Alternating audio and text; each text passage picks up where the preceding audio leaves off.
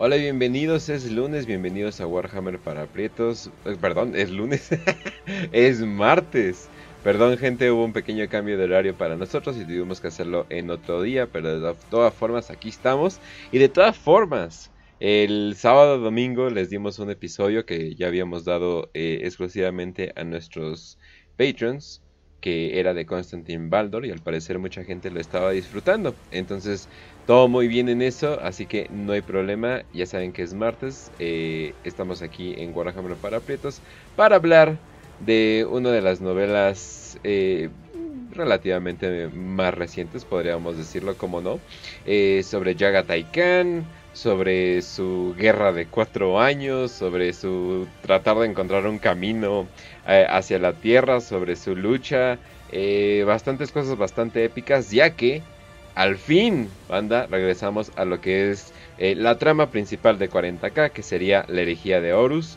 Obviamente todavía no ha acabado, le faltan como dos, tres libros, así que vamos a disfrutarlos, vamos a aprovecharlos, aunque no hemos hablado de todos los libros, porque vaya que eso sería una tarea muy grande, pero antes que nada, Facio, ¿cómo estás? Muy bien, Kench, aquí en este martes, listos para hablar ya de Warhammer eh, para Prietos y en este episodio de la herejía de Horus, que la retomamos ya después de varios episodios. Y lo interesante es que tenemos el episodio de Sendero al Cielo, que es continuación pues del, episodio de Cicatrices, también ese es el episodio que deberían de ver antes de este para entender un poco del contexto de, del Khan, de los personajes, de las motivaciones, etcétera. Entonces es recomendadísimo que vean primero ese episodio, si no habían visto los de la herejía, antes de ver este. Eh, y bueno, la novela de Sendero al Cielo es una buena novela de Chris eh, Wright, si no mal recuerdo, en este caso. Eh, no es, yo no la considero tan buena como la de Cicatrices, Está difícil. Está difícil llegar. Como, me sigue gustando cómo escribe X Wright de todos modos. La novela tiene sus momentos épicos y no es una mala novela, pero en mi opinión no es tan buena como Cicatrices. Pero bueno, continúa la historia, es lo importante. Y nada más un paréntesis. Antes de eh, hablar del Sendero del Cielo, aquí hay que hacer una acotación. En realidad, Sendero al Cielo va después de una novela que es la de Vengeful Spirit o El Espíritu Vengativo, que es la de la batalla de Molech. Pero esa la vamos a dejar para un episodio aparte. Después, o sea, la verdad es que no hay mucha relación entre las dos novelas, más que se menciona de Smolek. Entonces, me. O sea, independientemente del orden, Molek es otra batalla que donde participa Horus y otras cosas de ahí, pero eh, solita tiene su propio episodio y solita ni no tiene mucho que ver con el Señor del Cielo. Entonces no importa mucho el orden. La verdad es que ni siquiera llegamos como un orden muy bien bien con estas novelas de del herejía de Horus, pero bueno, tratamos de hacer el, la línea del tiempo lo más resumida, porque, puta madre, pues cuántas novelas, ¿no? Si habláramos de cada novela y nos detuviéramos a hablar de cada novela, pues nunca acabaríamos. Y hay novelas que, pues la, la verdad es que incluso con una cápsula muy pequeña se podrían resumir, pero bueno, con esto empezamos este martes y, y pues a darle. Oh, sí, oh, sí, también nos acompaña Raz que no sé por qué quiere hacer Lore, que es el eterno invitado, aunque literalmente está en la overlay. Ay, hola Kencho, hola Facio, hola queridísima y hermosa audiencia. ¿Cómo están? Espero que estén de lo mejor este 8 de marzo, día en que celebramos bastantes cosas, como por ejemplo el día que hay Warhammer para prietos, no hay ninguna otra razón por la cual tener algo en mente hoy es marzo. hoy es el día eh, de. ¿Cómo se llama? Ay, de, de empleados hospitalarios. O sea que técnicamente hoy es día para celebrar a Facio. ¡Ay, felicidades, Facio! Me sabía ese, pero a huevo, huevo, sí, felicidades a, a mí y a, todos los este que nos digan. Este, este... es el momento en el que podemos celebrar a Facio. Felicidades, Facio. Espero que tengas un grandioso día. y pues creo que, que, ya es solamente lo que tenemos que conmemorar y celebrar este día. Así que bienvenidos a Warhammer para Prietos, muchachos. Los queremos mucho. Y vamos a ponernos jinetes espaciales, eh, mongoles, conquistadores con sables y risas. Y con nombres muy feos, muy bonitos para situaciones horribles. Así que ahí va. Cuando los hijos del emperador están involucrados. Oh, ¡No! Ah, sí, está bastante interesante todo, todo, eso que pasa, pero sí, definitivamente no fue un pequeño de trauma, pero sí, sí, sí, sí, cómo no. Entonces. Entonces, no? Ok. Dale, dale, ¿Empezamos directamente del libro? Sí, bueno, demos un contexto de un muy, muy pequeño resumen de lo que sucedió en la novela anterior, que sería Cicatrices. No es la anterior, literal, en la línea del tiempo, pero bueno, eh, dirección Para directa. la cronología de los cicatrices blancas, es como la anterior, ¿no? De los cicatrices, pues es la que más nos interesa. Hace poco me eh, preguntaron de que me puedes dar así el orden cronológico de la herejía de Horus para leerlo. Y yo así de, creo que es la peor idea hacer eso. o sea, el contexto que te van dando sí está hecho como para que leas uno, dos, tres, cuatro, o sea, para que los leas así como van. O sea, no como, o sea, no, no así. Y... Además, luego hay inconsistencias ahí en cuanto a... Exactamente. Ni se ponen de acuerdo a los autores. No, y, se ve que aquí, aquí quisieron ponerse de acuerdo porque sí hay como que mucho contextillo, o sea, como que sí dan un poquito más de contexto que en otros. Y de hecho, el audiolibro eh, dura 13 horas y cachito, en vez de las 11 horas y cachito de usualmente o 10 horas y cachito. Entonces sí, este es un, este es un libro un poquito más chunky. Sí, no, eh, son 300 páginas. Hay unos esquemas que encuentras por ahí por por internet. Hay videos de, YouTube incluso que te lo narran. no sé, no sé, no sé qué esquizofrenia, no sé qué esquizofrenia hizo que alguien pudiera organizar todas las novelas de, de, la herejía de Horus en un solo esquema. Pero bueno, lo hay. Es un desmadre de flechas y relaciones, pero puedes leerlo así si te gusta. Hay unos que vienen hasta marcados novelas de qué legión, novelas de qué batalla, novelas de... Te, digo, hay un chico en YouTube que hizo el video de ah, vamos a colocar el orden cronológico de la herejía de Horus. Y, el problema es que si te lo organiza como que bien, al menos dentro de los estándares que había en octava y novena, y que actualmente hay en novena, pero el problemita es que, verga, güey, hay un chingo de cosas pasando al mismo tiempo. Entonces, mientras están los puños imperiales eh, combatiendo a Perturabo, eh, está pasando esto de Gilliman formando el Imperium Secundus, eh, un montón de cosas están pasando, ¿no? entonces son como 20 eventos en un, solo, en un solo frame. Y ese es el enorme problema de la herejía de Horus, que pues, son un chingo de cosas. Luego hay, hasta ahí hispanos que lo han intentado, pues los de la wiki en español, de Wikihammer. Hispanos, el que luego participa en la voz de Horus. También intentó hacer su. Bueno, hizo su línea del tiempo del redescubrimiento de los primarcas, de la herejía de Horus. Y le salió muy bien, juntando todas las referencias de cada libro. Y la verdad es que no, eso sí es. Este. Ponerle. Ponerle cosas. Amar el hobby. Amar el hobby y amar el lore. Entonces, bueno, también eso sirve. Pero, eh, independientemente de eso, no arruina la experiencia. Al final del día, todo va a llegar a un solo punto que es el asedio de Terra. Y es lo que últimamente nos va a importar, ¿no? Pero bueno. Eh, digamos el resumen, ¿no? En la antigua novela se nos presentaron varios personajes, entre ellos pues, el principal es el Gran Khan, ¿no? Yagatai, o Chagatai, como le quieran decir. Este, Yagatai pues está en esta situación de que vienen saliendo de Chondax, de la campaña de Chondax contra los orcos, de que la herejía de que no saben qué pedo con, con, con los bandos, reciben órdenes medio contradictorias de un bando que les dice que unos son traidores, mientras que otros no son traidores, de hecho, por el camino encuentran a, Lehman Ross en el sistema de Alaxes, eh, enfrentándose contra la Legión Alfa, y ahí recibe órdenes contradictorias, ¿no? De que Ross es un traidor y que acabó con Magnus, ¿no? O que la Legión Alfa en realidad son los traidores. De hecho, en ese punto es cuando este Khan abandona a Ross a su suerte a luchar contra la Legión Alfa, y esa es otra novela.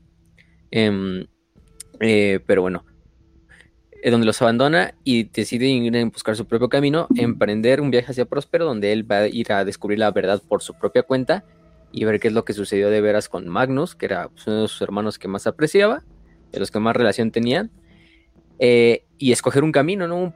Un, propio camino para él y para sus hijos, ¿no? Porque recordemos que Khan era un primaria que era visto muy sospechosamente por sus demás hermanos y por los demás miembros de, del imperio, ¿no? De hecho, muchos decían que Khan era de los primarcas menos leales al emperador. y en parte está justificado porque hasta cierto punto no se equivoca. Sí, o sea, y, no, y con lo de la Legión Alfa tampoco se están equivocando tanto porque cuando ellos estaban sospechando de la Legión Alfa, la Legión Alfa no había decidido qué, qué hacer todavía. Entonces, eh, o sea, la misma Legión Alfa estaba así de, pues, ¿con quién le damos, no? Es así de, vamos a ser fiel al emperador, ¿no? Pero ¿de qué manera vamos a enfrentar esto, no?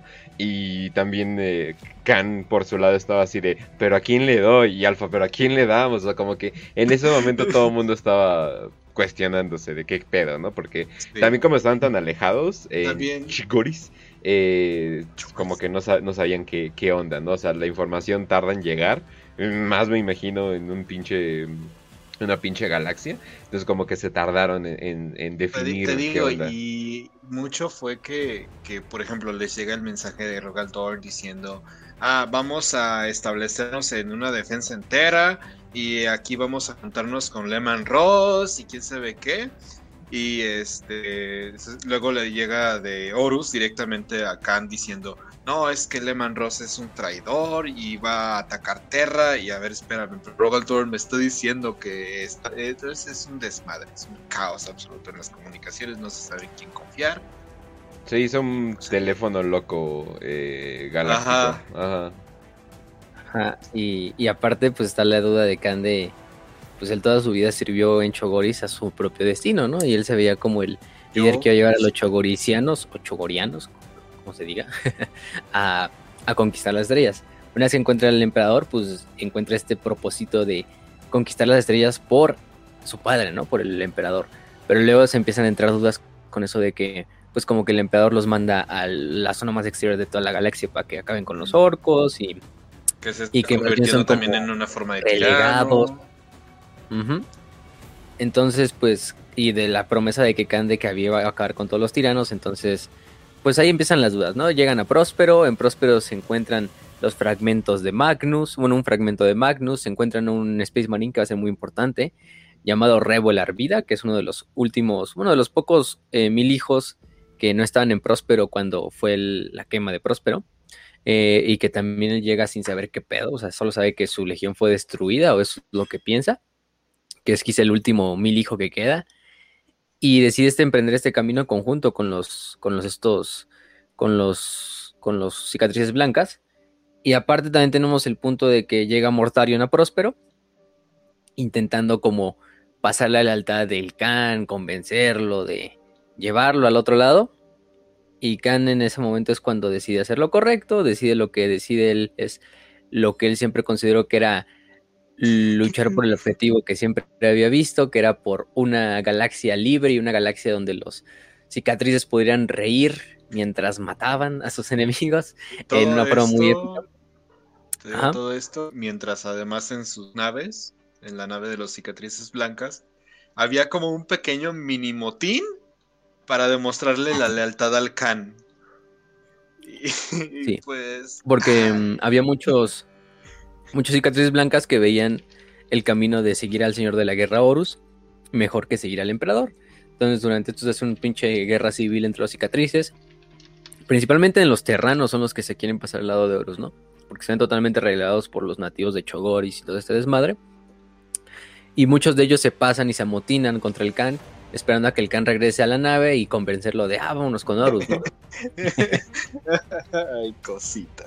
Los leales hacen un contraataque para intentar como evitar que esto pase. Y tenemos ese momento memorable donde están las pinches eh, motos ahí corriendo sobre, la, sobre el casco de la nave a toda velocidad, bien mamoncísimo, como solo las cicatrices blancas saben hacerlo. y en el cual finalmente llegan como un punto muerto en el puente donde casi casi ya se han agarrado a balazos en el suelo lucha, en Próspero lucha Khan con Mortarion. Y ninguno vence sobre el otro. Bueno, podemos decir que Mortarion puede vencer. O sea, en realidad no vence, simplemente eh, deja malherido. No deja malherido, deja un poco más. Queda más herido el Khan que, Mortarion. Pero mm, este Khan decide regresar a la nave y pone el orden dentro de su legión. Desmadra a sus propios hijos que deciden darle la espalda al emperador y dice que la legión es de ellos, la legión es suya y él está para decidir cuál sería el destino. finalmente Khan escoge la solución de, recuperar lo que Magnus también le dice, el fragmento de Magnus. lo bueno de Magnus y defender eh, la verdad imperial, que fue por la, la, idea que pues toda su vida emprendió su cacería salvaje, ¿no? Ahí en las remotas este, estepas de la galaxia, no sé cómo decirlo así. Em, decide unirse al emperador, decide hacer un juramento en el cual darán caza a todos los traidores, e incluso si no llegan a Terra, pues lo harán detrás de las líneas enemigas, haciendo que los traidores sangren cada paso para intentar llegar a Terra. Y ahí es cuando podemos decir que empieza la novela de los de los estos del sendero al cielo, ¿no? Aquí hay algo importante, pues dijimos que mm, habían recuperado a Revelar Vida. Recordamos otros personajes de los importantes de la novela anterior, estaba Shivan Khan. Shivan Khan, que era el este. ¿Cómo se llama? Era un Khan de la Legión. Prácticamente podemos decir que es un equivalente a un capitán. Es el título que podemos decir. Eh, que había nacido en Chogoris, que se había llamado Tamu desde el nacimiento y que bueno, se había convertido en el can de la Legión de la, en la Hermandad de la Tormenta, ¿no? Era un güey que tenía una gran amistad con otro eh, compañero que era Torgun Khan. Torgun Khan también recordamos ese nombre. Torgun Khan era un nativo de Terra, que ni siquiera era asiático, o sea, lo más cagado es que el güey era así como vikingo, así, pinche, no me acuerdo su nombre de nacimiento, pero era como Herens Velen, una madre así. este, y lo que es que su sueño siempre fue convertirse en un lobo lunar, ¿no? De la Legión de Horus. ah, no, pues te metemos aquí en los cicatrices blancas. este, no, pero... Aren es sí. no sé, como que me recordó a Lawrence de Arabia o algo por el estilo. Es como, bueno, obviamente usted, las Zoomers que están viendo este programa dicen, ¿qué chingados es Lawrence de Arabia? pero Lawrence era un inglés que ayudó, eh, que, sí, o sea, a los árabes. sí, que ayudó a los árabes, tanto que lo reconocieron como alguien de su propia tribu. Y pues, estaba bien cabrón, o sea, porque no se parecían para nada, ¿no? Pero el cabrón era un güey como que, pues muy positivo, muy como que al final del día sí le gustó la guerra, aunque no lo admitió, y, estaba así, pues, o sea, como que sobrevivió las pruebas eh, de sobrevivencia que, que, pues básicamente le pusieron los, los árabes sin querer, y le nombraron Lawrence de Arabia, ¿no? Y pues, es lo cagado, ¿no? El nombre, entonces me imagino este güey acá pinche ario, todo, todo, todo blanco y, como que larpeando como, como algún tipo de, mongol. como quien me lo imagino yo, como Ungern, como Ungern von Sternberg. Ándale, sí, sí, sí, sí, completamente. ¿También? Ajá. también, también. Pero sí, bueno, busquen la historia de Lawrence de Arabia, eh, militar inglés que ayudó a los árabes a independizarse del Imperio Otomano en la Primera Guerra Mundial. No Entonces, algo así. Fue dice... por favor, muchachos, por su sanidad También, búsquenlo. Vale la pena. Y ahorita que hablamos del campus, queda también como anillo al dedo, porque es ese pinche legado de este pario mongolesco del euroasiático, así medio cabrón. Que, que, siempre ha permeado por ahí.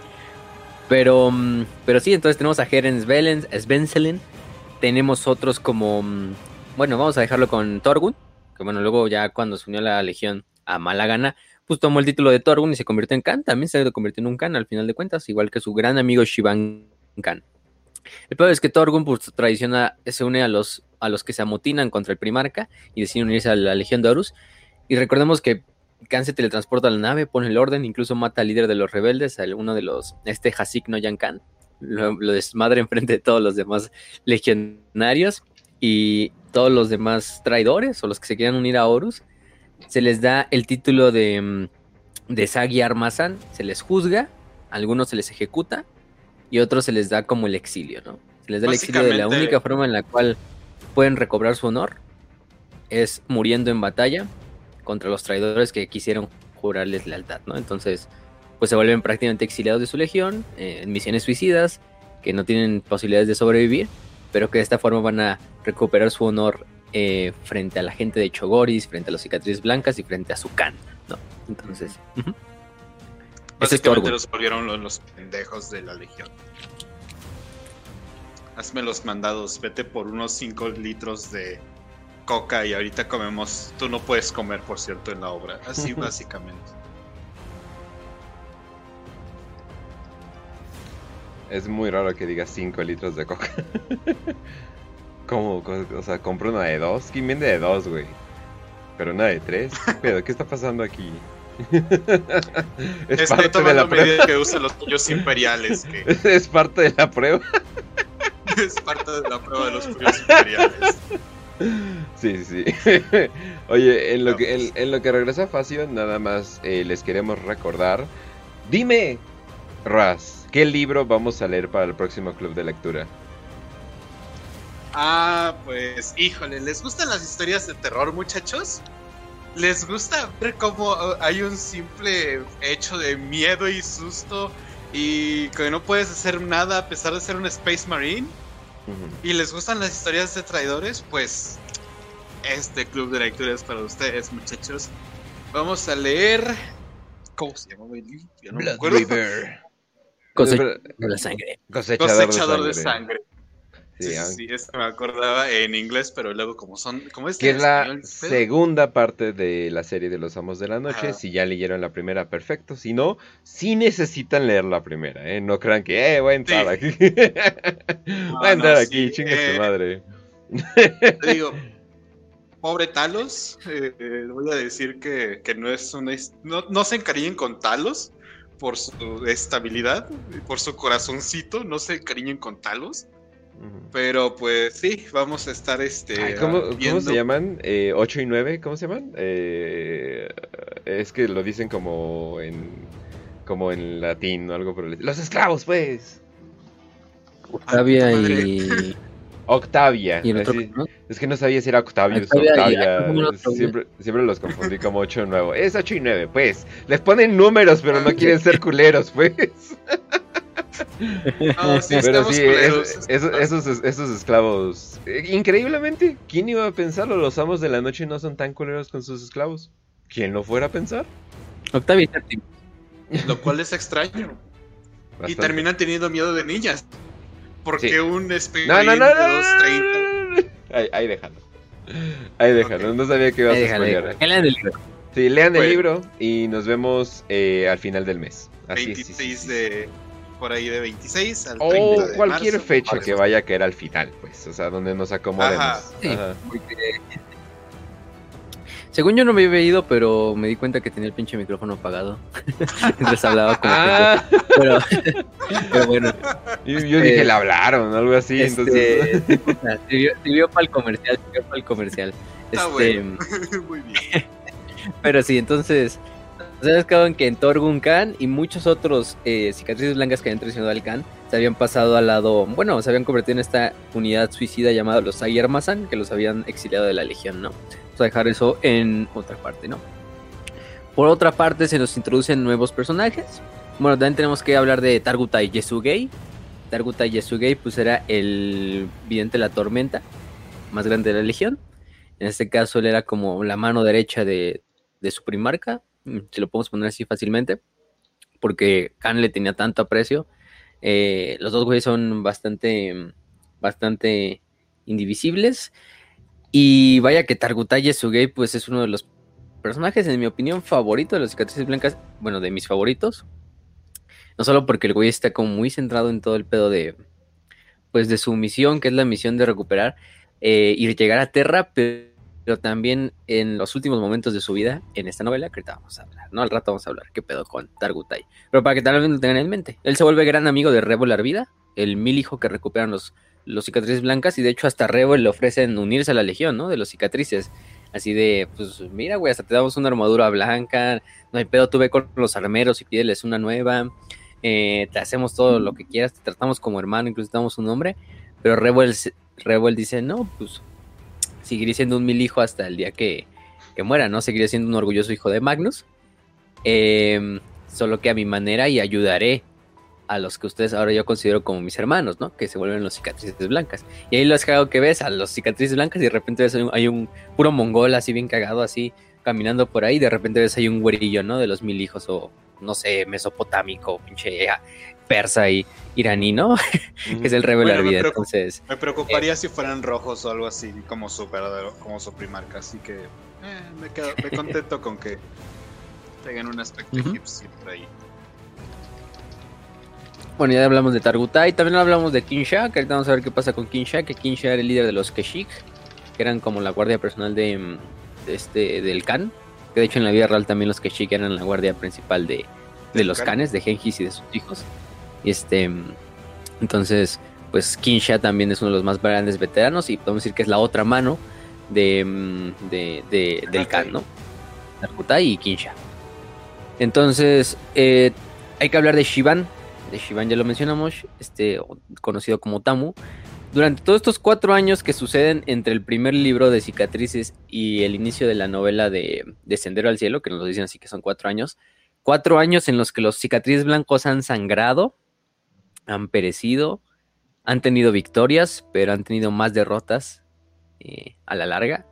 Nos dice que es una guerra de desgaste donde los cicatrices blancas han llevado estos cuatro años luchando detrás de las líneas enemigas, atacando, haciendo reideos, em, destruyendo líneas de, de, de, flotas traidoras, de las legiones, de los ejércitos imperiales que estuvieron a Horus, eh, también de abastecimiento, rutas comerciales que les sirven a los traidores, pero que pues a la larga simplemente ha sido un, un pues un, un objetivo en vano, porque se nos dice que la Legión ha perdido bastantes activos durante estos cuatro años de guerra. O sea, al final del día es una victoria medio agridulce, porque e incluso no los podemos decir como tal victorias así, sino más bien victorias pírricas. Pero pues es a lo poco que se puede adecuar el K, ¿no? Porque no hay forma de sobrepasar la tormenta de, la ruina, ¿no? Que es la tormenta que evita que todos los leales lleguen a Terra, ¿no? Y encuentren el Astronomicon. Entonces, pues la, legión del Khan se ha dividido a lo largo de todos los sectores, intentando hacer sus propias misiones, ¿no? Por una parte está el Khan dirigiendo sus propias misiones, por otra están los diferentes canes, también están los Aguiar Mazán, que son estos suicidas, o los exiliados suicidas, que también están haciendo sus reideos, simplemente una forma para morir heroicamente y así saldar sus pecados contra, contra, contra su maestro, bueno, con su maestro.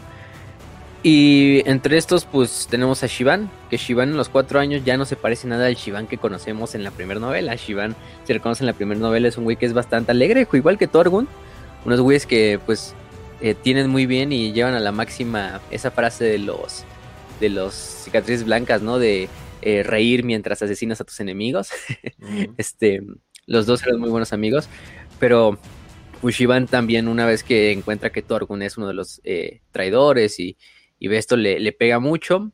durante esos cuatro años sufre bastantes heridas que lo dejan medio malherido, incluso se le tienen que poner bastantes implantes mecánicos para pues que siga sirviendo al 100%. Eh, de hecho, se le ponen como se llama unos, como a lo que él llama grilletes, en este punto. son como unas, pues son las, prácticamente los, los artefactos mecánicos que le habían puesto durante esos cuatro años, ¿no?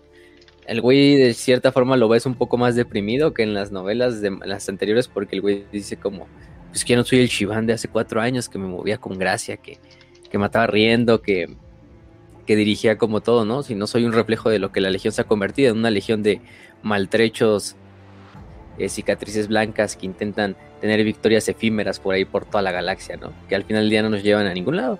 Pero bueno, hicimos un juramento y ese juramento no se rompe hasta que muramos. Em, y pues ahí mantiene la, historia, ¿no? De hecho, le dan un nuevo, un nuevo apodo que es Taxir, o Tachsir, no sé cómo se diga, que es como el restaurado, restaurador por todos estos implantes biónicos. Pero bueno, Shivan eh, junto a su segundo al mando que es Hochi, Hochi que también curioso nombre, era el hijo mayor de Genghis Khan. Em, en este caso, eh, Hochi y Shivan llevan a cabo una misión eh, que es acerca de disrumpir prácticamente unas líneas comerciales, bueno, unas líneas de abastecimiento de los traidores, ¿no?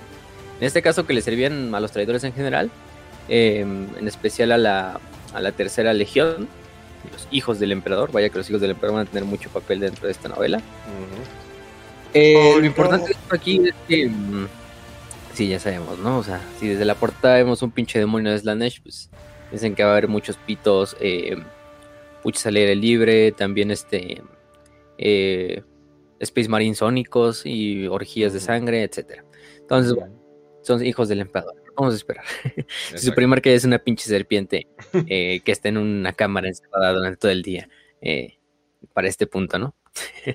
Ven Ángel Exterminatus para más contexto. Pero, mm, pero bueno.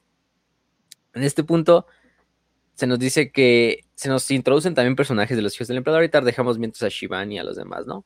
Se nos introducen otros personajes de los hijos del emperador. Se nos introducen a, en este caso, a cómo se llama, a lo que es Eidolon, que ya lo conocemos de, de sobra. Eidolon, el Lord Comandante del Imperio, el Lord Comandante de los hijos del emperador, más bien.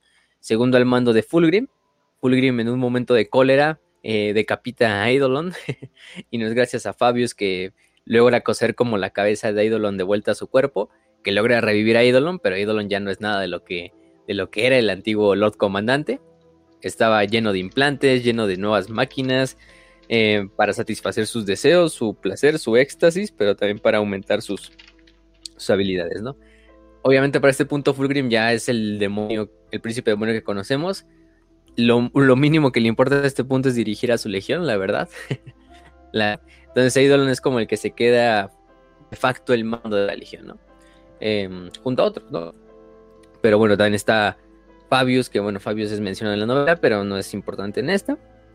Y también tenemos otros personajes que eh, es este principalmente Boncalda, que es un apotecario y es frenero del, de Eidolon no es un apotecario tan bueno como Fabius, con Fabius, pero, o sea, se defiende, el güey también tiene sus propios experimentos, también está igual de, enfermito que Fabius, entonces, o sea... Está difícil competir con básicamente el ser más inteligente de toda la galaxia, o sea, está, está, un poquito difícil. Pero bueno, tenemos a este, mm, a otro que es este, mm, Asael Conenos, que es un cónsul de la Legión, un rango especial de los hijos del emperador. Que era un güey que prácticamente ya se ha convertido en una, en una pinche criatura que era muy diferente a la que alguna vez fue. O el Conenos para ese punto ya era uno de los líderes de los Cacophony, que son los prácticamente los Noise Marines. Recuerden estos Space Marines que utilizan armas sónicas, que están totalmente modificados para ampliar como su sentido auditivo. Sus cuerdas vocales incluso fueron intercambiadas por como pinches altavoces, pero hipersónicos, que incluso pueden generar sonidos que pueden romper el armadura de otro Space Marine. Y tienen estas armas, ¿no? Y de este, estas armas sónicas que pues reproducen esta cacofonía, que es una mezcla de sonidos eh, grabados del templo de los Laer, de sonidos demoníacos, em, que pues sí, hacen una cacofonía, pero esta cacofonía es capaz de destruir órganos internos, ya dijimos romper armaduras de ceramita, eh, explotar cráneos como si, como si fueran huevos, no sé. Entonces, pues vaya que Vaya que es una un grupo de, de, Space Marines bastante, bastante degenerado. Pero el único que nos los, nos los introducen. Ajá. Piensa que es lo que pasaría si pones a un metalero en el concierto de Bad Bunny. Ándale, ándale. Al chile creo que todavía no escucho a Bad Bunny. No, pues yo tampoco, pero yo ni sé distinguir sus pinches rolas, entonces para mí todos los güeyes así como que son iguales, entonces caribeño número caribeño número uno, caribeño número dos, caribeño número tres. Maluma, Baldwin, Bonnie, o sea, como que todo se mezcla así como que whoever the fuck. Yo solo los veo como un, dominicano más, un pinche caribeño más. Ah, un saludo a toda la gente del Caribe que nos ve. pero, vaya que, no mamen. Hablazo. Colombianos también creo hay. Pero no sé. Venezolanos también. Este. Mm, pero bueno, en ese punto mm, ya dijimos de ellos tres, ¿no? Pero hay otro, otro miembro de los hijos del emperador que cabe la pena recalcar. Que va a tener una subtrama interesante durante la novela. Que es este. Eh, Rabash Cario que era prefecto, o sea, líder de, las, de la unidad especial de los hijos del emperador llamada las espadas palatinas, que pues prácticamente es una mm, unidad de élite dentro de la legión, compuesta puramente de espadachines, pero de los mejores espadachines de la, de la legión. Incluso se nos había dicho por ahí en las novelas anteriores que Lucius también planeaba, creo que ingresar a esta, este como número de, a esta unidad especial. Porque bueno, recordemos que Lucius era un güey muy, muy versado en el arte de la espada quizá uno de los mejores espadachines de toda la legión. Pero bueno, Rabash Cario, al ser el líder de esta legión, también quizás el espadachín más mortal junto a Lucius de la legión, y sin exagerar. Entonces, pues los dos, este, lo interesante de, de, de Curio es que el güey nunca, de Cario, perdón, es que no había caído ante la, la corrupción de Slanesh, de toda su legión. Incluso los miembros de las espadas palatinas, muchos ya habían caído ante esos implantes, ante esas nuevas eh, vivencias, ante esos nuevos drogas sensoriales que se metían. De los cacófonos, pues ni hablamos, ya los güeyes menos parecen un Space Marine que, que lo que alguna vez fueron. Em, pero Robash Cario se había mantenido de cierta forma sano, entre comillas sano, ¿no? Lo que pasa es que se nos revela que Cario escucha una voz dentro de su mente. Era, era la voz. Era la voz de si te ofrece entre drogas te van a decir que se siente bien padre que te vas a reír. No es cierto. no mames. Sí, no a las drogas. Y ya. Mm, pero, mm, Este, Rabash Cario eh, escucha esa voz. Que obviamente sabemos que es un demonio. Un demonio que de cierta manera está em, ligado al alma de Cario. Pero que Cario, pues logra mantener a raya y no caer en su corrupción por el momento, porque Cario tiene un objetivo, ¿no? Que es encontrar eh, quizá la mejor lucha de espada contra un adversario que él crea que valga la pena, que le dé un combate digno, para finalmente lograr su, su, este, su apoteosis de esta manera, pues ya aceptar los regalos de, de la disformidad. Aunque obviamente no es que él quiera, pero él sabe que es inevitable que en algún punto se va a corromper, como lo han hecho todos sus hermanos, pero él desea primero encontrar ese combate que lo, satisfaga, incluso aún no teniendo esa capacidad eh, demoníaca de Slanesh. Eh, y ya en ese momento, pues, sabe que se va a rendir ante la corrupción y ante las tentaciones de Slanesh, pero, pero no sin antes llevarse una buena pelea, ¿no? Entonces es la misión de Cario. Es un güey bastante. Pues que hasta cierto punto te, te cae bien dentro de los hijos del emperador. Hemos dicho que a veces eso es difícil. A excepción de que sea Saul Tarbitz, que es el mejor hijo del emperador, claro que sí. Este. Eh, pero, pero Cario, pues ahí se mantiene.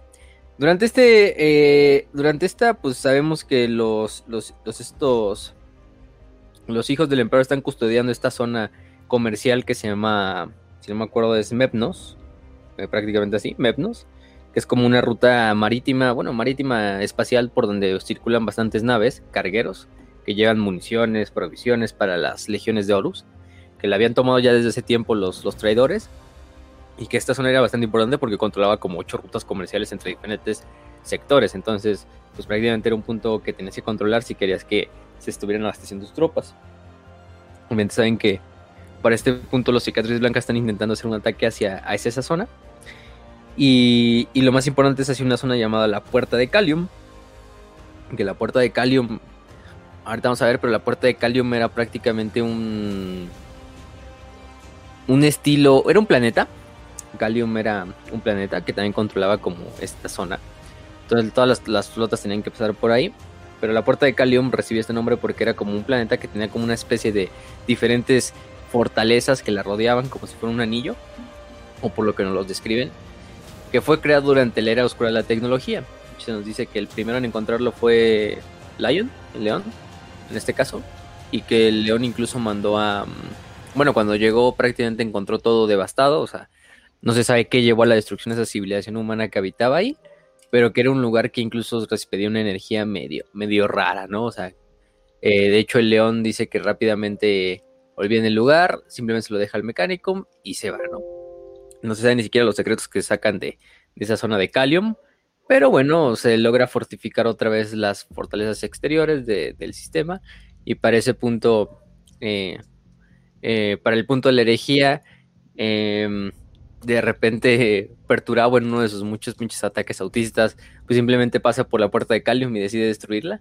decide destruir todas las fortificaciones así por, así por mis huevos. Entonces, quién sabe, tenía una agenda, quizá había descubierto algo que, que había en Calium y que no quería que supieran sus demás hermanos, quizás simplemente era para decir, pues para probar las fortificaciones, para probar un punto, quién sabe.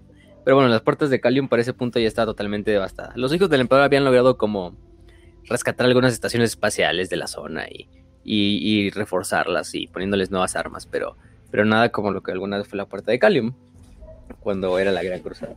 Entonces, pues, tenemos esa zona, ¿no? Los. Los. La partida de guerra de Shivan, eh, Khan, hace un ataque directo hacia lo que es la zona de, de, las, de los cargueros de Mepnon. Atacan los cargueros en este punto con un ataque super relámpago en el cual los hijos del emperador logran responder. La flota de los hijos del emperador es mucho más grande para ese punto. Eh, y logran tomar control de varios de los cargueros.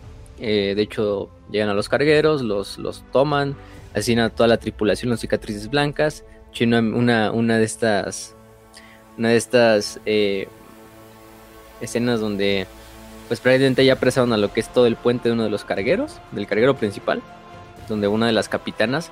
Que la capitana ni sabía qué pedo. La capitana solo era como de, ah, pues mi trabajo es llevar pinches este, suministros, ¿no? No sé ni a quién se los llevo, solo sé que se los llevo ya a la tercera legión, me vale verga a quien le sirvan, pero yo soy la encargada de llevarlos, ¿no? Y Shivan sube a lo que es el carguero, eh, lo toman, solo dejan vivo a la capitana y al astrópata, bueno, al navegante. Y lo que es que la, vieja se pone así como de...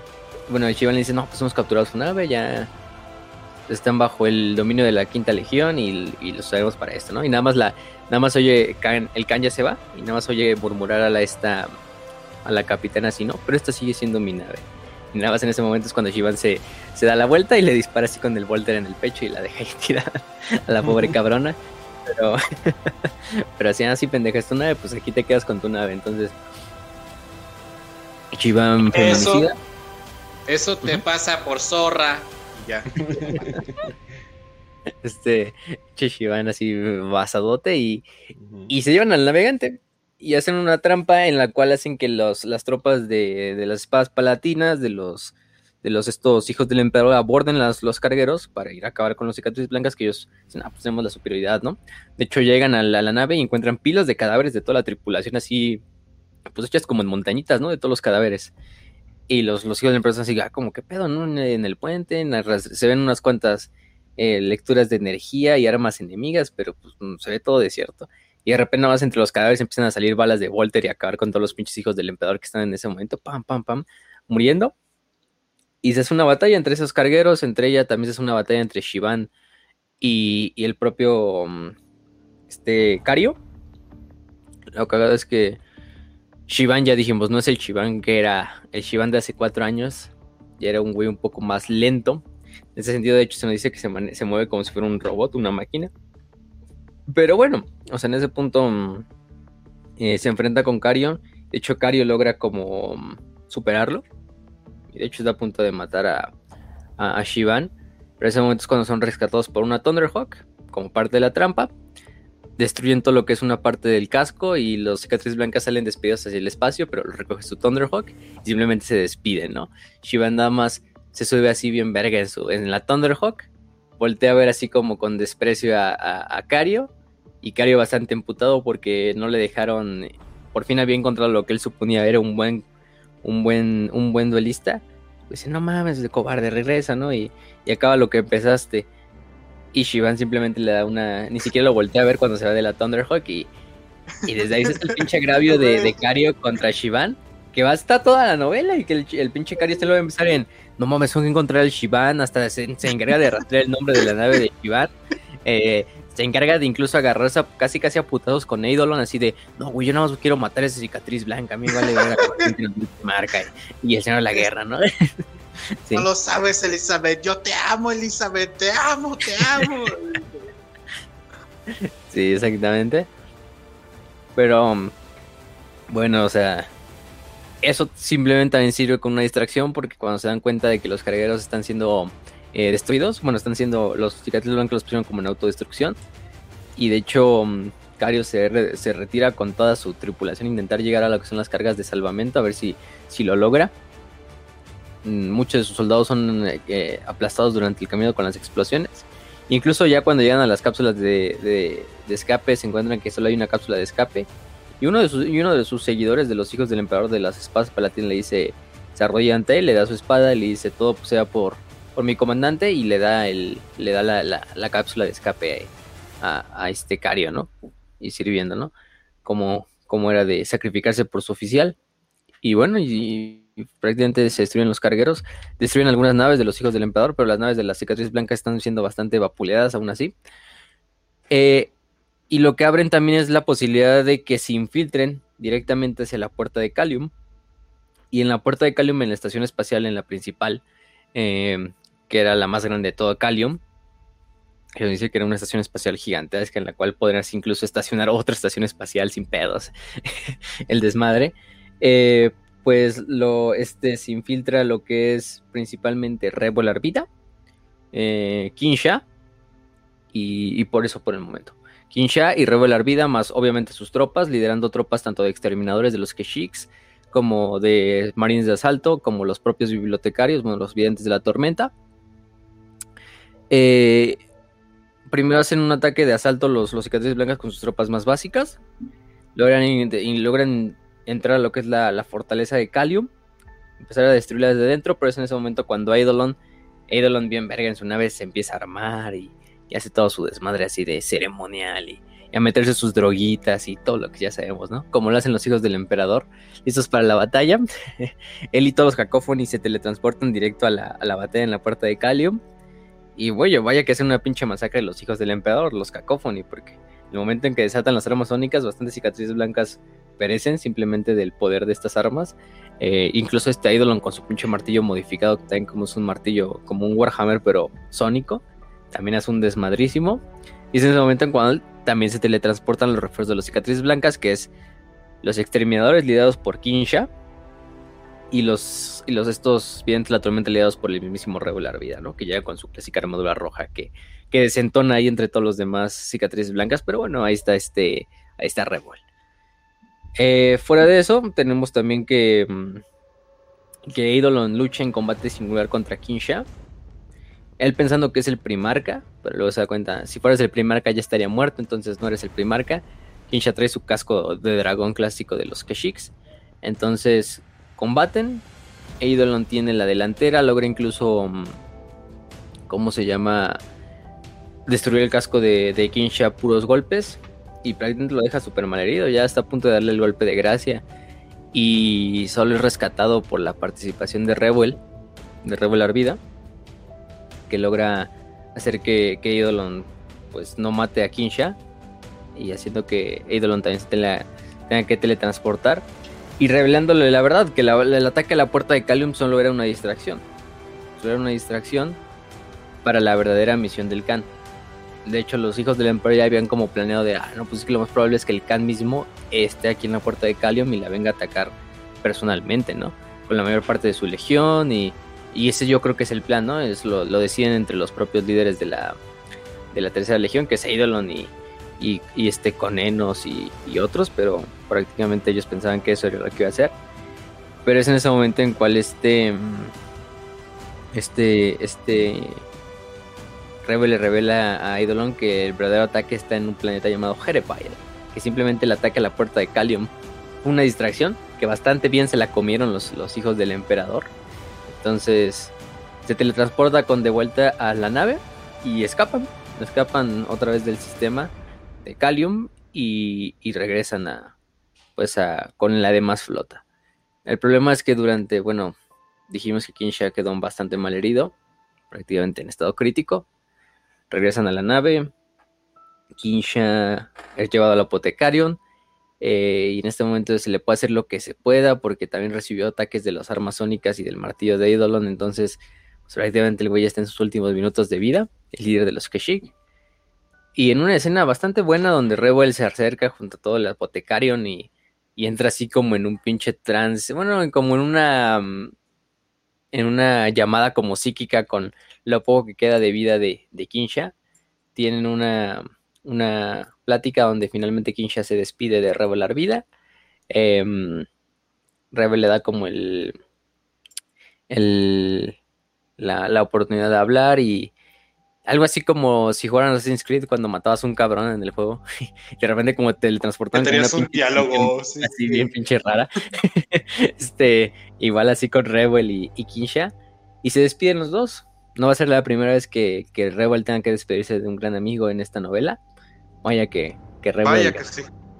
Le duele porque el güey ya se sintió un cicatriz blanca, simplemente no tenía el nombre, pero bueno. Em, le da sus últimas palabras de despedida a Kinsha, le, promete que, su nombre sea recordado en los grandes eh, salones de Terra cuando esto todo acabe. Y Kinsha finalmente fallece. Fallece en la sala del apotecarion. Eh, todos los demás este, cicatrices blancas hacen una ceremonia en la cual pues le retira su, su glándula progenoide. Es una, una propia ceremonia, no el nombre, es un nombre pues, mongol supongo, pero no acuerdo el nombre exactamente. Y de hecho hay entra otro personaje que es bastante también interesante, ¿no? Que es Yubal, Yubal Khan. Vaya que tenemos otro cabrón que, también rompe madres. Porque Yubal Khan, Yubal Khan no lo mencionamos en el episodio eh, pasado, pero Yubal Khan... Hay dos Yubales Khanes, eso sí. Hay un Yubal Khan de la herejía, que es el que nos interesa ahorita, y hay un Yubal Khan que es el actual señor de capítulo de los cicatrices de este estamos hablando del primer Yubal Khan. Para que vean su apodo es Señor de la, de la, del rayo del verano y de la muerte que viene con la risa. Cabrón, entonces, eh, era un capitán, era un cabrón. Este cabrón parte madres a 500 metros por segundo, mil caballos de fuerza. E, eso es Yucatán. Es un pinche Lamborghini, Bugatti, Ferrari con la potencia de un trailer, de un camión monstruo, güey. Es. Me gustó poco. Pero bueno, o sea, Yuvalkan sí es uno de los personajes más badass de todos los cicatrices blancas. Vaya que el güey sí le sabe. Eh, Yuval también es como se llama. Él era nacido en Terra, no era nacido en Chogoris.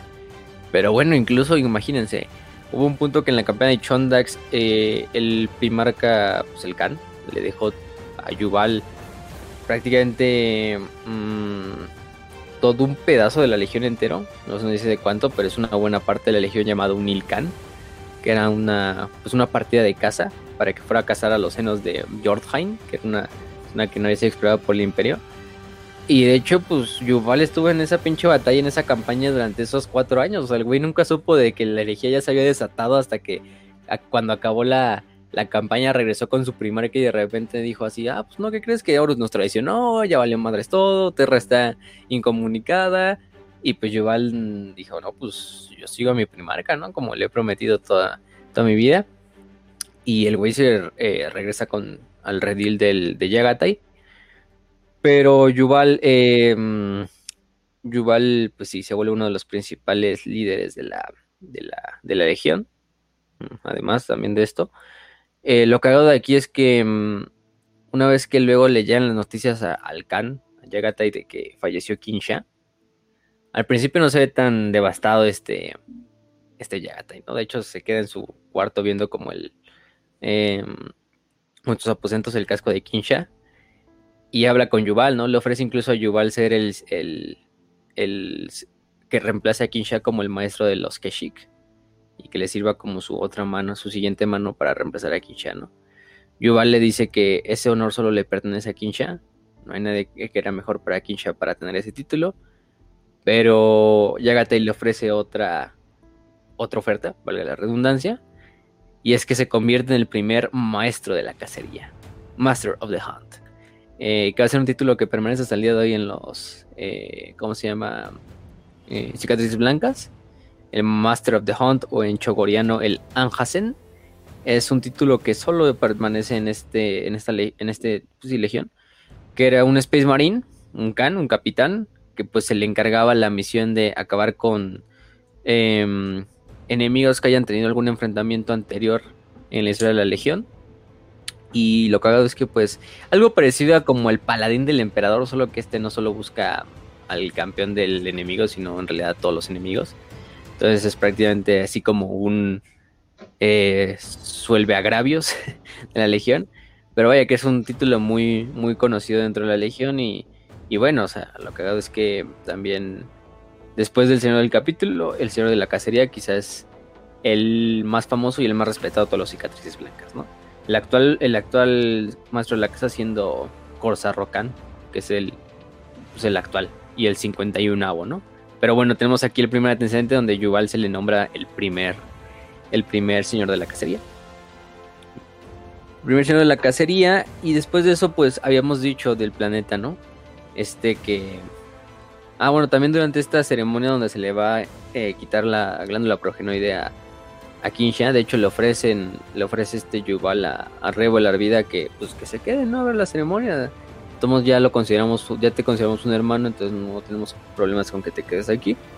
Pero Rebel, Rebel decide irse de la ceremonia y retirarse sus aposentos porque estaba pasando con Rebel y eso que estaba pasando con Rebel era que Rebel, como toda su legión alguna vez lo fue, estaba siendo susceptible al cambio de la carne, ¿no? Eh, Rebel Arvide estaba sintiendo cada vez que este cambio de la carne que había soltado la legión por tanto tiempo se hacía más presente dentro de él. Eh, de hecho, tenía, intenta, siempre intentaba luchar contra él y a través de meditaciones, a través de rituales eh, esotéricos bastante curiosos que luego hacía en sus aposentos privados, lograba como pararla temporalmente, ¿no? Y por eso es lo que, lo que no le permite estar en la ceremonia de, de la muerte de Kinsha, pero, pero eso es algo que no se lo revela a nadie eh, ni siquiera su mejor amigo, que es Targutai Yesugei, el, el, el vidente de la tormenta, el principal. Pero bueno, luego se lo va a ir revelando y luego vamos a ver qué pedo. Pero este cambio de la carne es bastante importante porque a Rebo le va a traer bastantes problemas de que, independientemente de que no se pasó al lado del caos, pues tiene ese legado genético de Magnus y de su legión que, que está maldito, ¿no? De de repente cambiar a ser un pinche engendro del caos. Pero bueno, por lo menos lo está manteniendo a raya. Eh, después de esto, pues tenemos lo que dijimos, ¿no? Del planeta Herebai. Eh, que era la verdadera misión de los cicatrices blancas mientras los demás distraían a los hijos del emperador en la zona que era esta de la puerta de Calium. Herebail era un planeta imperial que había sido invadido, bueno, no, que se había sido mm, colonizado pues durante la Gran Cruzada, pero en el cual a cabo se llevaba un proyecto de investigación, un proyecto de investigación bastante bastante secreto.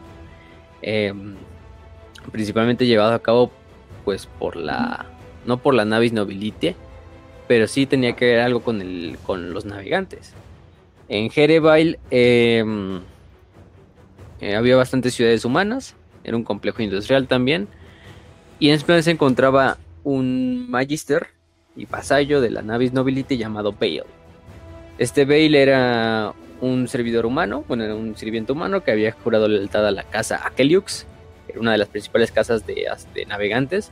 Recordemos que la navis nobilite en ese punto, pues, bueno, siempre ha manejado por casas nobles que tienen como estos linajes. Incluso tienen que hacer incesto para que se permanezca este gen, este gen del navegante. Pero mm, una de, estas, una de estas casas era la casa Akeliux y esta casa estaba encargada de este proyecto. Eh, Bale estaba subordinado ante su maestro, que era un hombre conocido como Peter Akelux. Y Peter Akelux era un güey que era bastante respetado dentro del Navis Nobility. De hecho, se decía que era el próximo candidato a ser Paternoval. Es como el líder del Navis Nobility en Terra. Em, se nos dice que este Akelux era un güey que era bastante, bastante fiel al emperador, pero que de repente tenía un proyecto que se supone que dejó como en un limbo por ahí y que desapareció, sin nada más, sin nada más que decir. Y el problema es que Bale era la, pues era uno de sus seguidores, pero se queda en este planeta de, de, de, ¿cómo se llama? De Jerebail. Y cuando es, cuando está en este planeta, este planeta es invadido por los, por los hijos del emperador en una campaña, pues, medio nada más de destrucción en la cual bajan el planeta, lo bombardean desde órbita, desembarcan Marines, hacen masacres en todas las ciudades y desatan incluso a los propios demonios dentro del planeta. Y Bale logra escapar de las ciudades, de hecho escapa gracias a que muchos guardias imperiales que se encargaban de protegerlo, que eran como guardias de la casa de la Navis Nobilite, de la casa Akeljux, deciden dar sus vidas para que Bale escape, eh, mientras él intentaba encontrar la localización de, su maestro Peter, Peter Akeljux. Y Bale sobrevive a mm, muy mala manera, casi es asesinado por un por un poseído de los hijos del emperador que lo captura durante estas durante estas escapatorias durante las ciudades, pero es finalmente salvado por por lo que es este Targutai Yesugei, ya dijimos, el, el bien de la tormenta, eh, que va liderando una expedición de cicatrices blancas para lograr acabar con los hijos del emperador que se encuentran en el planeta de Jerebail y principalmente rescatar a Bale, que es el objetivo principal. Porque ellos saben que Bale tiene información de dónde está este tal Peter Akelux.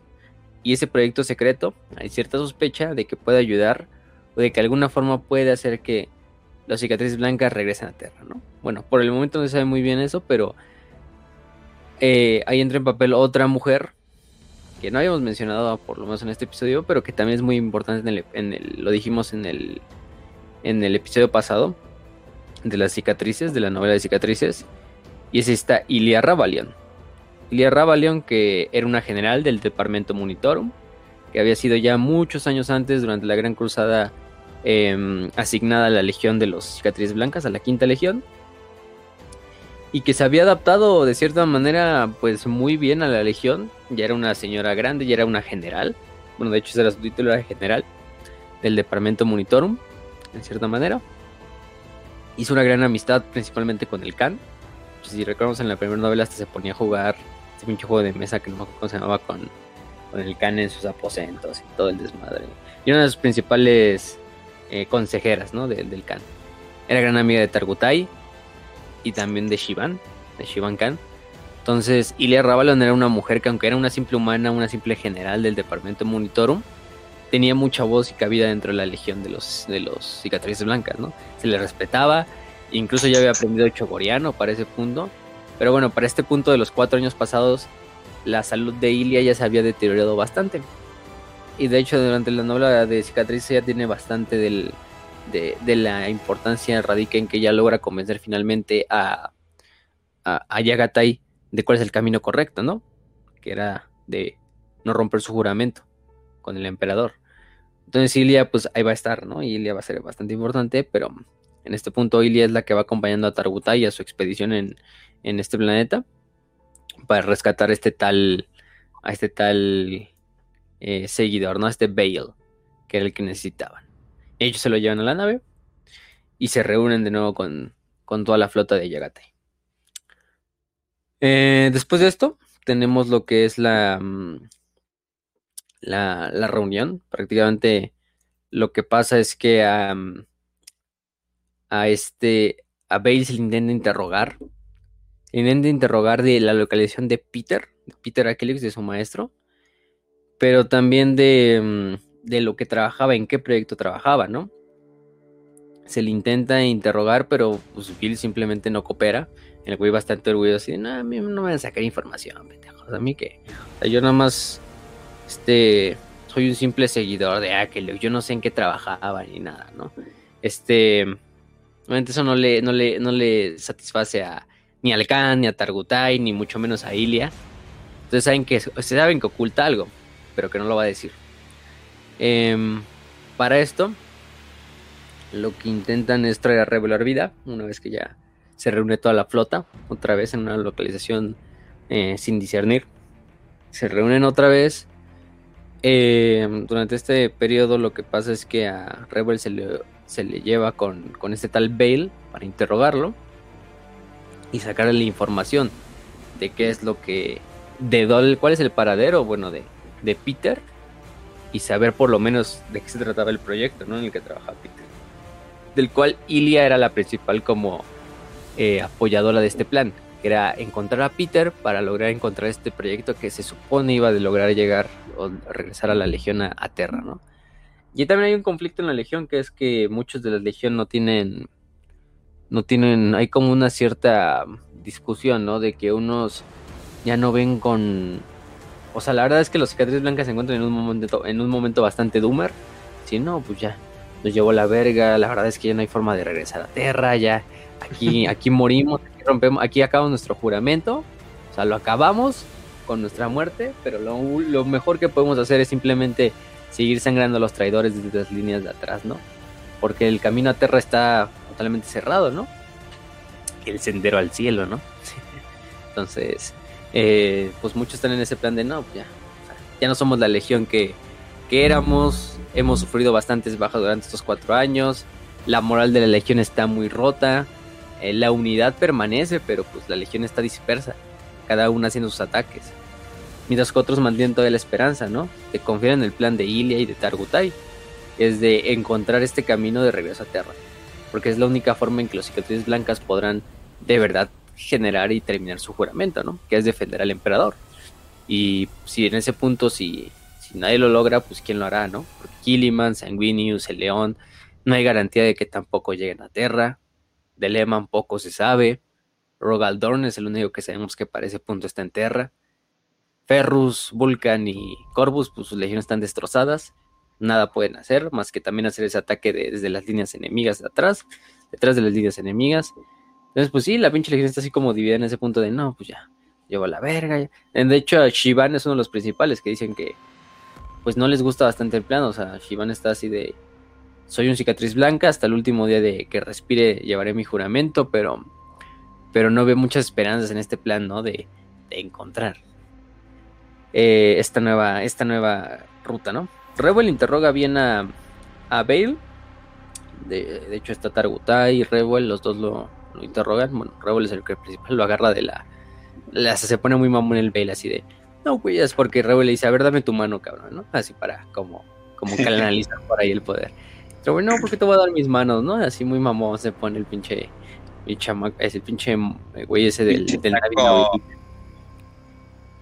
Y este, y el rebel, dame tu mano, ¿no? Así, pero como psíquicamente le dice, güey, nada más se extiende las manos y como, ay, qué pedo. este, eh, no estoy jugando, cabrón, ¿no? Y, y ya le agarra la mano y ese como un pinche viaje astral en el cual se conecta con los, con las, los recuerdos del propio Bale y ve dónde se encontraba Peter Akelix, hacia dónde se encontraba, eh, cuál era el nombre del proyecto, que es lo más importante. Y este proyecto recibe el nombre del, de Dark Glass, o de, ¿cómo lo traducen? ¿Espejo oscuro? Si es este, o cristal oscuro. este, este Dark Glass, pues es prácticamente, bueno, no se sabe por el momento qué es. Se puede empezar a teorizar, pero bueno, ahorita lo dejamos mejor lo hablamos más, más tarde, que es el proyecto del, Dark Glass, ¿no? Del, espejo oscuro. Eh, o del vidrio oscuro. Em, ¿Qué más? ¿Qué más podemos decir? Eh, durante esto también hay un momento, el cristal oscuro. Eh, hay un momento donde Revuel pues logra tener una visión que no tiene nada que ver con lo que con los pensamientos de Bale, pero logra ver una figura roja, cíclope con un solo ojo que lo mira de una forma bastante amenazante. Em, obviamente sabemos que para ese punto es Magnus o una visión de Magnus. Rebel de hecho queda bastante eh, puteado de esa, de esa visión. Lo que hace es que está teniendo la visión porque recuerda está conectado como mentalmente como en este pinche viaje astral con, con el Bale, que es un simple humano, o sea, es un simple humanito. Y le está sosteniendo la mano, ¿no? Para leerle como, como si le leyera la mano, ¿no? Pero pinche Rebel empieza ahí como en su sueño todo, todo todo enfermizo cuando está viendo a Magnus y hasta se, pan, se, pone en pánico y todo el desmadre. Y nada más se despierta y le está apretando la mano al, pobre Bale. Y el pinche Bale, pues es un humano y el otro es un pinche Space Marine y Rebel le está apretando así la mano y la trae toda rota y así el pinche Bale y el Bale así diciendo, ay, no mames, mi mano. Mientras tanto el Targuta, ¿qué te pasó, güey? Porque, o sea, estabas interrogando bien a este güey y de repente te pusiste todo, todo loquito y, y la verga, ¿no? Y y pues Rebel simplemente dice, no, no, o sea, no sé, güey. Pero bueno, ya sabemos por lo menos qué, qué es esto, bueno, dónde está Peter em, y dónde está este proyecto secreto, ¿no? De, probablemente que es el Cristal Oscuro. Que nos dan una, una situación aproximada que es en este, en Catalus, que es un sistema, Catalus, em, eh, que es esta zona, en la cual puede estar este proyecto bueno, es la zona que logró descubrir Rewell, pues dicen, pues, pues la, única forma es llegar a esa zona, descubrir lo que es este proyecto y usarlo. Si es que la, información que tenemos confiable, ¿no? Para ese punto, los cicatrices blancas, digo los cicatrices, ¿eh? los, los hijos del emperador están teniendo también un plan de que saben que los, los cicatrices blancas se están dirigiendo hacia un lugar. Recuerdan que pues que les hicieron esta trampa en la cual los distrajeron con la puerta de Calium, porque están buscando algo más, ¿no? Entonces la, la verdad es que toda la flota de los, de los hijos del emperador se empieza a reunir de la tercera legión alrededor de la nave insignia de Eidolon. Cuando Fulgrim está en su desmadre, ese güey mm, está en su pinche orgía de sangre ahí en su puta nave, ni sabemos dónde está, simplemente está haciendo su desmadrito. Pero Eidolon decide pues intervenir y hacer activamente el papel, ¿no? De finalmente acabar con las hijos de, con los cicatrices blancas, eh, demostrarles quién es el verdadero eh, perfecto eh, y más rápido de la galaxia y no simplemente un bárbaro, como muchas veces le dicen los, hijos del emperador a los, a, los estos cicatrices blancas o salvajes, también le dicen salvajes.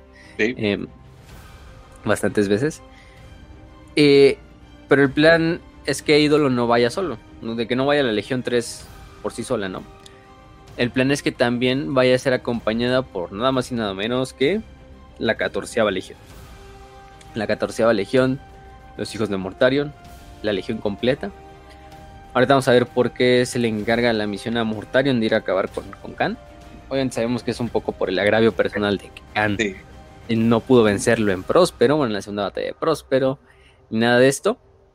Pero bueno, durante esta, este desmadrito de Eidolon, eh, también hay que dar unos puntos importantes. Eh, en una de estas como pues eh, reuniones entre Eidolon, entre su apotecario y entre el propio, ¿cómo se llama? Iconenos, que es el otro güey, el, el, este, el Noise Marine, vamos a ponerle el Cacophony. se, se, infiltra el pinche um, Rabash Cario y casi o sea, se, le pone así el pedo a Eidolon, incluso eh, llega así bien desmadre, no, es que yo quiero perseguir ese culero de Shivan Khan, bueno, no, no sabe su nombre por lo menos, pero dice, no, tengo la misión yo de perseguir, y, y, casi, casi, de hecho se sube y amenaza de muerte a, a Eidolon, simplemente ni se inmuta, pero así de, no, güey, es que lo primero que vamos a hacer es acabar con ese tal, con ese pinche cicatriz blanca que nos encontramos y... Y, el, y Eidolon accede, simplemente sabe que Cario puede ser utilizado porque sabe la oscuridad que reside dentro de Cario, que él está intentando como ocultar, pero pues acepta y Cario también se vuelve uno de los principales líderes de esa misión. Eh, pero Cario en realidad simplemente con la mente le vale madres de detener al Khan y evitar que haya en la Tierra. No, él quiere ir a matar a Shivan. ya sabemos, ¿no? Pero, pero sí es una escena así donde entra así a la pinche sala de, de, los aposentos de Eidolon, así bien vergas. Están, está hablando con Enos, eh, Eidolon y, y Boncalda, que es el apotecario, y de repente ese güey entra así, así rompiendo las puertas, hasta los, los guardias personales de Eidolon le apuntan y están así a punto de, dispararle cuando, eh, cuando el pinche cabrón llega y, se sube al trono de, de Eidolon y le pone la espada en el cuello así de, eh, no güey, me vas a garantizar que vayamos por ese pinche cicatriz blanca y la verga, ¿no? Y Eidolon accede, Eidolon simplemente dice, eh, che, loquito, ¿no? Este, pero como puede ser utilizado. Mitos autistas. A decir, güey. Sí, también tiene un plan ahí con Bon Calda, que es el apotecario. Durante esta misión de la Calion, pues a lo mejor fue un fracaso, bueno, fue un éxito, al final fue una victoria de los hijos del emperador porque los cicatrices blancos tuvieron que retroceder. Pero también fue una derrota táctica porque los lograron distraer bastante tiempo de lo que era el planeta donde se encontraba este, de Jerebail, del planeta de Jerebail. Eh, pero lograron capturar bastantes cicatrices blancas. Este Bon Calda se pone a hacer experimentos con cada cicatriz blanca, así de los que logran capturar unos experimentos bastante grotescos en los cuales les quitan las cuerdas vocales, les pinche ponen unos implantes bastante raros, eh, y pues simplemente los está utilizando como conejillos de indias para hacer, porque ya vemos que Boncal también es un Fabius eh, wannabe, entonces pues quiere hacer su desmadrito y sus experimentos, ¿no? Em, durante una de estas visitas eh, a su laboratorio entra el, el perfecto, digo, el cónsul Conenos, el Noise Marine, este y este, ¿cómo se llama? Y, y Cara le, enseña todos sus proyectos. Eh, enseña un proyecto que tiene en una de las salas de hasta atrás del laboratorio, la más escondida, la que está custodiada incluso, y la que está sellada. Boncara le dice, pues lo que vas a ver aquí es un pinche experimento que, que he llevado bastante tiempo, eh, que la verdad es que no se me enseñó a nadie, y también prepárate porque lo que habita dentro de esta sala eh, es algo que incluso para nosotros puede ser mortal, ¿no? Entonces ponte, ponte, ponte al pedo, ¿eh? No, no vayas a cagar. Te meten a la sala y encuentran como unos tipos como de, de ¿qué son? Como pinches tubos de ensayo gigantes o como unas, unas cámaras selladas, así como al vacío, en las cuales adentro hay como una especie de, pues hay un chingo de cadáveres, de muchos capturados, de, de asesinados, de otras de la legión misma. Eh, y en las cuales se ve como una pinche neblina rosa almizclada, así que incluso dice que tiene un olor bastante, bastante rico para, para el olfato y todo.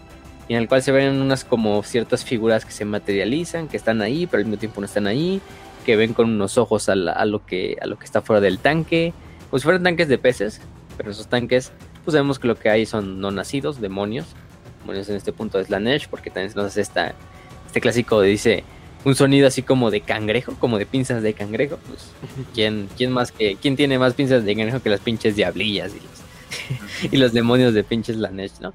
Entonces, y bueno, son hijos del emperador. Pero sí, o sea, el No hay nada más sexy que un crustáceo. No hay nada más sexy que un crustáceo, claro. Este.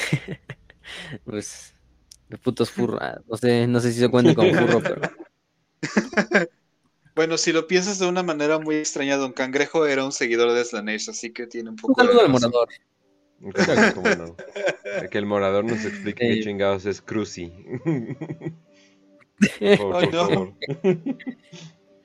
sí, sí, sí. Pero bueno, el chiste es que pinche. Mm, eh, tiene esos experimentos que en los cuales está como pues utilizando a demonios. Todavía no con un recipiente, pero para usarlos con un recipiente. Eh, al final del día con Enos como que se dice, ah, pues esto nos va a ayudar en las próximas batallas y nuestro pinche secretito, ¿no? Bueno, Idolon también lo sabe, ¿no? Para ese punto. Lo que es que este, Bongadas tiene como su propio, su propio, pues, agenda, ¿no? Él, quiere probar esas madres, inclusive él no le vale madres el coste. De hecho, luego le pide autorización a Idolon y Idolon le dice, sí, güey, me vale madres, no, pero espérate hasta que la batalla ya esté así como algida, ¿no? En su punto. Em, y ya luego puedes hacer tus mamadas. Entre estos hay uno de los tanques en los cuales habita, el más grande de todos habita otra criatura, también otro no nacido, otro demonio. Pero este demonio es mucho más poderoso que todos los demás demonios menores que están en las demás cápsulas, ¿no? Ahorita vamos a hablar de qué es eso, de quién es ese demonio, pero bueno. Em, durante uno de los enfrentamientos, o mientras tanto en otro lado de la galaxia, está sucediendo un encuentro entre el señor de la 14 Legión, Mortarion, acompañado de su guardia del sudario, de los sudarios de la muerte, perdón, que son su guardia personal, desembarcan en un mundo X para ver un encuentro. Mortarion está bastante así como, se va cojeando así de la, de la de los recuerdos que todavía tiene del Khan y todo el desmadre. Y se encuentra con nada más y nada más que el señor de la 16 Legión, el señor de la guerra, el elegido del caos, Horus. Horus que baja junto a sus Justaerin, que son sus exterminadores. Em, y se entrevistan los dos, hacen una reunión en la cual se abrazan y, dicen pues el camino a Terra ya prácticamente está despejado para nosotros los traidores Sabemos que Terra ya está al alcance, pero hay todavía unos puntos. Abaddon le digo, Abaddon, Horus le expone a Mortarion de que hay unos puntos que él todavía no considera que hayan de existir. Que es que el Khan sigue suelto por ahí, que eso está causando muchos problemas para los traidores. Aunque sea un problema menor, sabe que el Khan no puede hacer nada. Pero es mejor si el Khan no está, ¿no? Y le ofrece a Mortarion, aprovechando que Mortarion tiene esta agravio, estas ganas de venganza contra, contra el buen contra el buen este contra el buen Khan para convencerlo de que vaya y se encargue de asesinar personalmente al Khan para evitar que el Khan pues, esté jodiendo ahí los planes de, Horus, ¿no? En una forma bastante condescendiente en la cual pinche Horus le hace ver así como de eh, sé lo cual es lo, lo, que quieres, o sea, te encargo esta misión hermano, no confío en ningún hermano más que tú, hasta dice, ¿no? Fulgrim pues pinche degenerado, Lorgar pendejo, porque creo que por ese punto Lorgar ya le habían exiliado, si no me acuerdo. Este, Angron es un pinche eh, psicópata que ni siquiera sabe recibir órdenes. Perturabo, pues es un autista. pues está. Ajá. Magnus, está todo y pues tú eres el único. Y Alfaro no sabe ni qué pedo con su vida, ¿no? Entonces, este. Mm, y Kurz, pues también ahí anda en su desmadre, ¿no? Pero tú eres el único hermano que todavía no ha caído en los caprichos de, estos nuevos patrones que tenemos, ¿no? De hecho, y sí, o sea, al final del día hay que ver que la Guardia de la Muerte para ese punto es una de las legiones menos corruptas de todas. Incluso ya sirviendo al Ay, no saben. A excepción, excepción, de, excepción del buen Calas Typhon, ¿no? De este, de Typhus o Calas Typhon, como se llamaba antes de la herejía. Pero, pero Typhon es otro desmadre. De hecho, durante la conversación le, le habla así, ¿no? De que qué pedo, ¿dónde está Calas, no? ¿Dónde está Calas Typhon? Bueno, no, más bien este Mordor primero le pregunta, ¿y dónde, dónde estaba, no? Ese güey siempre te está acompañando, es como tu pinche perrito faldero y, no está aquí, ¿no? Y el otro dice, ah, no, pues Abaddon está con su propia misión y la verdad. Tiene su propio encargo. Te preguntaría lo mismo de dónde está Calas, ¿no? De dónde está Typhus. Bueno, Typhon, en este caso. Em, y Mortarion simplemente tampoco puede decir dónde está, porque para ese punto Typhon, hay que decirlo, Typhon nunca... El verdadero maestro de, de, Typhon nunca fue Mortarion, sino más bien fue, ya saben quién, ¿no? El abuelo de todos los niños, este, Papá Entonces... Ah, yo pensé que iba a ser Chabelo, güey. también. Este... También, también. Pero Typhon, pues recordemos que era un Psyker. Bueno, tenía potencial Psyker. Porque era, se supone que un hijo de uno de esos pinches overlords de Barbarus. Pero. Y él tenía su propia agenda, ¿no? De, ah, sí, yo, yo soy Typhon y yo hago mi desmadre. Y, ahí recordemos que a Mortarion le cagaban los psíquicos. De hecho, ese secreto se lo mantiene Typhon bien eh, escondido. Y luego, cuando hablemos de un episodio de la Cuerda de la Muerte, bien, bien, bien. Cuando hablemos de qué pasa en su regreso al viaje de Terra. que es la ironía máxima de la vida.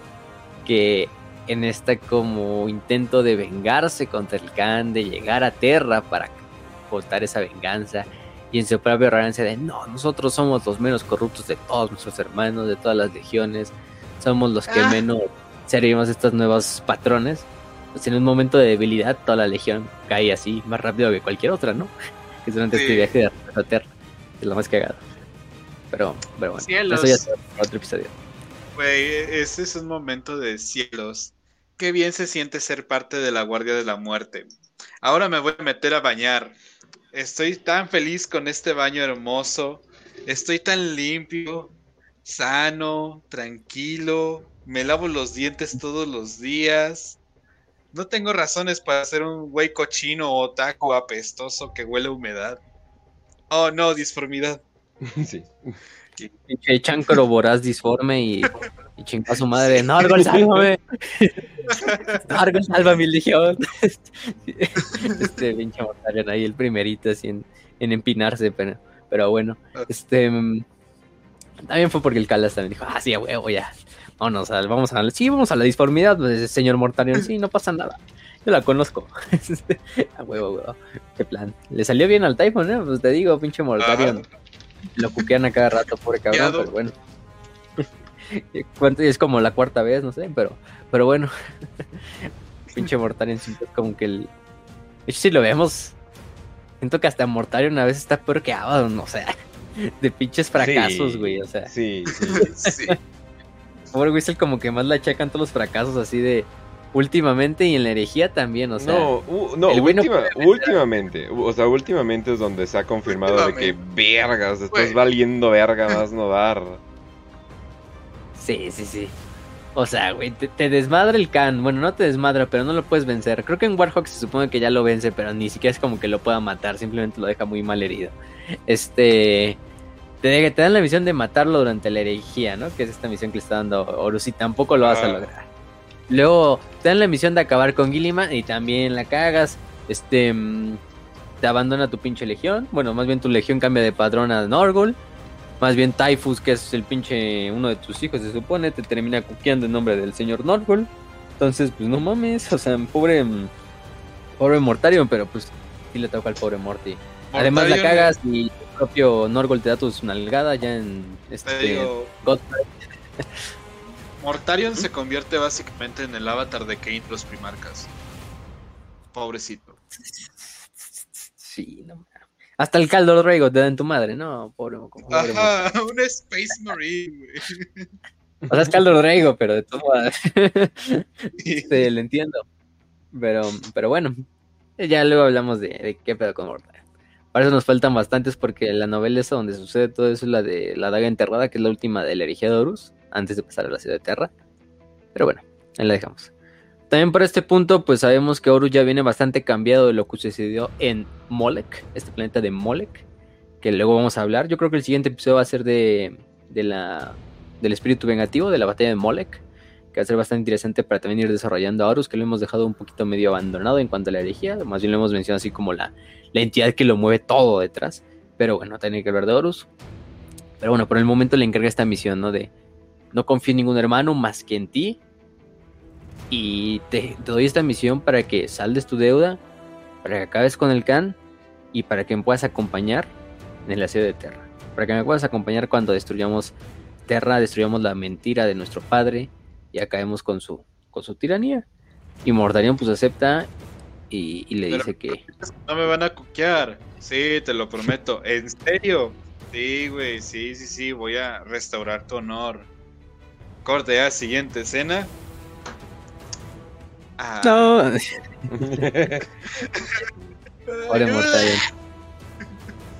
Llévame, señor Norgol. Como los de estos de. Llévame, Slanesh. Pero, pero sí. Este. che, Mortarion es la mamada, mijo. Pero, pero bueno, sí, Mortarion. Pero le dice, ah, sí, pero vas a tener. Antes, otro, otro como apéndice del contrato postdata, vas a tener que trabajar con los hijos del emperador. Humberto me lleva a la verga. Cualquier puta legión y deja con esos güeyes pinches degenerados ahí. Mierda, ¿no? Pero bueno, dice. Oye, ¿no se supone que los hijos del emperador acaban de traicionar de una manera tan horrible y vil a los guerreros de hierro? Ay, no creo que nos pase, carnal. Vamos a estar bien. Grave error. al final del día es como, bueno, el, premio de consolación es que no va a estar Fulgrim. Va a estar el pendejo de Eidolon, pero bueno, al menos Eidolon no es tan inmamable como Fulgrim, entonces eso ya es un avance. entonces... ¿eh? Lo estaba pensando. O sea, de hecho. Bueno, y Eidolon es un super mamón, ¿eh? Eso sí hay que decirlo. Eidolon, de Fulgrim, yo creo que es el más mamón de la Legión. Así el güey era de sí, yo soy el Lord Comandante y soy la verga. Y, de repente, pum, lo dejan sin cabezas. soy el pinche Fulgrim haciendo un ataque así. No mames, Eidolon, me cagas y madre, le corta la cabeza y lo mata. Pero bueno, ya no es ese Eidolon, ya es el nuevo Eidolon, el renacido. Ya incluso le nombra así como Eidolon el renacido. Porque ya, sí renació, gracias a Fabius. Este, mm, al buen Fabius. Ese güey que no puede curar. Este, mm, eh, ¿qué más? Mm, durante este momento también sucede lo que vamos a conocer como un Kurultai. En este Kurultai, de hecho el Kurultai es la palabra que usaban los mongoles para cuando se debía decidir un nuevo Khan. Este, cuando moría el Khan anterior. Y el, Kurultai donde se reunían todos los clanes y todas las familias, eh, todos los hermanos, todo el desmadre para decir quién era el nuevo Khan. De hecho fue el que cuando murió Genghis pues, se decidió el Kurultai, ya fueron todos sus hijos y luego haciendo un desmadre porque no se ponían de acuerdo y unos querían ser Khan y otros no, pero, pero bueno, de ahí está la inspiración de Kurultai, ¿no? De que es lo que, de que es cuando el Yagatai, Yagatai Khan, comanda que se reúna toda la legión, todos los oficiales en la legión, todos los Khanes, para decidir cuál es la siguiente misión o el punto de acción de la legión entera. Y llama el Kurultai en un punto determinado donde van a reunirse toda la legión, o lo que queda de la legión, para emprender la misión, para decidir cuál va a ser el camino.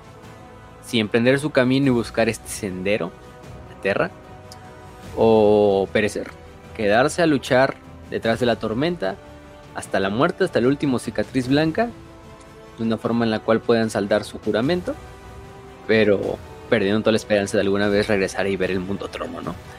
Pero bueno, entonces le llaman todas las, todos los, todos los, todas las, a todos los elementos de la legión entre ellos también se les llama a los mismísimos, eh, ¿cómo se llaman? Mm, Sayer Mazan, que son los, los exiliados. Entre ellos Torgun, de hecho se nos vuelve a introducir a Torgun, el buen Torgun Khan, que está en una de estas misiones suicidas en la cual destruyen un crucero de los guerros de hierro. Eh, están estas misiones donde pues, simplemente están atacando cruceros que se encuentran, traidores que se encuentran, atacan un crucero de los guerros de hierro y lo destruyen bastante bien. Pero pero hay las noticias de que tienen que regresar a Legión o de que el Khan está llamando incluso a ellos, a los Aguirre a los traidores, a los exiliados, a los deshonrados, a que regresen con la Legión para emprender esta misión que va a decidir el futuro de, toda la, quinta. Entonces, pues, al principio Torgun no quiere regresar.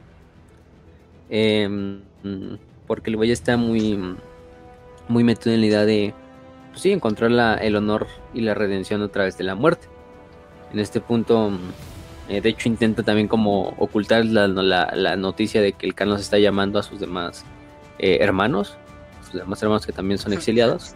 Oye, oye, ¿nos ha hablado nuestro papá? No, carnal, no, no, no, para nada. No, no, ¿qué, quieres ver? Esta no es una carta de nuestro papá. Es este, es la lista de compras. Tenemos que comprar lechuga. Pero bueno, dicen, pues, o sea, al final del día ya somos, ¿qué nos queda más que morir? Eh, encontrar esta, esta redención en la muerte. ¿Y para qué nos querrá el, primar? Casi todo lo que hemos hecho es deshonrarlo, traicionarlo y la verga. Y todo. Al final del día logran como convencer y ya Torgun emprende el viaje junto a sus hermanos de su nave. Ellos habían recuperado una nave de los de la Guardia de la Muerte que habían capturado. En la R54 se llamaba, creo. Algo así. Ni siquiera la habían pintado con los colores de las cicatrices blancas porque decían que pues, ya no se eran merecedores de esos honores ni nada. Entonces, pues Simplemente llegan esta nave chiquita de la eh, que habían capturado la Guardia de la Muerte como una nave pues, por la cual viajaban y siguen emboscando ahí traidores a, diestra y siniestra, ¿no? Eh, pero bueno, deciden emprender el viaje de regreso y reunirse con su, con su primarca. Eh, de hecho, cuando llegan, son abordados por el mismísimo Shivan Khan, que llega así muy, o sea, Torgun llega así con su nave, pero como es de la Guardia de la Muerte, al principio casi la derriban, porque todos los, de repente ven todos los cicatrices blancas, no, es una nave de la Guardia de la Muerte, pues, pues vamos a desmadrarla, ¿no? Pues es de la Guardia, hasta que ya reciben órdenes de, reciben, saludos, soy Torgunkan, ¿no? De los Aguiar Mazarias, la verga. Y el primero que ve la, la, la, señal es, pues nada más y nada menos que su antiguo amigo Shivan, Shivan Khan. Y Shivan decide abordar la nave junto a toda su guardia. Eh, se encuentran de frente en el hangar contra con Torgun. Torgun no sabe quién es el que está enfrente de él porque trae todas las modificaciones, ya no reconoce a su hermano, además trae el casco. Y Shivan simplemente lo golpea, lo obliga a arrodillarse y, lo llama eterno traidor, ¿no? Prácticamente. Dice que aunque haya regresado y aunque haya venido aquí a intentar saldar sus recuerdos, pues él no es más que un traidor y una escoria que merece la muerte, que debió haber muerto ya hace mucho tiempo eh, Torgun se da cuenta de quién es el que le está hablando y se da cuenta de que es el mismísimo su amigo o su antiguo amigo Shivan. Eh, ya tienen una medio discusión en la cual pues... ¿Alguna vez has visto la de Madagascar? Cuando se encuentran, este, ¿cómo se llama? la cebra y el león. Alex y... ¿Cómo se llamaba la cebra? Ah, se me fue el nombre. Bueno, eh, ah, León. Eh, bueno, León y la cebra se reencuentran en, la playa. Y es como, Alex, ah, Marty, Alex, Marty. Ah, y, te lo quieren madrear, güey. sí, exactamente así. Pues pobre, pobre Chiván, en realidad. Bueno, pobre Torgun, o sea, hasta sientes mal por Torgun porque, pues, Torgun, la verdad es que, no, pues, o sea, Torgun pero no quiere demostrar un punto, no quiere así como volver a tener el, aprecio de su primarca ni de su legión, simplemente dice, pues, o sea, no recibí la llamada de Tishiban, recibí la llamada del Khan, del, bueno, del Kagan, ¿no? Vamos a ponerle Kagan para diferenciarlo de los demás Khanes, porque luego decimos muchas veces Khan, pero Kagan es como el título del gran Khan, prácticamente. O sea, de Yagatai. Pero, me mm, dice, recibí la llamada del Kagan y no de ti. Yo vengo aquí a, acatar las órdenes de mi primarca, no demostrar un punto, no intentar como reconciliarme con, un antiguo amigo, eh, ni nada de esto. Entonces, pues Shivan y Torgun simplemente, pues cada uno va su camino. Eso sí, Torgun, digo, Shivan le dice a Torgun que ustedes los Ayermazan, los traidores, los exiliados, van a ser relegados hasta lo más detrás de la, de la, de la la, del campo de batalla. Los vamos a poner en una nave que es un carguero que casi ni armas tenía, o sea, de defensa. O sea, ni era una nave de combate. Creo que eran como ciento treinta y tantos los pinches Aguirre Mazán que se reúnen en total. Em, y se puso estos van a estar relegados y ni siquiera van a probar, probar, la, probar la muerte para recuperar su honor. Así que van a morir como unos pinches traidores. No sé, o sea, Shivan emputado, Shivan emputadísimo. Así de, no, tú qué haces aquí, algún hijo de puta. Este, em, no estaríamos así si no hubiera sido por tu tradición inicial. En realidad eso es lo que más le pega a Shivan, de que le echa la culpa de que en cierta punto tiene razón, de que la legión estaría tan de la verga también si muchos de los antiguos hermanos nos hubieran traicionado y simplemente hubieran malgastado sus vidas convirtiéndose en exiliados para recuperar un honor, que en primer lugar ni siquiera debieron de perder, si se hubieran mantenido leales. Entonces pues, pues sí les dicen, no, pues ustedes se quedan allá, pendejos. Eh, pero bueno, Torgon acepta su, su, este, su papel, ¿no? Por, la, por el momento. Eh, ya, entonces este, ¿cómo se llama este buen Yagatai? Comanda el Kurultai, en el cual pues se encuentran presentes todos los grandes canes de las diferentes compañías, de las diferentes cacerías, eh, la Guardia Keshik, este, el propio Targutai y todos los vientos de la tormenta, los más vientos de la tormenta de la Legión, eh, el buen Rebel Arvida también se encuentra presente, y también está Ilia, Ilia Rabalian. Que Ilia, también hay un punto ahí donde este Targutai le dice de cariño Su, así le dice, Su, S-Z-U, así le dice de cariño a esta, a esta Ilia porque pues la aprecia bastante y la considera una amiga, una camarada, aunque no es un Space Marine, pues sabe que ha derramado tanta sangre como lo han hecho cada legionario por, por lograr que la legión sobreviva. Entonces pues hay mucho aprecio y mucho respeto dentro de la legión hacia, dijimos, hacia Ilia. Em, y bueno, durante esta, este Kurultai finalmente exponen los puntos, ¿no? Exponen los, bueno, el Khan, Yagatai expone los dos puntos, que es el punto de hay de dos. Encontramos un sendero, hay una ligera posibilidad de que esta información que logramos sacar de este tal Bale, que también le informa este Targutai y Rewel de lo que ellos encontraron y del desmadre, de que hablan de un proyecto del, cristal negro o del cristal oscuro, que puede ser un camino para encontrar este sendero que los regresará a Tierra. Este sendero que finalmente los va a llevar de vuelta al cielo, este sendero que finalmente les va a lograr saldar su honor y hacer que la promesa se cumpla, pero no con la muerte, sino defendiendo el mismísimo mundo trono, para que de una vez por todas los, legionarios puedan regresar al mundo trono y defenderlo hasta el último hombre, eh, no dándose por vencidos, logrando encontrar una ruta entre toda esta tormenta de la disformidad, que pues muchos no le tienen esperanza, saben que quizás eso es imposible, quizás ese proyecto del, cristal negro no es una garantía de nada. Y el otro es, o quedamos aquí detrás de la tormenta, hacemos el mayor daño posible, morimos como guerreros, incluso si podemos nos llevamos a algunos de nuestros hermanos o a algunos de mis hermanos, pero bueno, no estaríamos presentes en la batalla final en Terra o para defender, a para defender al emperador, ¿no? Simplemente tendríamos que acabar y encontrar una muerte gloriosa pero silenciosa del otro lado de la, de la, de la ruina, ¿no? La tormenta de la ruina.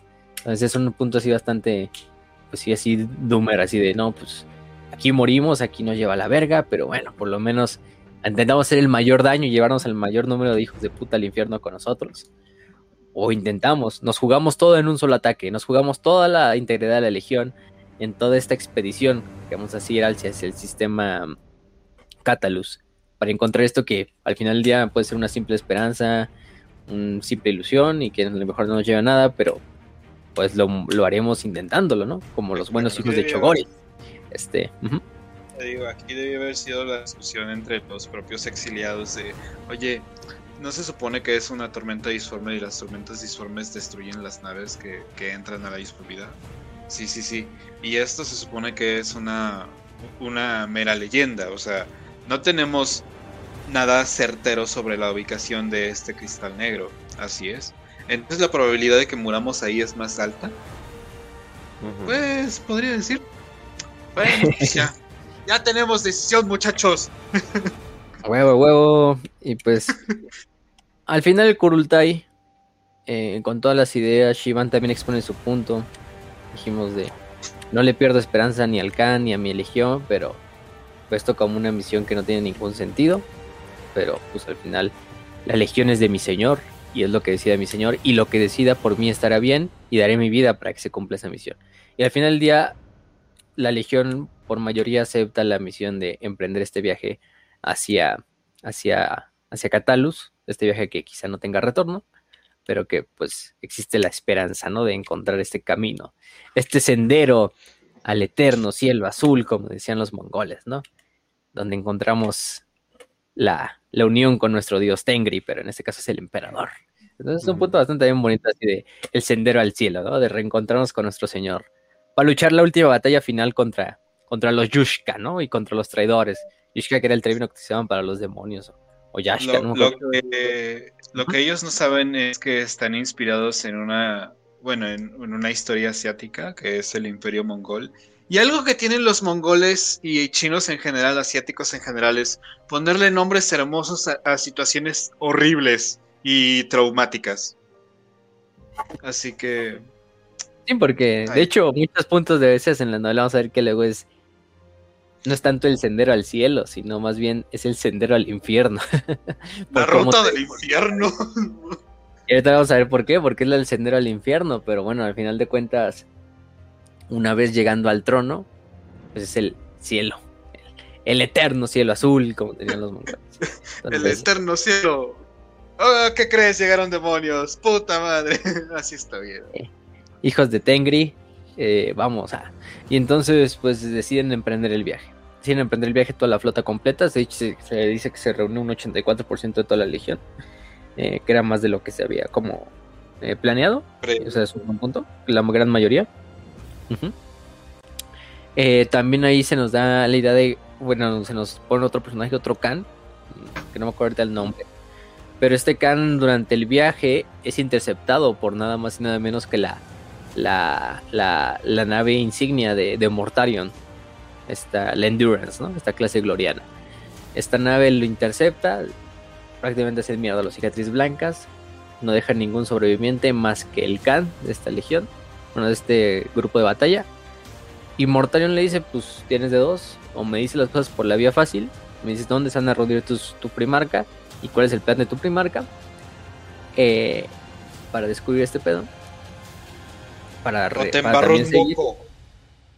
O lo hacemos por la manera difícil y saca a pinche Mortario de un como de un tubito de ensayo, así como una un, recipiente donde tiene una pinche criatura que es como un pulpito negro, no sé si te lo describe, em, que es un pinche tipo de animal especial que se supone que implanta como un cierto tipo de drogas vasoactivas y la verga y, hace que pues te saque la verdad, ¿no? o sea, una forma muy tortura. Dice, vas a morir, pero va a ser, vas a tardar bastantes horas y va a ser doloroso, así que me puedes decir las cosas de una vez.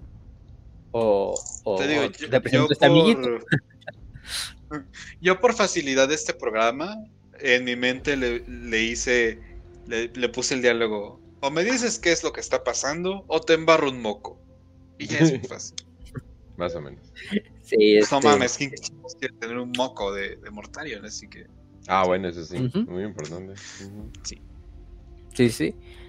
Y bueno, el este, el, el legionario simplemente le escupe así en la cara a Morten, así bien, bien pinche vergas y de, no, pues pendejo, me vale madre lo que me hagas, pero bueno, finalmente utiliza este animalito y, sabemos que, bueno, después de horas de, agonía, este, este Space Marine suelta la sopa y, le dice dónde se van a reunir, ¿no?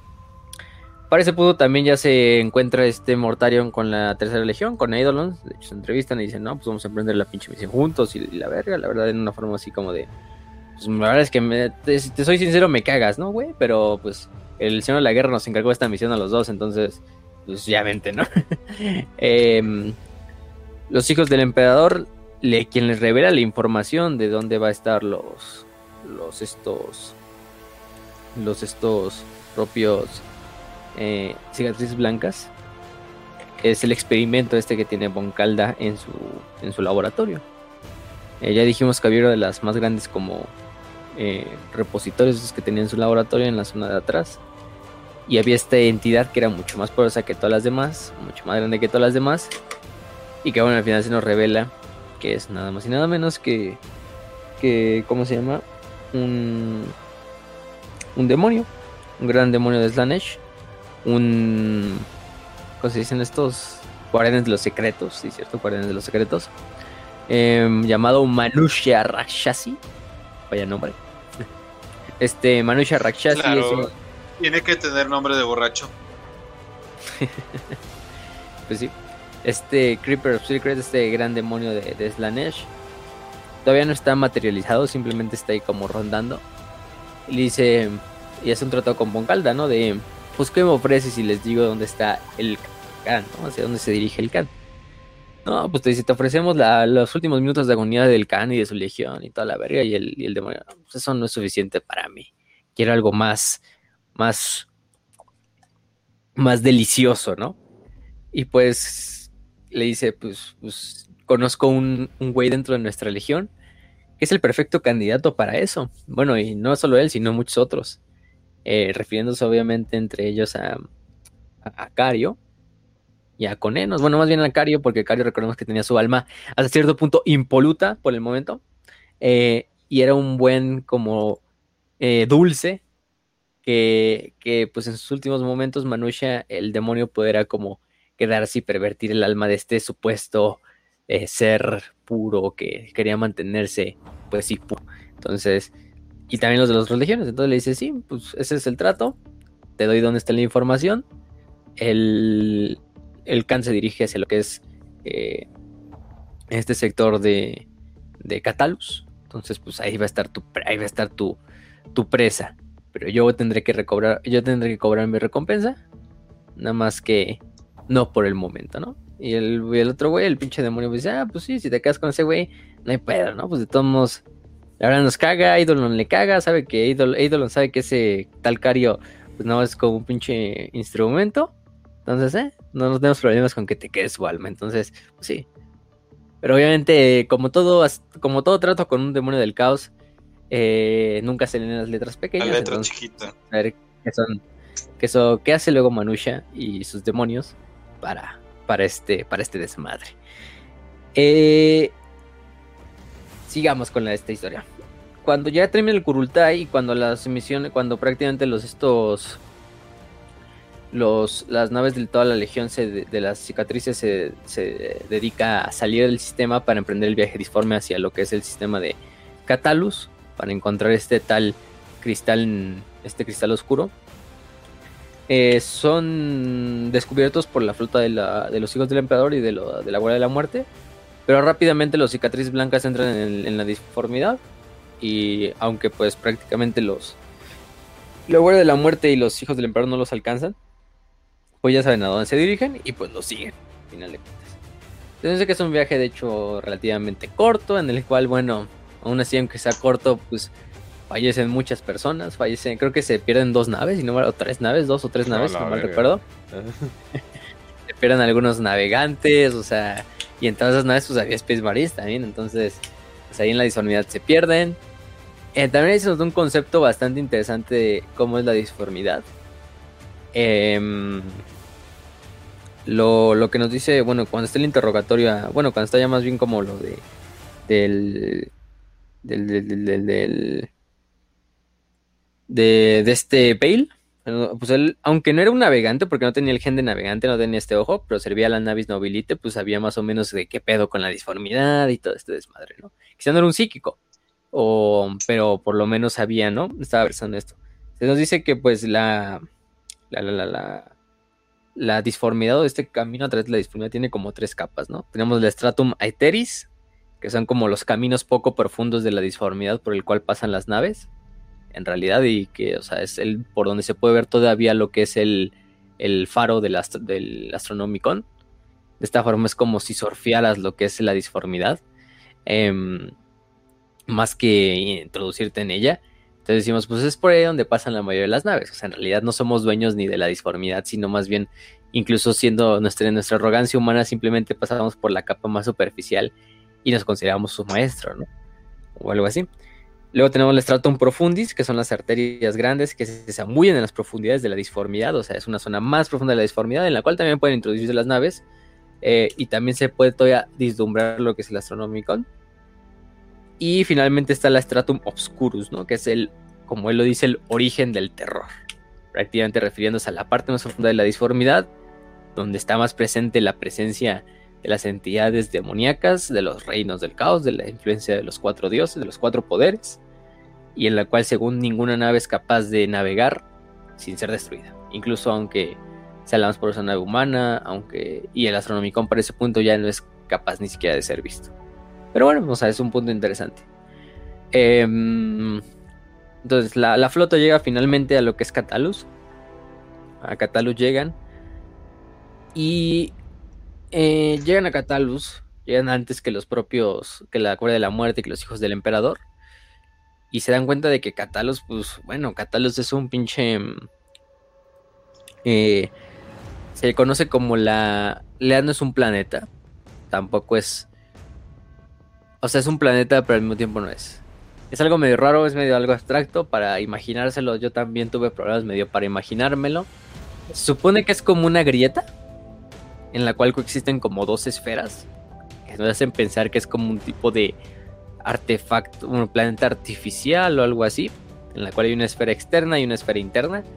Como estas, creo que no sé si una esfera de Dyson sea el, el, término apropiado. Son estas pinches esferas que rodean como un sistema espacial, así como si encerradas como el sistema solar en una esfera. Pero bueno, o sea, independientemente de eso, se supone que ese es el cristal negro. Lo que hago es que está esta esfera, estas dos esferas, y en la parte de abajo hay una grieta disforme que se abre así totalmente. Es como si fuera, como si estas dos esferas estuvieran flotando sobre la grieta. Así en la grieta como que emanara de las propias esferas. Y pues prácticamente la, energía disforme está ahí totalmente filtrándose, porque es una grieta así como el ojo del terror, como la cicatrix maledictum, obviamente pequeña, bueno, más pequeña, porque no se extiende en esta zona. Pero mm, por ahí se está filtrando lo que la disformidad, incluso los videntes de la tormenta, el Targutai, el propio Revel, se sienten mal, o sea, bueno, no se sienten, o sea, con un malestar muy, muy fuerte, pero sí se sienten como incómodos simplemente de estar ahí, de que literalmente la disformidad pues se filtra por ahí. Entonces, pues, cabrón. De hecho, hace, cuando ya van a llegar, el canas así como un pinche cálculo así súper raro, así de, vayan reduciendo la velocidad, así de, calculando hacia el último minuto para que lleguen lo más pegado como a la esfera. Creo que incluso llegan adentro de la esfera. Creo que de la esfera interna, para caberse todas las naves ahí dentro. Y de esta forma poder ingresar de manera más directa a lo que es la esfera. Y bueno, sí dice, pues tenemos que investigar esa chingadera. A ver, ¿quién se viene conmigo? Se vienen ustedes mis Keshiks, se viene Targutai y te vienes también Rebel. Ustedes se vienen conmigo a, a, investigar este desmadre, ¿no? En la nave se queda mm, en la Swordstorm que es la espada de la tormenta, que es la clase gloriana del Khan. Se le encarga a Yuval, le dice, Yuval, tú eres el que se vas a encargar de toda la flota y de todo el comando de la legión mientras no esté, mientras esté investigando este desmadre. Entonces todo te lo encarga a ti. Y pues sí, la verdad es que es muy buen... ¿Quién mejor que Yuval para encargarle toda la pinche flota? Entonces, eh, don eh, Vergas. Sí, Don Vergas. Pero, pero bueno, eh, los, los cicatrices blancas finalmente desembarcan en lo que es esta como estación espacial se dan cuenta que al final del día sí es como un constructo, pues no se sabe de qué origen exactamente, se teoriza que es humano, quizá de la oscura de la tecnología, lo más probable. Em, quizá también con algo de influencia seno, no lo sabemos. Eso no se nos explica muy bien. Pero bueno, llegan a este totalmente desierto. Lo único que encuentran es en uno de los hangares una de las naves negras de los Navis Nobilite, que estas naves bastante raras, así, que utilizan los, los de las Navis Nobilite. Y que al final del día, ah, también se llaman a Bale, este tal Bale, el, de la nave Nobilite que se han encontrado. Y dice, ah, esta es la nave de, pues, de mi maestro, de Peter Akelux. Este, mm, nada más y nada menos de él. Entonces, pues, eh, aquí debía de estar, aquí sus últimos minutos, aquí se supone que él debe de estar. Entonces vamos a buscarlo y encontrar qué pedo con esto.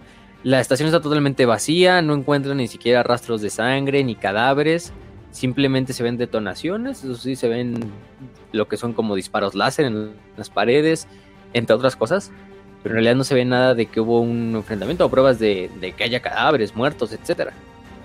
Em, finalmente llegan a lo que es una de las estas las estas eh, salas principales es una de las salas donde se abre como más la esfera interna en la cual finalmente se encuentran lo que es un holograma del mismísimo Peter, este Peter Helian Akeliux. Pero bueno, justo antes de eso es cuando ya empiezan a llegar las flotas de los, de los hijos del emperador, de estos cabrones de los... ¿Cómo se llaman estos? De los... De la Guardia de la Muerte. Y empiezan a pues entrar, entrar en formación. Ese momento es cuando Yuval le dice, eh, cagan, ya están llegando estos cabrones. Entonces no hay otra más cosa más que vamos a emprender la, defensa, vamos a hacer nuestra formación. En los cigarros hacen una pinche una defensa así como en esfera, listos para, recibir todo el impacto de la legión, las dos legiones, porque pues prácticamente viene la, casi la totalidad de la tercera legión. Y también casi la totalidad de la, de la catorceava, entonces vienen sus naves más grandes. Vienen las clases glorianas de los dos, o sea, viene la Endurance y la otra que era la Corazón Orgulloso, creo, de los hijos del emperador. Entonces, pues dicen, no, pues aquí usamos la pinche defensa, hay que darle tiempo lo más posible para que estén investigando este desmadre y descubrir una forma de activarlo. Finalmente se dan cuenta em, cuando este, este, ¿cómo se llama? Eh, este holograma de, de, del buen Akeliux se despierta. Eh, que pues este artefacto del cristal negro es como, vamos a ponerlo así, vamos a decirlo ya textualmente, es una especie como de, de pequeño trono dorado, si lo podemos poner así. Es un como gemelo del trono dorado, más pequeño, no tan potente como el trono dorado. Es un artefacto que se supone que también puede abrir ciertas grietas disformes a través del poder psíquico de un solo individuo en el cual se sienta. Y eso se ve ahorita descubriendo. Está el trono dorado, que es el que tiene el emperador, y pensemos en esto como una silla de taquería dorada. Mm. una versión menos poderosa. Es chiquito. Sí, sí, sí. Exacto. Lo que hago es que de hecho no les. El holograma de aquel no les revela si, ah, sí es un trono dorado. O sea, eso luego lo descubre Yesugei. Pero sí les empieza a decir que el emperador durante la Gran Cruzada ideó bastantes, o durante, desde antes de la Gran Cruzada, ideó bastantes momentos para evitar que la propia humanidad ya dependiera exactamente del, del viaje disforme. Eh, Peter Akelius y también Bale nos dan un punto así como de, bueno, ahorita vamos a ver qué pedo con Bale, pero nos dice que eh, el emperador estaba buscando esta forma de evitar que ya la humanidad se dependiera de ese viaje disforme y encontrar una vía alternativa, ¿no? Obviamente se nos da pistas de que uno es el proyecto de la telaraña que estaba haciendo en Terra y el otro a través del trono, del trono, digo, del, del cristal oscuro. Que de hecho se nos dice que el emperador, es, el mismo emperador fue el que recluta a Peter Helen Akeliux y le comanda la misión de investigar lo que es el cristal oscuro para hacer como un proyecto gemelo de este, de este trono dorado. Se supone que esto es lo que encuentra son estos senderos hechos por antiguos senos que pasan a través de la disformidad, pero que permiten estar como ciertamente aislado de los peligros de la disformidad, de sus habitantes, de los poderes de los, de los cuatro dioses. Entonces de esta forma logran hacer... Siento que eso ya lo había visto en otro lado antes. Quizá no tenga importancia. Quizá no tenga relevancia dentro de todo el Sí, sí, sí. Entonces, lo hago es que les dice esto, ¿no? Les empieza a dar estas pistas de esto es lo que se supone que el emperador, y esto es lo que me encomendó el emperador para, para estar investigando.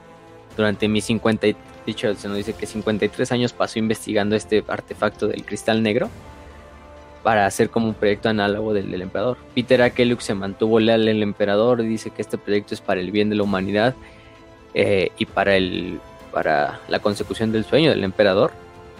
Y lo cagado es aquí es que, bueno, para ese punto eh, el Khan decide abandonar lo que es la, esfera eh, y regresar a las naves para, para liderar la defensa. solo se lleva a Kinshan, se lleva a Revel, se lleva a todos. Pero se queda Bale y se queda, se queda Targutai Yesugei en lo que es la estación. Eh, y unos cuantos Space Marines que también acompañaron a Targutai.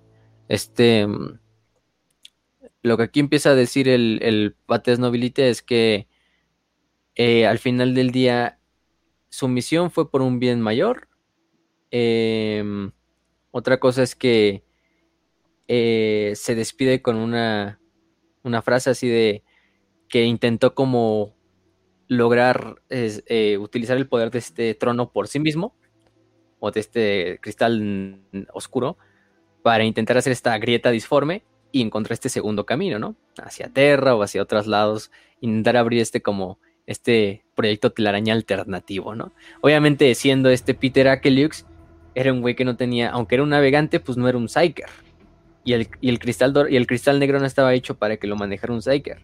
Sino de hecho se nos dice ahí que está hecho para que lo maneje el más versado entre los hijos.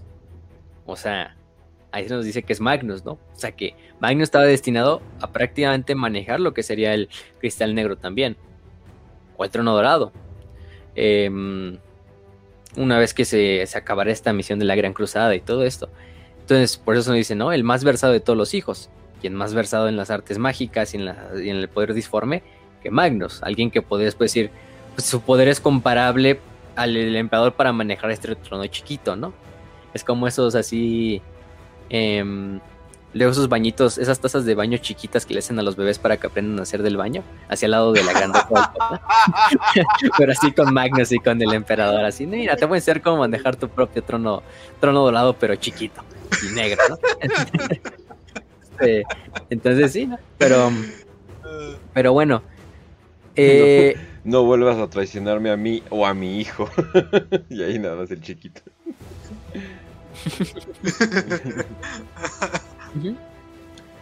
Y también sabe Aquelios que en esos últimos minutos de su vida se supone que sabía que la traición ya se había desatado y lo único que podía hacer es sacrificarse para intentar como activar ese trono y, también evitar que los propios traidores como que puedan tenerlo. Y también eso es lo que nos dice que por eso la, la, literalmente toda la pinche la, estación está todo, totalmente desierta porque el propio Peter Aquelius acaba con ellos y nos dice con esta frase que, bueno, la, voy a mencionar porque es sus últimas palabras de Aquelix. Aquí reconozco que lo que estamos viendo es un holograma. Aquelix para ese punto ya está totalmente pues muerto.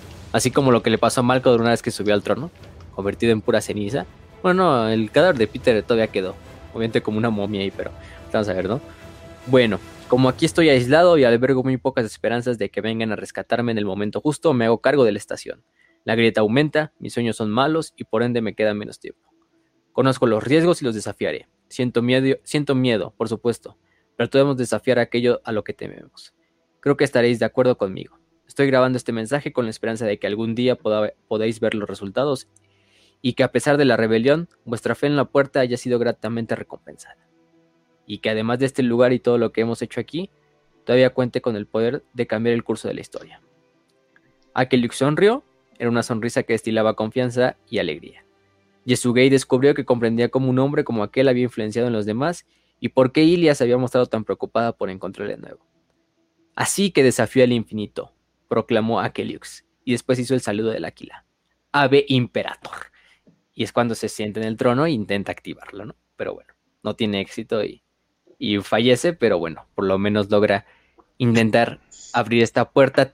intenta como lo que es como un primer impulso para poder abrir la puerta, como que la dejaran emparejada, ¿no? La puerta está totalmente abierta, pero ese primer sacrificio de Akelux es lo que permite que la puerta permanezca. Y él dice, pues en mis últimas palabras es para que los leales puedan encontrar esta puerta y hacer lo que es correcto. Y dice, yo incluso siendo parte de la Navis Nobilite, le doy la espalda a mi gremio, le doy la espalda a mi casa, le doy mi espalda a esos oligarcas de la Navis Nobilite y trabajo por el bien de la humanidad, ¿no? Por el emperador, por ese ave imperator. Desafío al infinito en este momento y es cuando fallece Aquiles, ¿no? Se supone. Pero ¿por qué dice desafío al Navis Nobilite? Descubrimos que obviamente este, Había unos que les caía bien Horus. No, y aparte de eso, deja tú de que se unieran a Horus. Y ya lo hemos dicho en otros programas, el Trono Dorado y el proyecto de la telaraña, al final del día lo que iban a hacer es que a los Navis Nobilite le iban a dejar inservible. Porque si la humanidad ya no iba a depender de, del viaje disforme, pues los navegantes ya no iban a tener un negocio del cual pues manejar. Porque ya la humanidad iba a poder viajar por la telaraña y ya iban a ser obsoletos, como dijo Ross. Entonces a la Navis Nobilite no le convenía que ni este proyecto del cristal oscuro, ni este proyecto del, proyecto telaraña tuvieran éxito. Se iban a terminar convirtiendo en lo que es el Kinect del Xbox. Pero pues, pues seguimos usando. Bueno, ya nadie usa esa madre. Exactamente. Creo que desde el desde el no, pues Primero el, el One tuvo su pinche Kinect y ya nunca vi qué puedo poner. Creo que sí, siempre dijeron de, ya, ya no lo producimos. Pero, pero sí, o sea, la, la Navis Nobilite, que era la que tenía el monopolio del viaje espacial, pues iba a quedar totalmente obsoleta. Entonces también la Navis Nobilite había mandado muchos agentes a intentar destruir estos proyectos o intentar espiar o qué pedo, ¿no? Porque ellos sabían que el emperador se guardaba algo. Y aunque a lo mejor no eran leales a Horus, pues ellos tenían sus intereses monetarios y de prestigio y pues de sus casas, ¿no? Entonces, pues incluso Peter Akeliux, siendo un, un navegante, siendo un, un miembro de una de las casas más respetadas, incluso siendo tan apreciado por los demás navegantes que incluso se le puede decir candidato a ser paternoval, pues él le dio la espalda a eso y dijo, por la humanidad, ¿no? Me vale madres lo que tenga el negocio de la Navis Nobilite y el emperador me dio una misión, vamos a investigar este cristal, este cristal negro, vamos a intentar que funcione, ¿no? Para que la humanidad finalmente sea libre de, los poderes de, la disformidad. Vaya que, o sea, Peter, aunque no es un personaje que salga mucho en la novela y digas, ah, no mames, o sea, al final su sacrificio sí tiene mucha pinche implicación y, me gustó bastante así de eh, esa última frase de así desafío al infinito, ¿no? A mi imperator. Y pum, es cuando desata, el pinche de cristal negro. Brum, brum. Eh, lo, cual sería, lo cual sería muy triste si terminara siendo solamente una paja mental y no se pudiera concretar. O sea, sería un sacrificio que pues, terminaría siendo en, ah, qué triste. Menos mal se pudo concretar este, eh, este proyecto, ¿verdad, Facio? Menos mal no hubo ningún problema mayor, ¿verdad? Sí, sí, vaya. Vaya, pero bueno, la intención es lo que cuenta. sí. Descansa en paz, descansa en paz, Peter. Pero, pero sí. Bueno, ese es, el sacrificio. Lo que es que se queda Yesuga y se queda el este güey que dijimos, Bale. Y es cuando Bale desata su verdadera cara. De repente ya no vemos al Bale ese que era ese pinche humanito pendejito, todo tímido, todo así de, ay, sí, yo soy un mamón, a mí no me interrogues. Eh, y de repente Bale saca dos granadas Vortex que tenía escondidas en la ropa, cambia totalmente su tono de ser de, esta cosa, y se nos revela que Bale pues simplemente es un agente de las Navis Nobilite que fue contratado por ellos para intentar destruir el proyecto de Peter, su tal maestro de Peter Akelux. Porque pues a ellos obviamente no les convenía que ese proyecto del trono, del cristal negro o del cristal oscuro, pues viera la luz. Entonces ahí Bale está ahí para el proyecto. Autoinmolarse y destruir el proyecto para que nunca se pueda volver a, encontrar y de esta manera no se pueda aprovechar. Eh, todos los de Space Marines se quedan así como a la verga, ¿no? Incluso Targutai así dice, no mames, o sea, estamos en una situación crítica así de, eh, de que pues, el güey está a punto de detonar las granadas. Y de hecho Targutai logra hacer que moverse tan rápido que este, que este, el Bale pierda una de las granadas y Targutai como que la teletransporta hacia otro lugar para que no explote, pero logra activar la otra. Y aunque son una simplemente una granada Vortex, las granadas Vortex, pues. granadas Vortex, El nombre es, no los dice, ¿no? Es como un tipo de granada que genera como un mini grieta disforme. Entonces, eh, prácticamente a Bale pues se lo lleva a la verga cuando la detona, pero a los demás desestabiliza todo lo que es la, la recámara o la cámara donde están y se empieza a derrumbar algunos de los Space Marines logran escapar, pero otros mueren. Targutai cae al suelo, a lo más bajo de la, como de la sala, y es cuando se encuentra finalmente el verdadero cristal negro, oscuro, perdón, que es este, ahora sí es un trono, literalmente tiene la forma de una silla, de un trono, como el trono dorado, más pequeño, hecho como de esta piedra obsidiana o negra, en la cual está por ahí, eh, y encuentra el cadáver de, este Peter, de Peter Akelix, que está totalmente demacrado, como si hubiera secadose completamente. Em, donde vimos el último sacrificio de Peter. Pero bueno, decide ahora, sabiendo qué es lo que intentó hacer Peter, pues terminar la tarea. Quita el cadáver de Peter y Targutai procede a sentarse. Ahorita vamos a ver qué pasa. Ahí lo dejamos con esa parte. Ahorita dejamos Targutai. Por otra parte, eh, durante este ataque ya donde se empieza a desatar la batalla entre la Guardia de la Muerte, entre los hijos del emperador, contra las cicatrices blancas, las cicatrices blancas empiezan a recibir bastantes bajas de naves, se defienden, destruyen algunas naves de los, de los estos, de los propios, em, ¿cómo se llaman? De los estos, de los hijos del emperador y de la Guardia. Pero bueno, la situación es crítica para la, legión, o sea, incluso aunque el Khan regresa, saben que lo, que tienen que hacer es este, pues resistir lo más que se pueda. Em, de hecho, cuando regresa el Khan dice, ¿qué pedo? ¿Dónde está Targutai? ¿No? lo dejamos ahí, dejamos al pinche Targutai ahí en la fortaleza. Pero, pero bueno, ahorita vemos qué pedo, ¿no? Vamos a mientras a defender la flota, porque aquí es la pinche última esperanza. Aquí, aquí no puede ser que toda la flota, no pueden los cicatrices blancas simplemente morir ahí esperando. No, si nos va a llevar la verga, pues morimos luchando, ¿no? Resistiendo es cuando se adelantan la, nave esta de mm, del buen Cario, de este, de este Cario de los hijos del emperador, el que tenía este agravio contra Shivan. Eh, dice, no, yo voy directo por ese cabrón. de hecho, se dirige junto a la nave de Shivan, directamente hacia la nave de Shivan, que no recuerdo el, el, nombre de la nave de Shivan, pero bueno, se dirige directamente hacia ella para atacarla. Eh, y también se dirige la nave de Conenos, que era el otro, el, el Noise Marine.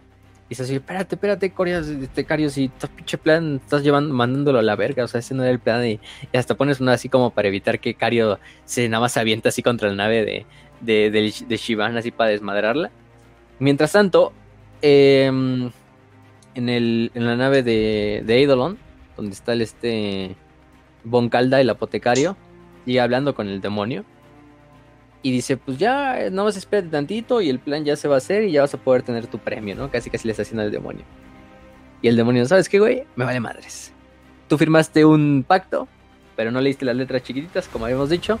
Entonces de repente todos los demonios empiezan a salir por las pinches como si fuera un pez que se va hasta la parte de arriba del tanque. Se empiezan a salir por el tanque. Y literalmente tenemos, ya, encontramos una presa más deliciosa, ¿no?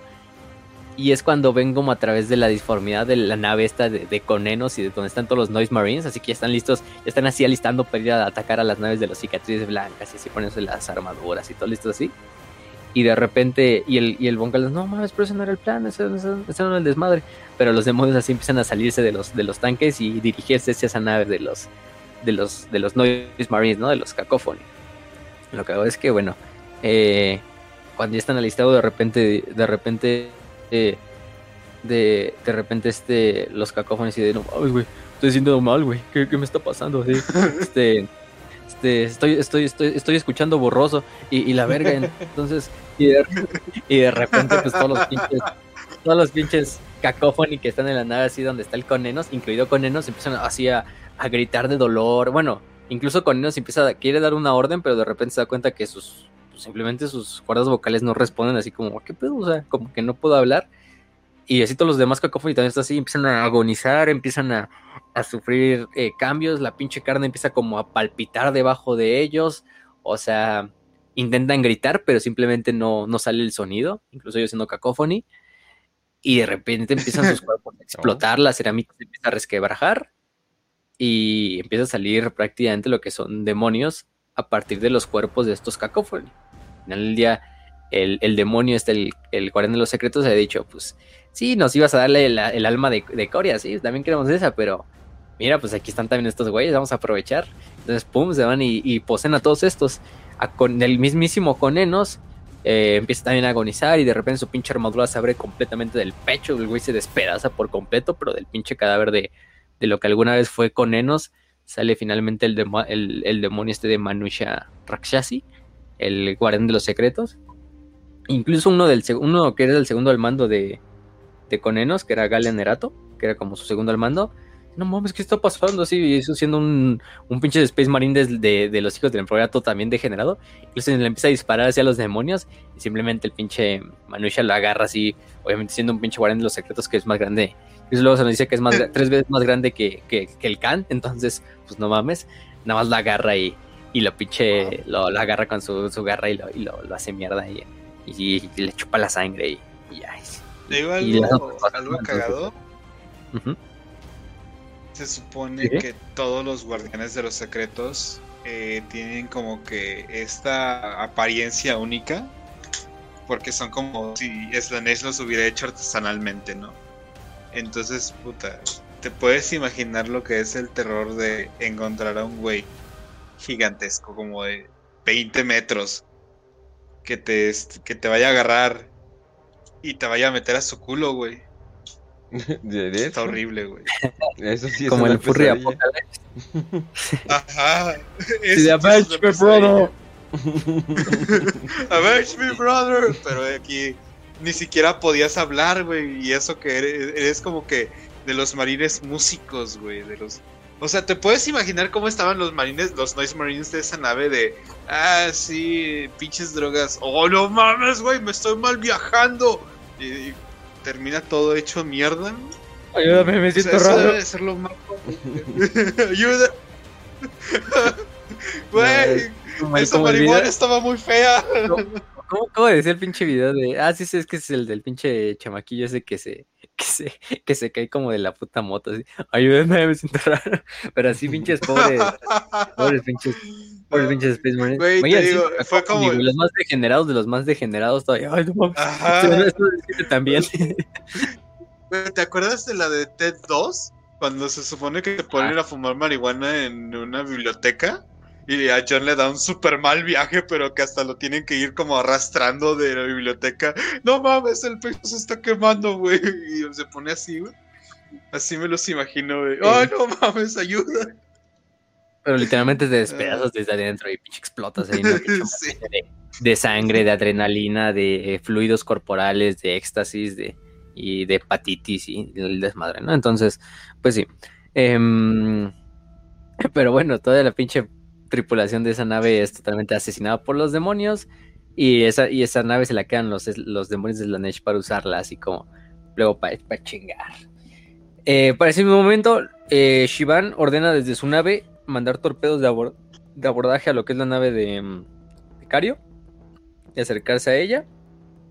Prácticamente la abordan hacen un combate a lo largo de todos los corredores y hasta llegar al puente donde parecen bastantes cicatrices blancas, pero pues también perecen bastantes hijos del emperador, hasta que se van a encontrar con Cario. Lastimosamente, el más grande amigo de Shivan, el buen Hochi, este, el güey en una, bastante, mata a bastantes hijos del emperador de la Guardia Palatina en la batalla, bastante épico. Pero pues el güey se emociona y se lanza en combate singular contra, contra Cario y finalmente Cario eh, le abre una herida en el cuello y Hochi se empieza a desangrar y, y fallece. Adiós, Hochi. de, Bye. dieron justicia. Igual que el hijo del Khan, ¿no? De Hochi. Que nunca lo escogieron para ser. Incluso siendo el hijo mayor de, de Genghis Khan, nunca fue como el elegido a ser el siguiente Khan. Por eso se emputó y luego se dividió la familia. Pero bueno, Hochi, el Hochi de Warhammer 40.000 también eh, falleció. Pobrecito. De esta forma. Y y bueno, Shivan, pues emputado, también entra en combate contra este Cario. Y mm, bastante ya revitalizado, ¿no? Por la nueva misión, por la visión de su primarca, por el sacrificio de Hochi. Empieza a combatir contra Cario. Aunque finalmente Cario vuelve a tomar la ventaja y... Aunque no es una ventaja muy grande, o sea, pero sí llega a... A, este... A, tumbar a lo que es este... A, a Shivan y también ya cuando está preparado para darle su madrazo, bueno, para acabar con este... Con este, ¿cómo se llama? Con, con Shivan. Eh, los demonios de Slanesh salen de la nave que habían capturado y empiezan a dirigirse hacia lo que es la nave del Khan. La nave del Khan. Y es también cuando le da tiempo al demonio ese interno que ya tenía Cario de empezar a tomar forma, de empezar a tomar como pinche eh, poder cuando ya este Cario no puede simplemente controlar al demonio ese que tiene adentro y empieza a ser totalmente controlado y empezar a perder el control y empezar a mutar. Y es cuando Shiva, bueno, finalmente aprovecha y le da la muerte a este, al buen, al buen Cario. Pero bueno, este, es esa, es esa madre. Eh, ¿Qué más? Eh, también tenemos recordemos la historia, regresemos con Targutai. Targutai se sienta en lo que es el trono. Aquí dejamos lo de, lo. Lo, Shivan captura la nave esta de los hijos del emperador y se la lleva. Y con esa logra también escapar. Pero eh, lo que hago es que... Eh, ¿Cómo se llama esta madre de, de se une, se sienta en el cristal negro, ¿no? En el cristal oscuro, perdón. Eh, aquí es cuando, cuando este Argutai, al tomar el asiento, ve todo lo que es el poder de la disformidad, el poder del trono, el poder de esta madre, sabe que él no es capaz pues de mantenerse con vida si se llega a sentar, sufre el dolor más agonizante de su vida, incluso nos dice que él pues lo máximo que había sentido dolor era ese dolor que pues algunos lo ven los mortales le decían como malestar, pero nunca un dolor tan agonizante que este, este cristal negro estaba hecho para el mismísimo emperador o para alguien como el más versado de los primarcas. Hasta dice, ¿y quién será ese, no? ¿Será Lorgar? ¿Será Sanguinius? ¿Será incluso Kurz? Que también son psíquicos, ¿no? Pero bueno, todos sabemos, pero no hay nadie mejor para ese papel que, que Magnus. Entonces Targutai finalmente se sienta, bien, bien, dice, pues aquí estoy preparado, que hago mi último sacrificio, a ver, intentemos terminar lo que hizo Peter, pero también intentemos darle ese sendero al cielo, a mi legión entera. Y es justo en ese momento en el cual abre un canal como psíquico, telequinético, con, con, con, tres, con tres individuos. Sabiendo que son sus últimos momentos, sabiendo que es sus últimos respiros, sabiendo que su muerte está cerca, al sentarse en este trono, que ya es un punto de no retorno, Targutai se va a despedir de las tres personas que él más apreció durante lo que llevaba de su vida. Estas tres personas van a ser Yagatai, su señor, eh, Arvida, su gran amigo, el mil hijo, y Stasu, la buena Ilia, Ravalion, que era también su gran compañera, ¿no? La que le tenía tanto aprecio. Entonces decide despedirse de estas tres personas, sabiendo que esta es su última voluntad, e intentar mandarles este mensaje psíquico, ¿no? Mientras tanto el Khan ni sabía qué pedos. Primero aquí tenemos de hecho la, la, lo que le dice a, a, este a Rebel. Es que Rebel recibe de repente la llamada psíquica y le dice, necesitarían un guía hermano. Llega una voz psíquica tensa mezclada con agonía pero todavía reconociblemente suya. El camino será oscuro y solo tú tienes la visión.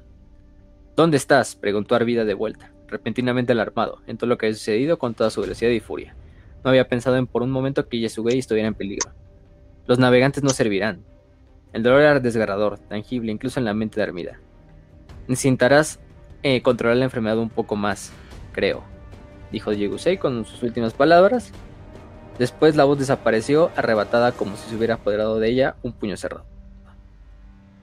Esas son las palabras que le dice a, a de que pues la legión, al morir Targutai, van a necesitar un nuevo guía y no hay nadie más con fuerza de voluntad ni con la fortaleza psíquica que tú, Rewell. Entonces tú te encargarás de guiar a la legión. Incluso tú no siendo un cicatriz blanca, pero ya siendo un cicatriz blanca al, ser adoptado por nuestra legión y al sangrar junto a nosotros, pues sé fuerte y logra, logra saldar esa, esa, enfermedad que sé que tienes, ¿no? Que es el cambio de la carta. Nada más mm. que intenta resistir más. Luego le llega el mensaje a, que, eso hubiera. ¿te, imaginas que eso hubiera sido como un audio de WhatsApp y lo haya tenido tipo en altavoz, güey? Esa enfermedad que tú tienes, espero que se cure. Sé que, sé que todo el mundo pensará que es una maldición y te vas a ver horrible y te podría hacer quedar muy mal como un mutante o algo peor. Pero no te preocupes, yo te quiero mucho. Y todos volteándolo a ver de qué chingados está diciendo. Demonios, Targutai este cáncer es demasiado fuerte. No creo que ni Magnus pudiera vencerlo. Entonces, pues, bueno, Magnus sí venció el cáncer cuando acabó con el cambio de carne. Entonces, pues sí. Este, Encontró la cura y luego no. Demonios, cacaroto. Pero bueno, es lo que le dice a, a Este. luego se despide de, de esta Ilia, ¿no? De Su, de la querida Su. Eh, te hubiera protegido si hubiera podido, dijo la voz, y algo en su interior provocó una agonía casi insoportable y le hizo querer gritar en voz alta. A ti sobre todo porque eras nuestra alma. El pánico se apoderó de Ilia. ¿Dónde estás? gritó ella. No te aflijas, nos hicieron para esto, Sud. Nos hicieron para morir. Entonces la voz se fue. La retirada fue como una violenta patada en el cuerpo, la golpeó con fuerza y le hizo retroceder. Tú no, gritó ella, incoherentemente volviéndose hacia un lado y luego hacia el otro como si pudiera verlo todavía sobre ella como había hecho en Ulanor, invencible, sonriente. Tú no, cualquiera menos tú. Torgun corrió hacia ella, los sirvientes la alcanzaron y la sujetaron, pero las lágrimas ya corrían por su rostro, calientes y enfadadas. Intentó atacar con los puños como si se tratara de sus enemigos. Y bueno, hay que decir que para ese también Torgun, uno de los exiliados, dijimos, Torgun, el gran amigo de Shivan, este, el güey que era como vikingo, pero que se había unido, le pidió y le suplicó a Ilia que intercediera por él y por los demás hermanos exiliados para que al menos los dejaran luchar en la parte delantera de la batalla. Que por lo menos su sacrificio fuera honrado, ¿no? Y de que no murieran y que no fueran 130 guerreros simplemente desperdiciados por ahí, ¿no? Sino que pues les dejaran por lo menos encontrar la muerte en esta última etapa de, de esta batalla que quizá ya estaba perdida. Y el Khan accede, y Torgun es uno de los que se, se, eh, Luego a todos estos exiliados los, los, dividen en las diferentes naves para que las protejan. Entre ellos Torgun es el que se queda en, la, en el puente de la, de la, espada de la tormenta también ayudando al Khan y a los demás a, planear cómo va a estar el pedo. Pero bueno, eh, luego se dirige a, a este, al buen, el Khan, ¿no? Al buen Yagatai. La orden localizada de Yesugei murió en sus labios. Con una sincronicidad que no podía haber sido aleatoria, la voz mental del vidente de las tormentas estaba ahí de repente, aunque atormentada por la agonía. Al principio yo era Shinaz, dijo Yesugei, logrando transmitir una especie de humor roto en medio del dolor. ¿Lo recuerdas? Tú me pusiste el nombre. No lo hagas, murmuró el Khan, quien con la mente acelerada ya adivinaba por fin lo que había sucedido. La maquinaria debajo del palacio, la ausencia de su padre en la guerra con repentina y terrible claridad, las piezas se encajaron. Es una orden, no lo haga, Yisugei. Los medios oscuros son peligrosos y los Yaska prosperan en ellos. Tú eres su protector. El Khan se movió, caminando hacia abajo desde el trono de mando. Los teletransportadores podrían usarse incluso ahora. Targutai, esto acabará, esto acabará contigo, no lo hagas. Regresa a la nave. Has de saber que te habría seguido hasta el final, mi señor. Habría estado a tu lado en tierra. Cuando me vaya, no dejes que olviden. No dejes que se conviertan en algo detestable. Vuelve. Tú eres su protector. Fueron las últimas palabras de Targutai ante su señor.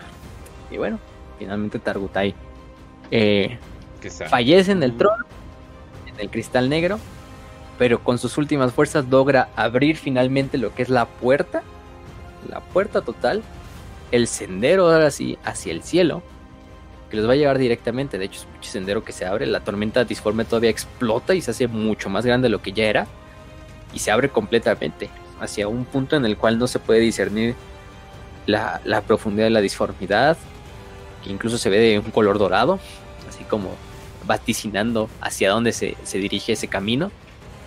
Y es cuando este mm, el campo no tiene otra, el can queda devastado en ese punto porque hasta ese punto es cuando ya realmente como que toda esa energía o toda esa tristeza que había guardado al morir Kinsha y ahora con la muerte de Targutai pues todavía se decantó más.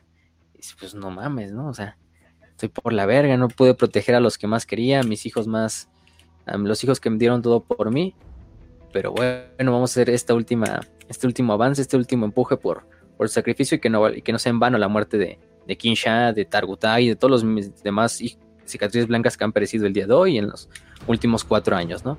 Entonces, pues vamos de frente, vamos de frente hacia el abismo y todas las naves diríjanse hacia lo que es el portal. Le da el orden a todas las naves de la Quinta Legión de que dejen de combatir contra las fuerzas de, la, ah, de, las legiones traidoras y se dirijan directamente hacia lo que es lo portal a máxima velocidad y listos para prender los motores de la disformidad en cuanto, en cuanto entren en trayectoria. Les dice que la, espada de la tormenta esa va a ser la única nave que no se va no se va a dirigir hacia el portal, sino que la, espada de la tormenta va a ganar tiempo. Eh, aquí es cuando de repente las naves empiezan a dirigir hacia el portal. Los chicos del Emperor dicen, ah, pues vamos a aprovechar, vamos a perseguirlas. Y Mortarion, que iba en su nave en la Endurance, se da cuenta de que la espada de la tormenta, la, nave insignia, la clase gloriana de, las cicatrices blancas, todavía permanece en órbita y ya no está escapando por el portal. Y dice, pues la perfecta oportunidad, ahí está el Khan. Va a intentar eh, ganarle tiempo a sus hijos. Dirijámonos directamente. Y también se ve que la, la espada de la tormenta se empieza a dirigir de frente contra toda la flota de, la, de los estos de la Guardia de la Muerte, así pues en un ataque bastante suicida, así que incluso no tiene sentido. Pero se va dirigiendo hacia la flota, los, los Guardias de la Muerte ordenan a disparar y empiezan a dispararle a la nave de, de, insignia de los, del Khan y le empiezan a hacer mierda, le empiezan a devastar completamente. Pero la nave sigue hacia enfrente, incluso se lleva unas cuantas naves de la Guardia de la Muerte en el camino, así con sus últimos como alaridos de, de, desafío. Y es cuando Mortalion dice, ya dejen de dispararle vénganse conmigo todos los sudarios de la muerte y se teletransporta directamente a la nave, ¿no? Para ir por, por el Khan personalmente. El problema es que cuando llegan a la nave se encuentra una nave completamente desierta, una nave que no hay nadie en el puente, no se ve ninguna señal de vida. Mortal llega a ser como de, ¿qué pedo? ¿Dónde estás, hermano? No, ven y enfrente conmigo y, la chingadera. Y lo único, que, lo único que le da respuesta no es el Khan, no son sus Keshiks, no son sus, no son sus, sus estos, sus guardianes, ni siquiera los del puente, los oficiales del puente, sino lo que le da eh, la, esta, ¿cómo se llama? la, la respuesta, pues son más de 130 este, Sagar Macian, de los estos, eh, Sagar Mazan de los, de los, de los cicatrices blancas, que se quedaron en el puente para hacer ganar tiempo a su primarca.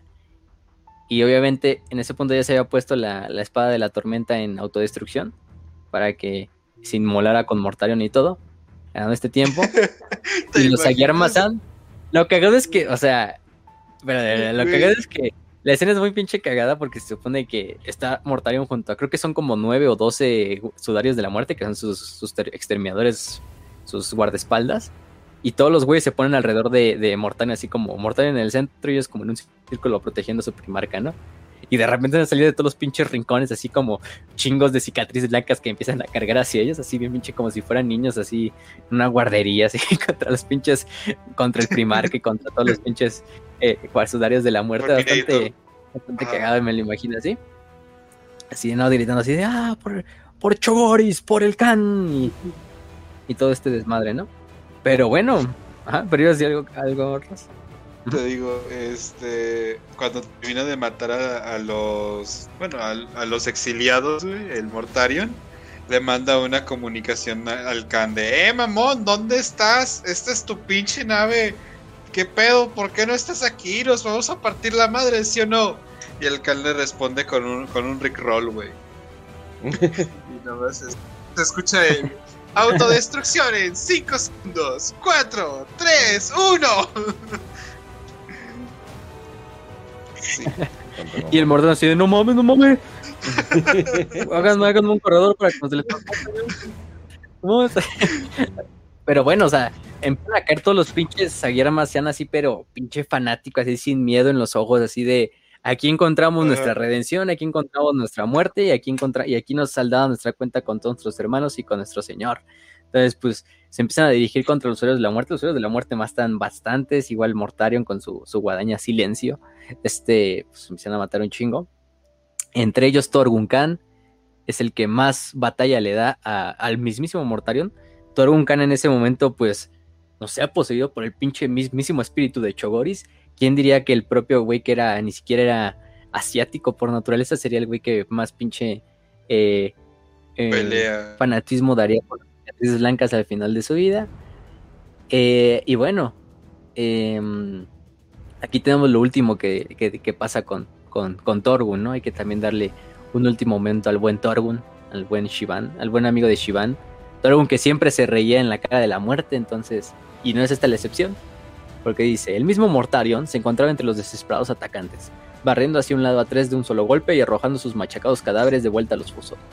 Golpeando, en el pecho a un cuarto, luego se dirigió hacia el líder que los mantenía unidos. Mientras se acercaba, el legionario de los cicatrices blancas despachó a su oponente y se volvió para enfrentarse al primarca. Imagínense, hasta se chingó un sudario de la muerte el, el propio Khan. Salve, y bueno, quién sabe más, a lo mejor. Salve, señor de la muerte, gritó, sonando casi eufórico, inclinando su larga espada para golpear. Torgun Khan te saluda. ¿Por qué haces esto? Preguntó Mortario, reteniendo a silencio, tan solo por un momento por qué, se echan a perder sus vidas, ¿no? Pero no era ninguna pérdida, y él lo sabía. Cada segundo que pasaba, el terrible destino de la nave insignia se acercaba. Cada segundo que pasaba le daba tiempo al resto de la flota para escabullirse. La área de la 14 legión se había concentrado en este punto, excluyendo a todos los demás. Incluso ahora los lanzas se volvían a disparar, a golpear los escudos que atrapaban a su señor en el casco de vacío, que se deterioraba con rapidez. ¿Por qué mi señor? se rió Torgun, preparando para el golpe que se avecinaba. Resarcimiento, al fin. Mortarion preparó su guadaña y dijo, no existe tal cosa. Pero bueno, para la siguiente escena ya sabemos que Torgun fallece, partido a la mitad, junto a muchos de sus camaradas y todos los Sayer los han asesinado en esa última batalla. Pero bueno, Torgun encuentra el resarcimiento, como él mismo dijo, la redención, el honor, y logró ascender al eterno cielo azul con todos sus hermanos chogorianos y terranos, al final de cuentas. sí. Sí pasa. Tarion diciendo, no existe tal cosa. Pendejo, la nave va a explotar, estúpida. y pues no mames. O sea, y pensándolo bien, yo también sería Mortarion diciendo, no existe tal cosa. Si me hubieran coqueado como 50 veces en un solo día, así que se entiende un poquito el sentimiento de Mortarion. Pero es un pendejo, porque se la pasan coqueándolo. Y le hicieron un troleo. Como mis ancestros, mis ancestros me sonríen, guardia de la muerte. ¿Puedo decir lo mismo de los tuyos? Y madres, y se muere Torgun. Entonces, descanse en paz. Mi, mi primar casi me quiere. Entonces, ya finalmente de Mortarion escapa de la nave a tiempo y, logra regresar a la, Endurance, pero pues su presa, su final, su pinche objetivo que le encargó a Horus, pues otra vez fue un fracaso. El güey no lo volvió a conseguir. vaya, vaya que. Bueno, oh, ya sé que Este, este, bueno, Mortarion. Pero bueno, los hijos del emperador siempre andan como su, su, esta, su persecución, pero tampoco logran llegar a tiempo. El Khan y Ilia y todos los demás, Shivan. Bueno, Shivan ya dijimos que se había escapado en la nave, o no se dirigía con la nave esa que habían encontrado los hijos del emperador. De Coria, em, de Cario, perdón. Y este, em, ¿cómo se llama? El propio... Em, ay, ¿cómo se llama este güey? El Khan se dirigió a otra nave, que era la... Ahorita me, ahorita me acuerdo el nombre, pero bueno, se dirige a otra nave que va a ser la siguiente nave que... Sí, sí, sí. No, pero aparte de eso, pues la, la Swordstorm es totalmente destruida y abandonada. Eh, pero se retiran a otra nave y desde ahí van a. La lanza del, cielo es la que se va a volver su nueva nave insignia de la Legión. Es una nave más pequeña, no es una nave clase gloriana, pero pues, ahí se dirigen. Y desde la lanza del cielo, este. Este. Este. El Khan va liderar la punta de lanza directamente hacia el portal. Como siempre, el gran estilo de cicatrices blancas este, dirigiéndose hacia el pinche boca del infierno mismo, así en una punta de lanza a la mayor velocidad posible, de una forma tan épica que ningún pinche, que ningún, que ningún otro libro te puede dar, ninguna otra legión te lo puede dar, así dándole cara así el pinche destino de frente y ta, ta, ta, así de frente contra la, contra la disformidad y se van dirigiendo hacia el portal, entran al portal, pero bueno, cuando están entrando al portal, cuando van viajando hacia lo que es por este desmadre, se empiezan a dar cuenta de que pues, la pinche disformidad empieza a hacer estragos dentro de las naves, activan los campos Geller, pero ni eso es suficiente, porque para ese punto los demonios de, de Slanesh, que habíamos dicho que andaban ya, que habían poseído los cuerpos de estos Space Marines, empiezan a perseguirlos como estas entidades flotantes a través de la disformidad. Bueno, la disformidad es su terreno, su terreno amigo, entonces fácilmente van alcanzando las naves, pero su premio principal es la lanza del cielo, que es la nave en donde va el propio, um, el propio este el propio Yagatai, ¿no? Y en este punto es cuando los demonios empiezan a intentar romper el campo Geller, lo empiezan a lograr con éxito, empezar a romper el casco y querer entrar dentro de la nave. Es cuando Khan junta a todos los cabrones en el puente, a los Keshiks, a, los demás este, Astrop, a los demás, ¿cómo se llama este? Eh, son estos güeyes? Eh, Videntes de la Tormenta. Revuel Arvida se encarga de, de, guiar la nave como si él fuera un navegante eh, a través de la disformidad buscando el Astronomicon con su poder psíquico en una pinche tarea titánica para Rebel, que incluso todavía le está poniendo más estrés a su cuerpo, más estrés a este pinche cambio de la carne, pero Rebel resiste para estar guiando las naves, él siendo la punta de la lanza y que todas las naves sigan a Rebel, todos los demás navegantes sigan a Rebel y Rebel los lleva hacia Terra. Es una, en una forma muy épica, este Rebel se vuelve el navegante. Y bueno, nos los habían dicho, ¿no? Que los mil hijos muchas veces ni siquiera utilizaban navegantes ellos manejaban sus naves así con sus propios psíquicos, así con Space Marines, así como si fueran navegantes. Entonces, pues no era algo que tampoco fuera muy extraño para Rebel. Pero bueno, es cuando toda la misión se crea de vamos a proteger a Rebel, porque si muere Rebel, pues quién nos va a dirigir, ¿no? Ya no está Targutai, aunque los demás vientos de la tormenta también son poderosos, pues nadie era como Targutai. Rebel es el Rebel es el que Targutai le encargó la misión de dirigir a mis hermanos. Entonces vamos a coger en, en Rebel y Rebel nos va a guiar. Pero mientras tanto, todos vamos a fortificar el puente, el puente a lo que más da. Y es cuando el Khan también da uno de los pinches discursos más épicos. Perdón. Este. Mm, y bueno, aquí dice, ¿no? El casco volvió a vibrar. Los disparos fuertes procedentes del exterior seguían penetrándolo. No había grietas en el adamantium, ya que los habitantes de los empireos no luchaban contra las limitaciones físicas de la materia, sino contra las barreras psíquicas de la tecnología que le envolvía. Están llegando, todavía están sedientos de sangre les informó el Khan. Pero ya hemos sangrado suficiente y otros han desangrado para traernos hasta aquí, así que ya no les daremos más. La primera, la primera garra salió del techo. Brillaba como un ololito e intentaba atravesar la nave. Un hedor penetrante de perfume enloquecedor se propagó por todo el puente, seguido por los alaridos de otro mundo. El Khan sacó la Tulwar. A otro lado del puente todos los guerreros sacaron las espadas. Las contraventanas de la disformidad resonaron y los motores de la disformidad se quejaron. Vienen a por nosotros, porque somos los que guiamos a los demás, gritó el Khan, caminando hacia donde estaba Arvida. No podrán con nosotros. Aparecieron más garras, los gritos de éter alcanzaron un tono febril, los látigos de púa se filtraron a través del metal vivo, curvándose como si estuvieran rotados de sentidos. El escudo interno que cubría las cámaras del puente se rompió y con él desapareció cada resquicio de protección que les daba el campo Geller. Aquí estamos, rugió el Khan, desafiante ante la nube que solo hacía que crecer. Estamos aquí, en este mundo. Somos los Talxar, procedentes de Chogoris, y esta es nuestra última prueba. Se abrieron paso, gritando y aullando. Eran mensajeros del puro horror. Tenían las extremidades esqueléticas, las manos en forma de gancho, cuernos en la cabeza, pezuñas hendidas y una especie de líquido que les caía del interior del casco. Hasta el final de los tiempos, tronó el Khan preparando para el combate. Resistiremos a la oscuridad. Entonces, cada mortal gritó en una mezcla de aclamación y furia. Estaban impavidos ante la legión de terror que atravesaba la materia para atraparlos. Habían sacado todas las armas que aún poseían y, encabezados en la batalla por su primarca, se lanzaron con determinación a los caminos olvidados del éter. ¡Por el Kagan! rugieron ahogando los gritos de los empireos. Ordu Gamana Yagatai. La grieta se cerró. Los demonios llegaron hasta ellos y la batalla tuvo lugar en el lanza del cielo, mientras ésta se desplazaba a través de las profundidades de la disformidad viva. Y bueno, la batalla que, que sigue, eso no mames, o sea, vaya que los, los cicatrices blancas en ese punto estaban así de estamos ya aquí en este última en esta última parte del camino aquí morimos en el puente, aquí honramos el sacrificio de todos los que cayeron en, en, la batalla anterior.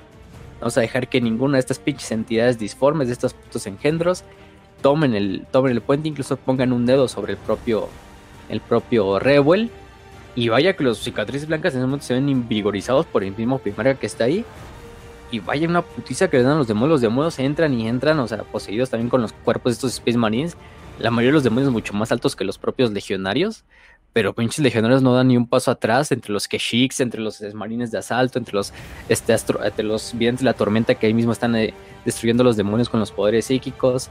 De hecho, uno de los eh, hace como un escudo de vacío alrededor de Rebel para que no lo puedan tocar los demonios. Pero, pero sí, este Rebel mientras tanto seguía canalizando el poder para de esta forma eh, lograr evitar eh, para lograr seguir guiando las naves. Es en el momento cuando también entra el, este, es el demonio conocido como Manusha Rakshasi, el guardián de los secretos. Entra al puente y dijimos tres veces más grande que el, que el propio Yagata, entonces imagínense el desmadre. Pero, mm, pero bueno, el Khan dice, pues tú engendro te a enfrentar a mí, nadie más. Entonces, eh, incluso le dice, nunca debiste atreverte, ¿no? El, eh, el demonio le responde, este es nuestro reino. Y llega te le dice, todos son nuestros reinos. Ustedes solo son una plaga en ellos, un contagio que ha de extirparse. Y extirpado serás. Y pues se enfrenta, se enfrenta directamente contra el demonio. El Khan, no mames, es una pinche batalla en la cual se pone a luchar espada contra espada. Em, este, el demonio contra el Khan. El Khan da golpes, el demonio los devuelve, los dos se rompen la armadura, el Khan logra hacerle heridas, que pinches demonios de la clásicos de que les hacen una herida y, entran como en un estado de éxtasis y de, ay, sí, dale, dale más. entonces, entonces ahí cabrón, ahí luchando contra el Khan.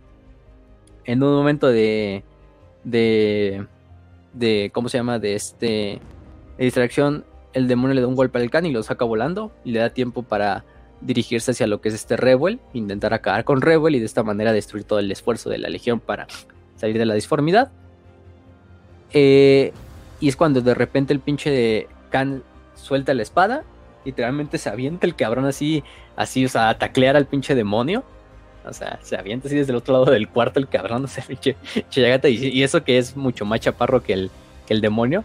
Pero se le avienta, el Khan agarra el cuello, empieza a sujetar así el cuello de, de, del demonio y alejarlo de Arvida así con su pinche fuerza subrumada el propio demonio empieza a perder el equilibrio, se estrella de espaldas.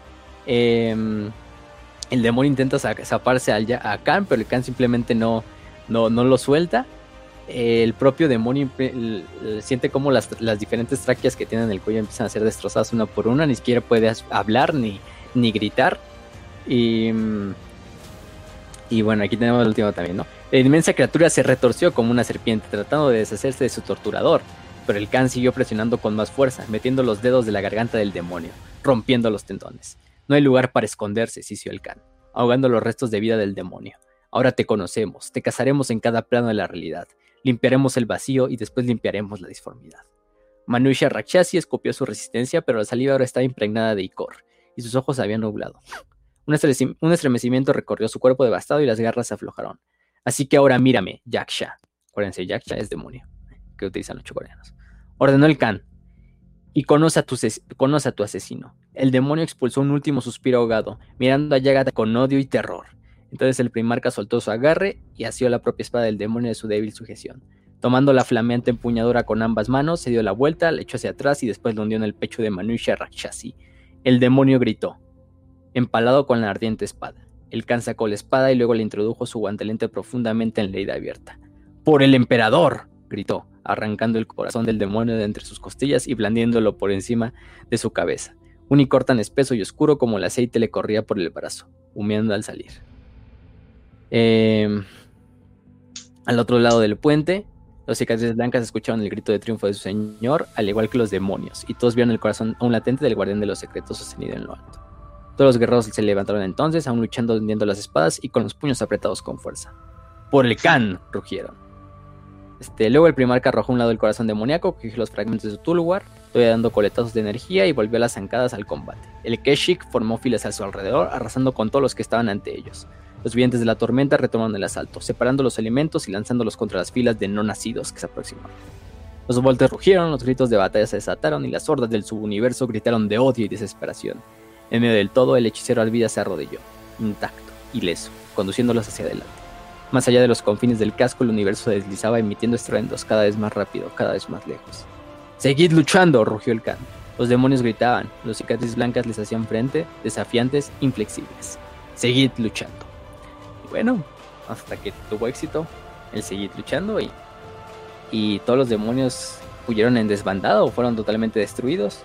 Y obviamente con eso lograron salir finalmente de la disformidad, salir de este túnel, salir de este sendero que los llevó por el infierno, pero que finalmente arribaron al cielo, ¿no? Arriban al cielo.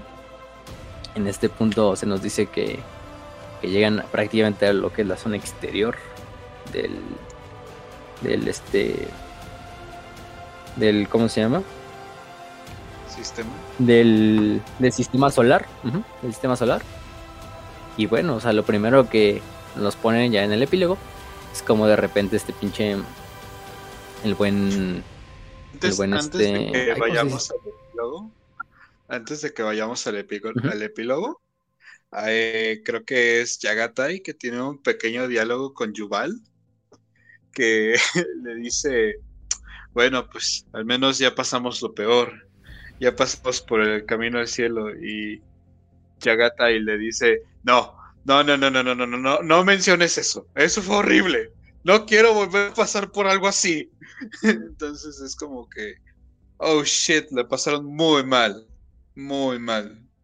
Además yo creo que la pérdida más grande es este... ¿Mm? O sea, el, el Khan dijo, la verdad sí me lucí desmadrando ese demonio, la verdad eso sí te lo voy a reconocer, pero no lo haría otra vez. No, no volvería a serlo.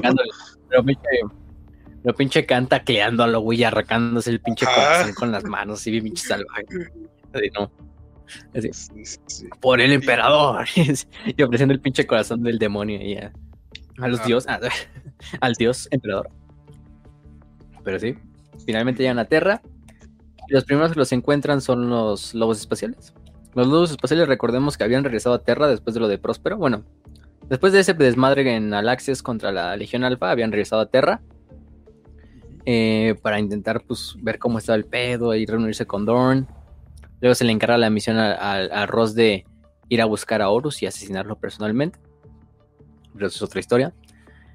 Eh, pero el primero en encontrar la flota, de hecho los, los escáneres de la flota de los lobos espaciales dicen, ah cabrón, encontramos señales, pueden ser enemigos, dirijámonos directamente máxima velocidad, le dice el pinche Lehman hacia su, a su flota.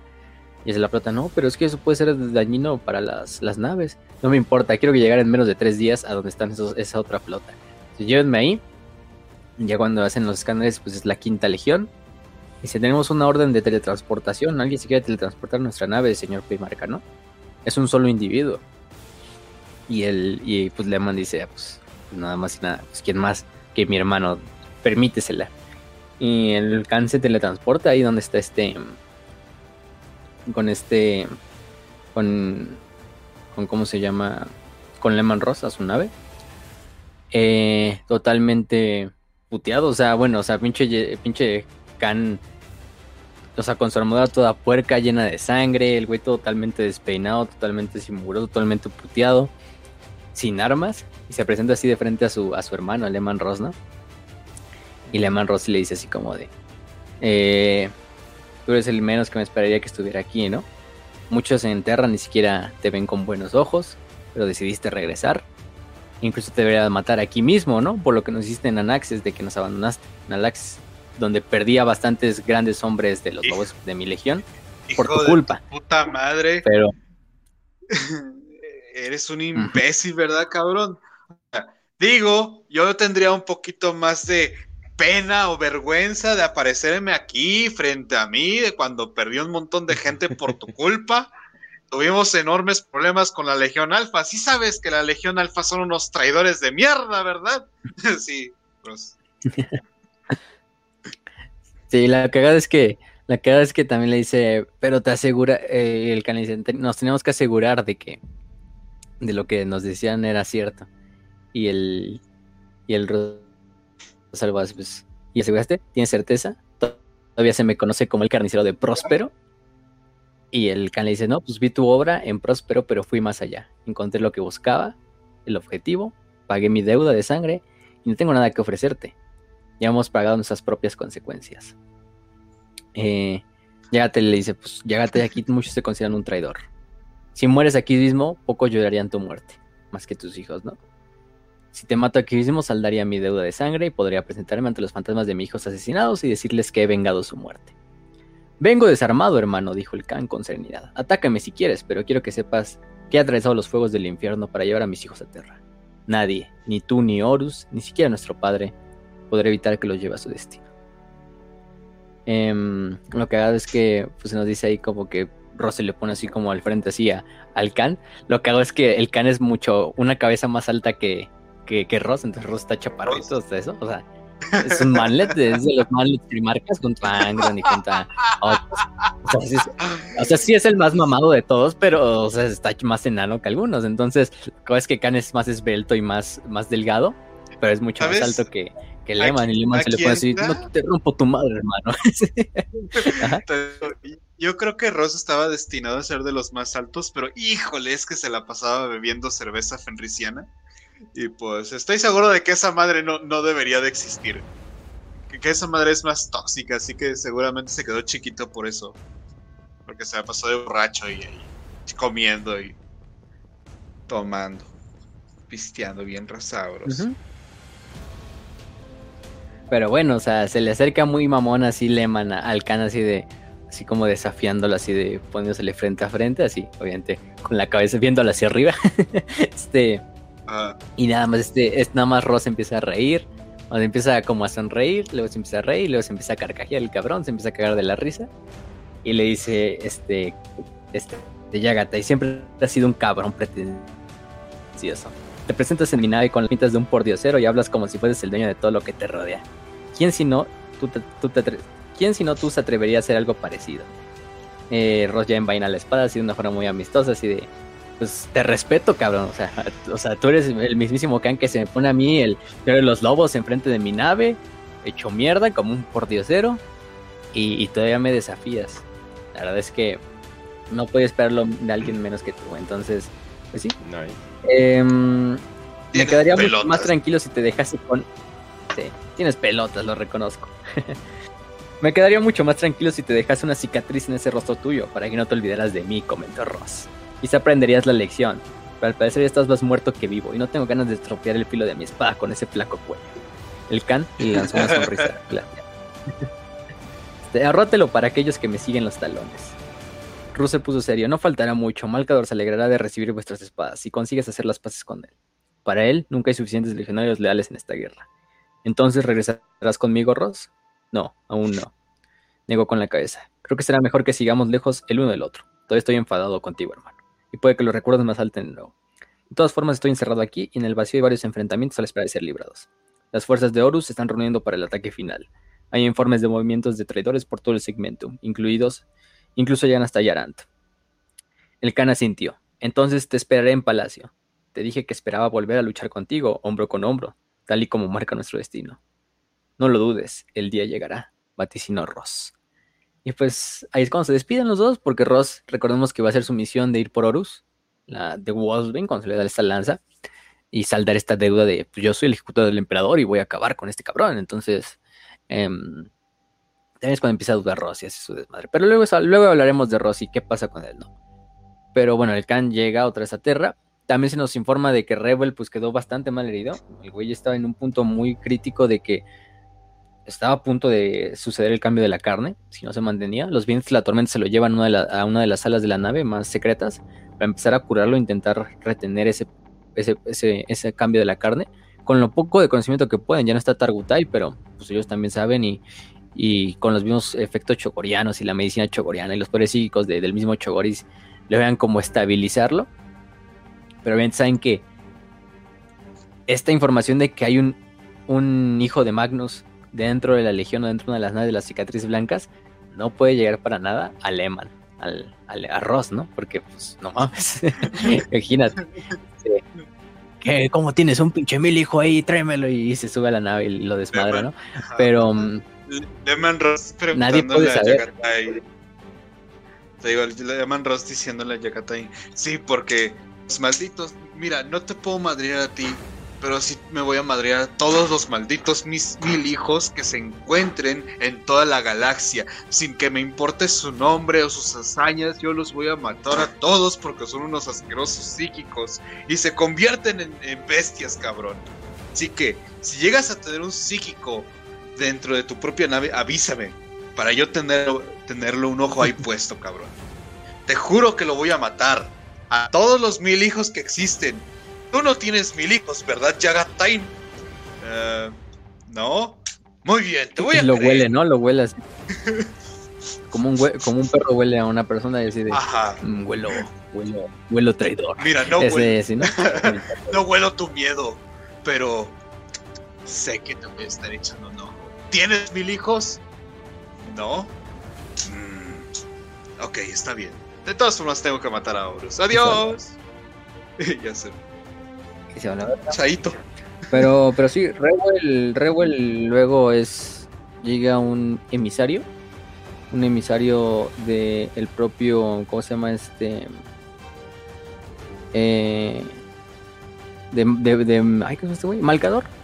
Un, un guardia imperial llamado Khalid Hassan que se presenta frente al cuarto donde está este, donde están curando a Rebel, escoltado incluso por lobos espaciales, y dice que vienen por Rebel, que Malcador puede salvarlo y que Malcador tiene una misión para Rebel, que él estará seguro en las manos de, Malcador y que no se preocupen por él. Lo único que tienen que hacer es lograr que Rebel llegue con Malcador una vez que lleguen a Terra y de esta manera pues que también en el camino, que los lobos especiales tampoco se den cuenta, pero es algo importante, pero, pero que, que, este, que este Rewell tiene una tarea a manos del Sigilita mucho más importante, ¿no?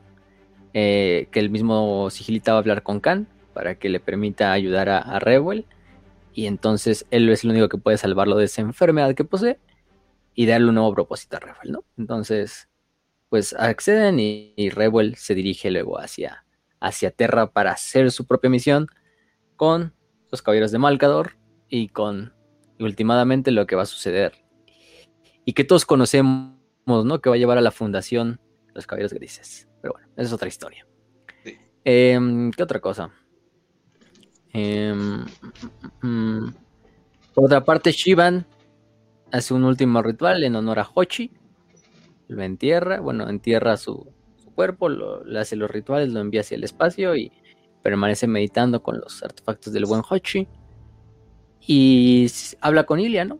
De, mm, del sacrificio última, el último sacrificio de, de Yesuge, ¿no? Que Yesuge pues, siempre fue una persona que, que rió incluso en la cara de, de, de la muerte, en la cara del fracaso, y que pues apreciaba mucho a Shivan, ¿no? Shivan le dice, no, pues también apreciaba mucho a... Ese güey apreciaba a todo el mundo, entonces Targutai ya no nos acompaña, pero... Pero bueno, el... Ahorita le estamos cantando llegue, este... sí, sí, sí. Pues sí, le empieza a llorar por la muerte de Yesugei. Eh, al final del día será honrado como uno de los más grandes héroes de, del imperio durante ese primer periodo trágico que es la, historia de la humanidad en la herejía de Horus. Pero bueno, Yuval y el Khan se reúnen última, también por último en, su, en la nave y dicen y dicen pues este caso de que eh, bueno, estas son las últimas frases. Eh, no he tenido tiempo para preguntarte, cagan. Estuviste en ese lugar, el cristal oscuro. ¿Qué era? El Khan se zambulló en sus pensamientos. Quizá Yesuke era el único que lo comprendió, pero aún así la maquinaria que Yagata ya había contemplado en las entrañas de la estación le había dicho mucho. No dudaba de que todo hubiera formado parte del mismo proyecto, eh, aquel proyecto que había alejado a su padre de la cruzada, y que con el tiempo habría hecho que todo despliegue del imperio navegantes, legiones, motores de disformidad, el Mechanicum, incluso los propios primarcas, quedase obsoleto. No le extrañaba que lo hubiesen mantenido en secreto, un misterio que había contribuido mucho a los años de desconfianza y sospechas. Era evidente que la traición había sido anterior a Horus. Quizá era entonces cuando el producto de esta traición empezaba a percibirse.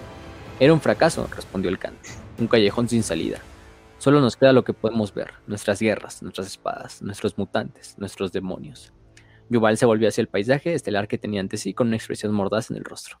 Un fracaso, pero un fracaso que abrió el sendero del cielo. No lo menciones más, respondió el Khan, cansado de los recuerdos. Fue la tumba de muchos que debían haber sobrevivido para ver el palacio. La la mirada en el vacío, en el brillante cinturón de estrellas que se extendían ante ellos. En algún lugar entre ellas, quizás hasta podían verlo, se encontraba el mundo trono, otra vez al alcance de la mano. Después de tantos años de esfuerzo. Nos, nos esperan pruebas a las que enfrentarnos, señaló el Khan. Las más grandes todavía nos han presentado ante nosotros y solo hemos retrasado el enfrentamiento con mis hermanos. Pero ahora, durante un tiempo, aunque sea poco, voy a empezar en todo eso. Tenemos que curarnos, cicatrizar nuestras heridas y prepararnos para tomar las armas una vez más. Yagatai permitió que una sonrisa se le formase en las duras facciones que le caracterizaban a él, el halcón guerrero. No perdimos la fe, Yuval, dijo. Luchamos, triunfamos y ahora por fin regresamos a casa. Y con eso terminamos novela también. Entonces, con eso terminamos lo que es la travesía de, del Khan a regresar a Terra, reunirse con su padre, con Malcador, con Dorn, con los defensores y organizar la última defensa del mundo trono, ¿no? Em, vimos el sacrificio de muchos grandes héroes, entre ellos, pues, el propio Targutai, Torgun, eh, Peter, Akelux, entre muchos otros, ¿no?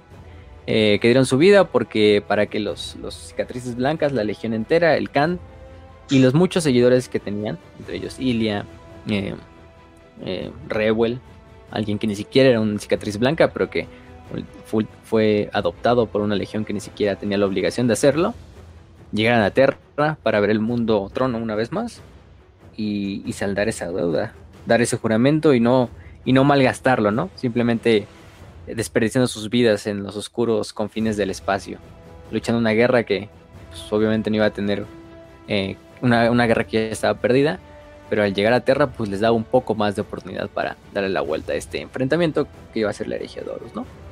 El día eso es lo, lo que importa, el encuentro del sendero al cielo, se tuvo que pasar por el infierno para llegar al cielo, em, gracias al sacrificio de muchos miles de cicatrices, pero bueno, la voluntad de los, de los chogorianos, de los terranos, e incluso los exiliados, dio sus frutos y lograron encontrar el eterno cielo azul que se les había prometido. Y pues, por eso terminamos. No sé si quieren decir algo antes de pasar a la siguiente sección.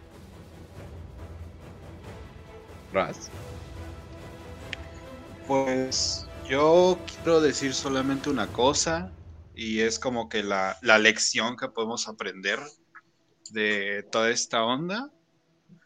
Y es, bueno, primero son como tres cositas, ¿no? Uno, pues, que podemos aprender de Tarkutai, ¿no? Que quizás se fue temprano, se fue, algunos dirían incluso por el cariño que se puede tener el personaje antes de tiempo, pero pues definitivamente es el amor a, tus compañeros, ¿no? Que es, yo creo que lo principal que podemos sacar dentro de, de este sentimiento de hermandad, pues mucho se forja a partir del amor, la confianza, el cariño inclusive y, las experiencias, ¿no? Eh, Targutai sabía muy bien que todo, cada uno de los cicatrices blancas, pues lo, lo complementaba y le daba un poco esa experiencia, ¿no? Y pues cada uno puede significar eso para sus grupos de amigos, eh, familia, compañeros. Y ese sacrificio pues es, el último regalo que les dio para que pudieran llegar a Terra y pudieran cumplir toda su, su hazaña, ¿no? Otro pues, no sé, siento que, que es como que de lo más importante. Otra cosa es este Yuval, que aquí muestra ser un personaje pues leal, o sea, creo que la principal característica que él tiene es la lealtad con su Khan, con, su legión, con todo lo que es el imperio, muy a pesar de que pues obviamente no está en las principales campañas al inicio, pues nunca se siente relegado, nunca se siente eh, con envidia, nunca siente esa, ese sentimiento, sino que se va por la, pues, por la vía de la lealtad, del orden, de seguir a su Khan y mostrarle a su, a su legión y a todos los enemigos de, del imperio que existe aún un poco de fuerza con la cual luchar aún en las peores circunstancias. Así que no sé, quisiera que si se van a llevar algo de este episodio, pues tomen en cuenta eso, ¿no? Y obviamente el Khan, que siempre siempre hace hasta lo, último, lo impensable, el, máximo sacrificio que se pudiera hacer. Sacrificó inclusive a su, a su Gloriana, que, no mames, sí se siente feo. yo que soy fan de las... Yo que soy fan de las... cada vez que tiene una puta Gloriana, No mames. Pero bueno. Entonces te digo, el máximo sacrificio no importa. Ah, no por aquí, pero... porque la nave sigue viva, ¿no? Ay, chinga tu madre.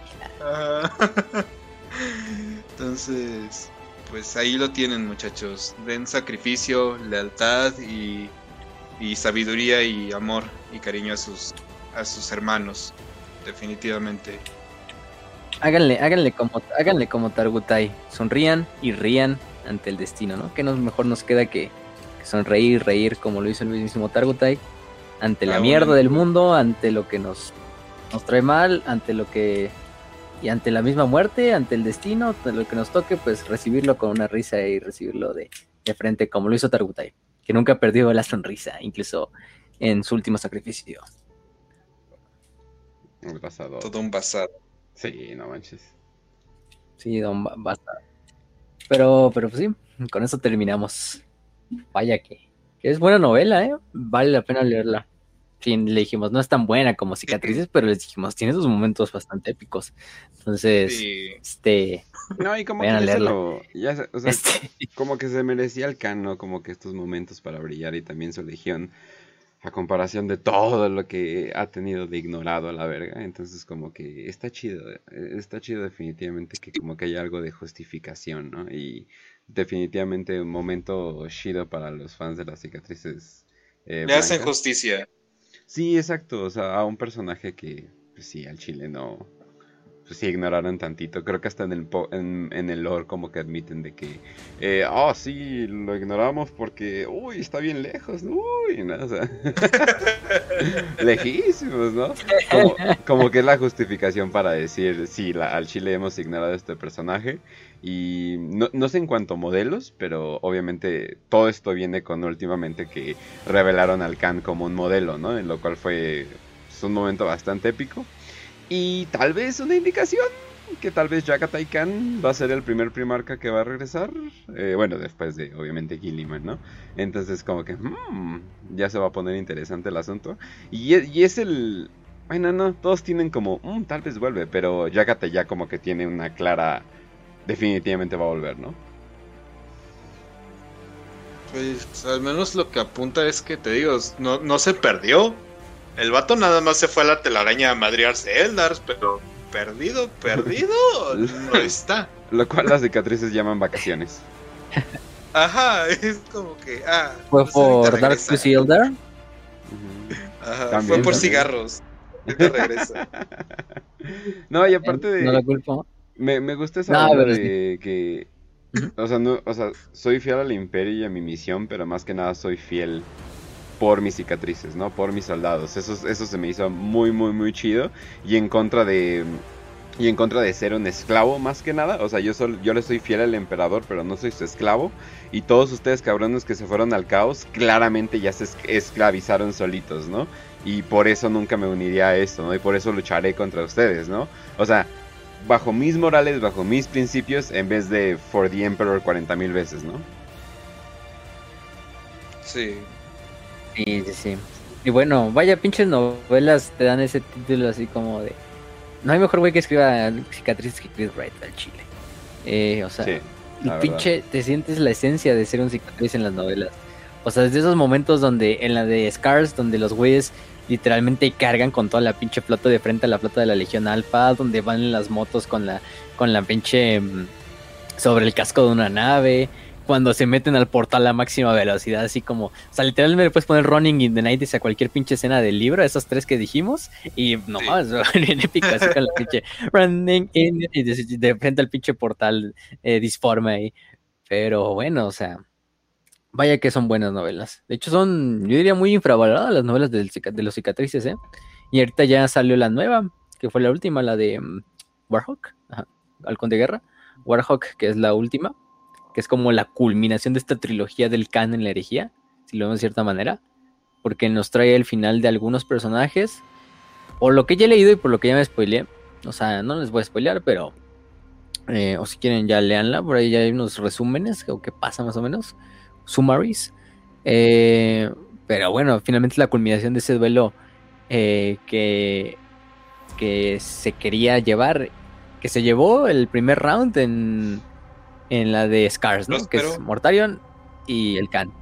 Luego tenemos el primer round en Próspero, el segundo round que no se culminó porque nunca se enfrentaron directamente, pero el tercer round que ya es la de Warhawk, es donde ya vamos a desmadrar. Y eso, bueno, siendo Mortarion ya un príncipe demonio, ¿eh?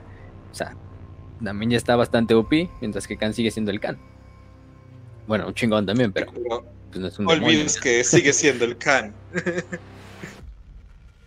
Pero no es un puto cook como el, como el este. Al menos a mí mis hijos no se cuquean. Nada, sí, basadote. Pero, pero sí. Y ya. Más. Pues con eso le damos, ¿no? A con eso la siguiente sección. Sí, así es. Sí, bueno, banda, ya saben que empezamos la siguiente sección, que sería la 5 de 5, eh, la sección donde ustedes pueden mandar sus preguntas y nosotros las vamos a contestar de a huevo. Hoy vamos a empezar con las eh, preguntas eh, de los patrons. no solamente tienen pues, un poquito de favor, sino de que a huevo las vamos a tener que contestar. Y vaya que nos mandaron una pregunta interesante. Pero, ok, a ver, antes, de, antes de ir a ello, vámonos con una un poquito más tranquila. Dice de George.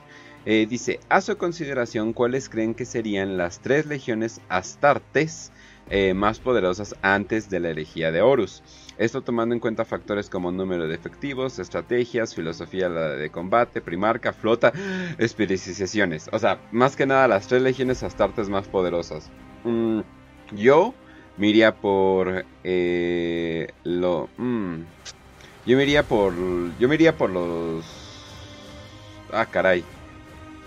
A ver, esperen, ya, ya, ya estoy dudando, ya estoy dudando tantito. ¿Quieres? Yo le, yo le hago y... A ver, dale, dale. Te, digo, si quieres yo le doy y luego ya ustedes. Ok, ok. Que le piensen. A ver, vas. Pues mira, yo a mi consideración, obviamente, pues mira, primer lugar, eh, los Luna Wolves. en primer lugar. Sí, ¿verdad? Sí.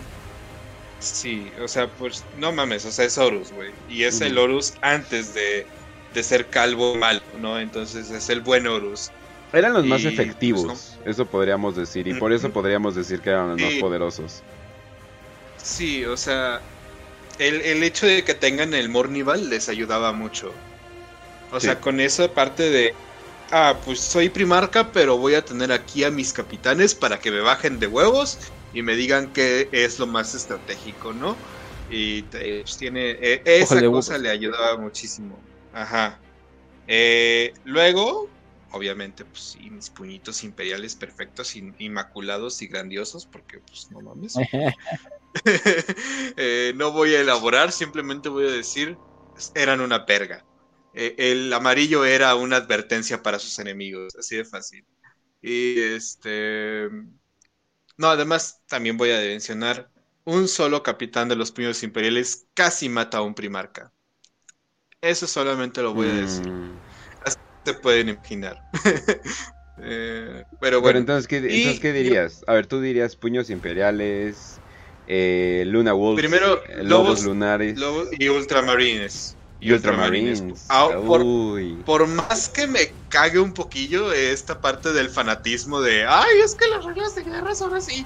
esa parte la detesto de los ultramarines, pero sí son efectivos. O sea, güey, estaban a punto de ser exterminados y pues salieron de esa de esa campaña de Calt sin ningún problema, o sea, sí se tardaron un poquito más, pero se levantaron, ¿no? Y eso es algo pues que, han mostrado mucho.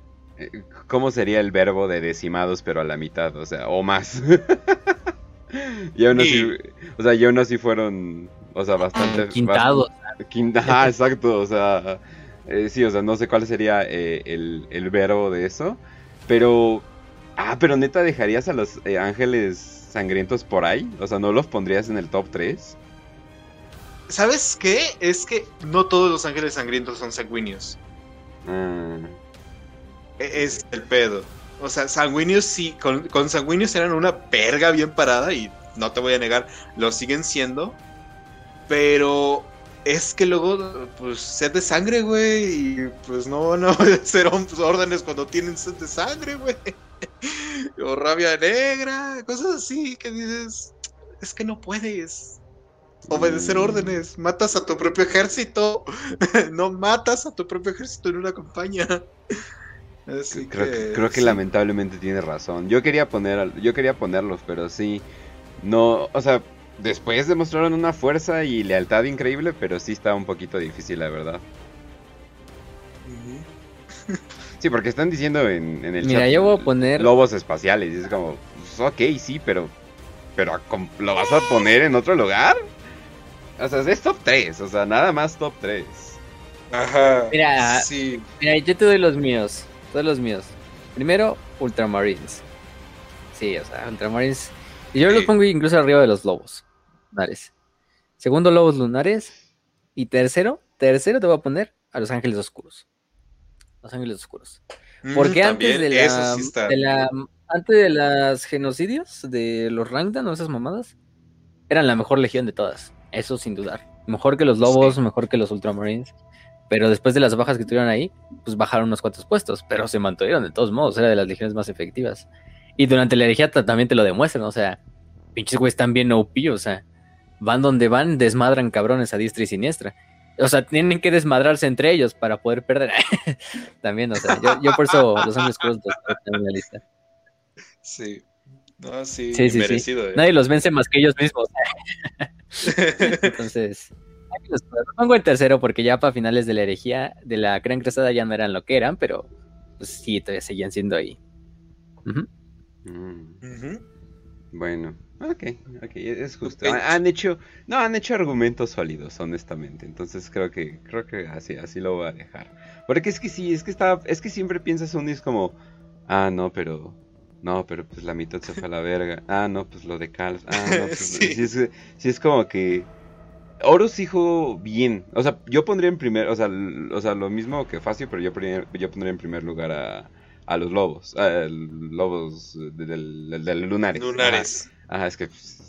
¿Por qué les pusieron lobos, Dios mío? Hijos de oros. ah, exacto. Hijos de oros. A, la, a la prelegión negra. o sea, pero. O sea, es que sí, o sea, es que la legión negra sigue siendo muy influyente. Entonces. Quería como que meter a los ángeles sangrientos por ahí. Pero no, o sea, definitivamente no, creo que como que no hay un espacio, es un top 3 muy rígido, honestamente. Pero pues bueno. Entonces, eh, la siguiente, por cierto, de Fergos, dice, en el universo de Warhammer 40k, Ay, Dios mío. en el universo. Pregunta porque no, no, no, no, yo, yo, puedo. ¿Ser gay alimenta de Slanesh? Ay, no tengo. Ah, no, espere, no podría.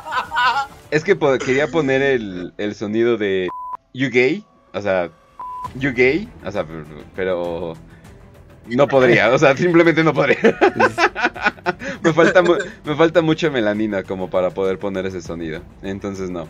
Eh, bueno, en el universo de Warhammer 40k, ser gay alimenta Slanesh. Ya que al hacer el delicioso con tu mismo sexo, no genera recursos para el imperio, pero sí placer. Ok, Efergos, vamos a contestar tu pregunta de la manera más seria posible, aunque, aunque hiciste probablemente la pregunta más ridícula que hemos visto en toda mi vida, ¿no es cierto? Creo que yo no puedo responder. A ver, déjame. ese niño prieto. a ver, a ver, si quieres yo digo esto. Todo sexo, placer, felicidad, extasiedad, eh, todo es de esas cosas alimenta Slanesh. O sea, seas gay o, o, no seas gay. Pero, y esto lo tengo de amigos gay, eh, al parecer si eres gay tienes mucha más actividad sexual que, eh, que, el heterosexual común. Incluso si estás en la, en, la, en la Guardia Imperial. Incluso no sé si, o sea, bien, bien, no han dicho qué pedo con la homosexualidad en Warhammer. No me imagino que monjecillos eh, estrictos que se quieren ver al público acepten ese tipo de cosas porque es algo que no genera hijos para el emperador y podrían hacer como un mombo jumbo de, preguntas de que decir que eso es pecado o algo por el estilo, pero nunca se ha dicho, ya que no mames, sería súper controversial. sería súper controversial que el imperio, que literalmente sacrifica miles de personas diario, sea homófobo, porque cómo puede ser, ¿no? claro. Podemos ser unos nazis. mira, te, digo, te digo que lo que te digo lo que más he visto son lesbianas y son en las novelas de la herejía. He contado como tres, cuatro parejas lesbianas o personajes lesbianas. Pero vamos hasta ahí, o sea, y nada más como, ah, sí, pues sí, ya, o sea, verga, vale, verga. Lo que interesa es como, pero bueno, no sé, síguele decir con tu punto. Pues Fulgrim termina siendo viejo lesbiano, solamente voy a decir eso. Viejo tote lesbiano, no mames. Ajá. ¿Por lo dijiste así? También, también, la, pregunta está medio rara porque dice, porque tener sexo con los hijos, con los estos de su mismo, bueno, de su mismo sexo, no genera recursos para el imperio, pero también coger heterosexualmente tampoco puede ser que no genere recursos para el imperio, o sea, no cualquier relación sexual va a tener un preocupa. medio. Entonces, a, mí me preocupa la parte de la que la clara, pero sí placer el sexo heterosexual también genera placer, ¿que no? Tal, vez, eh, tal vez se le dije. he vivido una mentira toda mi vida. ¿Mato? Oh, Dios, soy gay. ¿ah? Pero bueno. no, o sea. Quizá, se alimenta más a Norgol al final de cuentas. Ey, digamos. digamos, digamos. No, o sea, pero. Sí, o sea, si tienes mucho sexo, pues obviamente estás alimentando mucho Slanesh. Pero. Pero esa es la cosa, o sea, eh, o sea, entonces estamos asumiendo que en el imperio cada vez que alguien le mete el pito a alguien de manera heterosexual va a concluir en un bebé. No, hay anticonceptivos, o sea, no hay anticonceptivos de... En ese mundo no hay condones, no hay algo... Me imagino... Hay puteros, o sea... O sea, me imagino que, por ejemplo, si estás en la guardia y van a estar ahí por años, no quieres que de repente todas las hembras, bueno, todas las mujeres de ahí se terminen embarazando y pues, básicamente ya no pueden pelear y es un desmadre, bla, bla, y las tienes que Como los gringos, ¿no? Con sus mamás lactantes. Ajá, o sea, o sea, no, o sea, no quieres eso en tu campo de batalla. Entonces les dices, oye, ¿sabes qué? Aquí hay un chingo de condones por si quieren coger, porque no los vamos a detener. Porque no mames que puta hueva andar vigilándolos todo el tiempo, ¿no? Eh, y hasta el comisario tiene que coger de vez en cuando. Entonces me imagino que con, habría un tipo de control natal ¿no? O sea, porque no mames, no podemos estarlos controlando todo el tiempo y al final del día, pues una pinche trinchera se vuelve muy sola, ¿no? Eh, esto se puede leer de varias maneras, pero la cosa es de que mm, podrías, o sea, podrías estar haciendo eso, o sea, el hecho de que tú digas, no, pues es que genero recursos, ¿no? Eh, entonces ya no, o sea, ya no estoy alimentando Slanesh, no, o sea, no, no mames, o sea, literalmente puedes poner la radio y digas, ah, no mames, qué chingona canción. Y eh, partecito de eso está alimentando Slanesh. Entonces, no, o sea, está cabrón, o sea, más bien está cabrón no alimentar a los dioses de una u otra manera. ese es el gran problema del caos. Oye, comer un pastel alimenta a Slanesh si tienes el suficiente poder psíquico. Sí, de varias maneras. Sí, o sea, vemos solo del mantra así de, ah, por el emperador, pero pero no es como que digas, así ah, voy a coger por el emperador. y ya, su pinche energía se vaya al emperador en vez de Slanesh más. sí. Esta te la dedico a ti, mi emperador. Sí, sí, sí. Está mirando al cielo, güey. Así como el meme así del güey, este, haciendo la televisión, güey, así, se está cogiendo. Digo, el espejo, el espejo. Güey, güey, ¿has visto ese meme de el pero tienes protección y se supone que pone una imagen de la Virgen de Guadalupe en el, en el puro? Esto, pero con el emperador, güey. Tienes protección y pone una imagen del emperador. Estamos bien protegidos, chiquita. no, sí, o sea. Eh, sí, o sea. Sí, pero no, pero, pero sí. Ah, o sea, es buena pregunta al final si lo ves, pero... Sí, ve cuánto hemos platicado. o sea, ves cuánto, hemos platicado de ello. O sea, dependiendo, eh, digamos, qué tan... nos faltan cinco. Digamos, eh, dependiendo qué tan, podríamos decir, eh, no estoy diciendo que ser gay sea degenerado YouTube, por favor, pero dependiendo de qué tan degenerado lo lleves, ¿no? O sea, y creo que también podría aplicar para, para los burgueses, no sé, con sus pinches calabozos de BDSM o algo por el estilo. Es como, no mames, ellos también los están alimentando, ¿no? O sea, como que de cierta manera, ¿no? Como que depende hasta dónde lo lleves, pero no te vas a salvarme, no te vas a salvar de alimentar a Slanesh, o sea, simplemente no, ya, ya la, la morra ya creció, ya está grandecita y puede verte. Slanesh te ve mientras te la jalas. Entonces sí, está, cabrón no alimentar a Slanesh. Entonces, o sea, sí. O sea, básicamente lo que te estamos diciendo, sí, de cierta manera sí.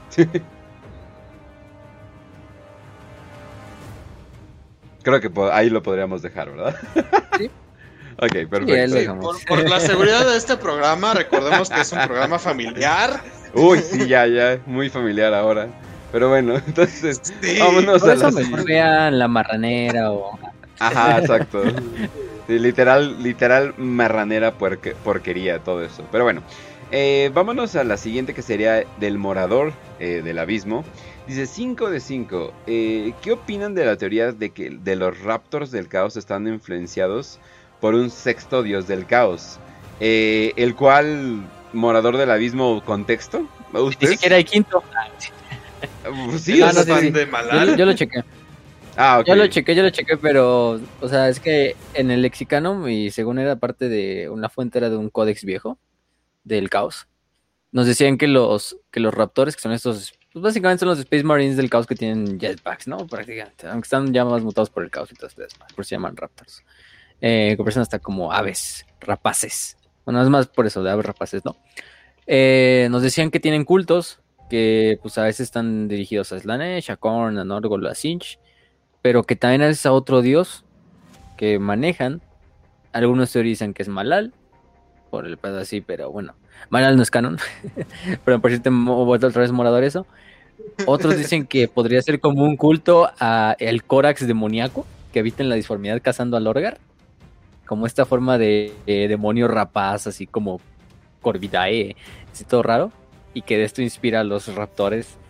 Pero bueno, esas son las dos que más he visto, de que es eh, o como Malal o como una especie de adoración al Corax demoníaco ahí. Bueno, no al Corax, así como de la disformidad todo raro. Pero en realidad simplemente es como un apéndice de un códex viejo. O sea, quizá ni siquiera es canon. Simplemente fue algo así como, ah, sí, ponle este Que la gente teorice, pero yo no creo que sea así. Simplemente son, son, son astartes que, que este, mm, que pues son marines de asalto del caos y y, están influenciados por un dios y están un poco más mutados, pero pero Suena más bien para como, un asalto ya. Como un aspecto Suena algo que tendría ir en su galería. Ándale, pero suena más bien como un aspecto de Korn o algo por el estilo, ¿no? O sea, puede haber como que una mini deidad que sea parte de Korn y como tú la adoras, ¿no? Así como, no sé, como hay gente que adora básicamente a Belacor como otro dios del caos, ¿no? O sea, y es, no, pero pues sí, o sea, es como una mini entidad. No, no a huevo tienes que adorar directamente los cuatro, ¿no? Sí, además, bueno, en Fantasy hay más dioses del caos aparte de, de Malal y de los demás. O sea, no solo era Malal el único dios del caos. No sé si en Warhammer 40.000 permanezca eso todavía. Pero bueno, o sea, hay otros dioses menores eh, fuera Malicia, se supone que es el actual como Malal, pero eh, quién sabe, a lo mejor de Malicia puede ser, pero no, yo creo que simplemente fue como un easter egg, vamos a darle para que la gente se confunda y, piensen que hay otro dios del caos. Va que va. Sí, Cope. Sí, oh, sí, sí existe Morador. No, es cierto, Morador. Un saludo al Morador, claro que sí. ah, yo lo quiero un chico. Vámonos a las. No, yo también, pero. Ah, sí, sí, pues sí, obvio. 5 de 5 de Iván Oroz dice: ¿Ustedes qué opinan de la teoría que las inteligencias artificiales eran las PCE y por eso hubo un retroceso tan brutal en la tecnología? Y nunca se ha encontrado una entera, incluso una se defendió en Necromunda. Eh, sí, bueno, eh, sobre las PCE hay cosas que al parecer ya no son canon y, o sea, Recuerdo una que estaba volando en el espacio que encontraron en un Space Hulk y la encontraron y era super OP y era de, los dioses, pero al parecer eso ya no es canon. Entonces está como que un poquito difícil de saber qué onda con las inteligencias artificiales. Pero sí, o sea, los PCE eran, o sea, tenían eh, inteligencias artificiales, o sea, por eso podían organizar también todo, pues eran básicamente las, las supercomputadoras del momento, y, y, sí, pero yo no lo diría incluso una teoría, yo diría que sí, obviamente el hecho de que ya no podemos lidiar con ello, nada más se encuentran en pedazos, es porque hubo un gran retroceso, y aparte del hecho de que cualquier tipo de innovación se ve como un potencial peligro, ¿no? Sí. No, y te digo, o sea, por ejemplo, tienes unas que, que son como, como la que encontró Lehman Ross, que pues, ah, vamos a ponernos a hacer tanquecitos y ya hacen tanquecitos, ¿no? Pero tienes unas que, que luego no mames, construyen una ciudad entera en segundos, güey, solamente con dos, dos miadas, le echas una miada y ya construyes una ciudad, no mames, o sea, tiene que ser... Es como en Minecraft, ¿no? Así de una rama, tres pedazos de piedra, un pico, ¿no? Es como, ah, cabrón. Ah, Ajá, sí. Ah, chinga. Ajá. Exacto, güey. Así es como, ay, güey. No, sí, no, pero pues sí, o sea, son básicamente lo más parecido a la magia que, que podamos ver, magia no caota ni nada por el estilo, pero pues termina siendo que también esa magia te quiere matar. Entonces, no, pues valiendo verga, entonces, sí, son, es mucho más peligroso. De hecho, no me sorprendería que algún día lleguen a retomar el, tema de las inteligencias artificiales, tal vez como, no sé, podría ser como algún tipo de ejército o algo por el estilo, pero no, están súper rotas, o sea eh, los poderes de básicamente hacer que algo se mueva en el tiempo un segundo antes pero ocupe el mismo espacio entonces la rompes completamente todo eh, o sea romper reglas de la física yo creo que sería algo como que demasiado roto y sí por eso hubo un retroceso eh, que hasta la fecha hasta la fecha pasa ahora que me acuerdo no sabes que olvídalo va para otro programa va para otro programa Va que va, vamos a la siguiente entonces.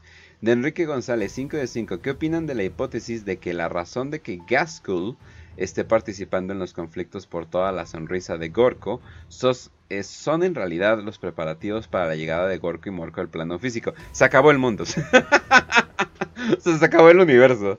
Según la hipótesis de los dioses orcos, se mantienen al margen de los conflictos entre los cuatro dioses del caos, como la guerra entre Nurgle, eh, Sinch, eh, para que la gran fisura esté lista para el WAG final. Eh, está chida la teoría, o sea, de que este WAG final terminando, culminando con todo. Eh, el pedo es de que si algún dios del... O sea, Gorko y Morko representan dioses mucho más poderosos que los dioses del caos. Entonces, el hecho de que esos dioses en específico crucen al plano físico sería literalmente el fin de todo. O sea, nadie podría contra ellos. Eh, el universo inmaterio dejaría de ser inmaterial y, de, o, sea, todo se jodería. Pedos eh, Lovecraftianos por todas partes, tentáculos en los ojos de todos los, de, todos los psíquicos. O sea, si eso pasara, ese sería el final eh, de, 40k. O sea, eso sería como que el literalmente gran final. Porque además de que son dioses increíblemente poderosos, pues también sería un poquito contradictorio porque acabaría con la o sea, literalmente acabaría con la pelea, o sea, acabaría con la guerra y es como...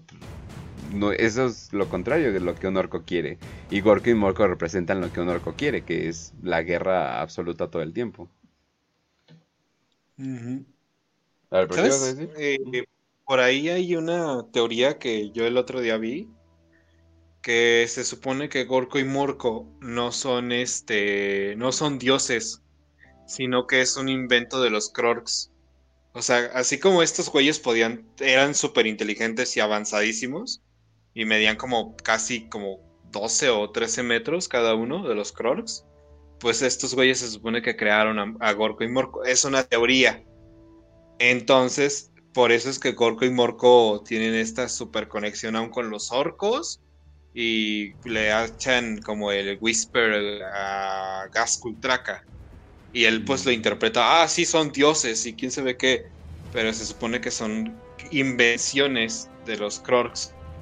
Y pues sí tendría un poco de sentido. Tendría, de hecho, bastante sentido el por qué eh, Gaskul está haciendo estos conflictos por toda la sonrisa de Gorko y Morko. Pero eh, es que está muy cabrón el que lo, lo materialices. O sea, la única manera en que se puede materializar tuvimos el nacimiento de Slanes, que fue como un fragmento de segundo y adiós Imperio Eldar. Y ahora imagínate en un, en un plano con Gorko y Morko que tenemos orcos en todos los rincones del universo. Todos los rincones. Bueno, de la galaxia conocida. Adiós. Caput. Sí, o sea, 40k end times, o sea. eso sería ya, o sea, el apocalipsis, como le quieras llamar, el fin, o sea, no, pues no, o sea, o sea, lo más cercano que hubo un dios en el plano terrenal fue el emperador, o sea, eso, ha sido lo más, lo más cercano. Bueno, podríamos decir que todavía está. eh, a medias, a medias, porque el emperador no es tan poderoso, o sea, hay, cosas que te llegaban a lastimar. Estamos hablando aquí de Gorko y Morco, güey. Sí, exacto. Eh, no. no. sí, está cabrón, no, sí. Eh, buena teoría como para un gran final, pero eh, sería cagado, ¿no? O sea, los orcos ganaron y se aburrieron y se murieron. Porque cuando un orco se aburre puede morirse. O sea, un orco literalmente se puede morir de aburrimiento.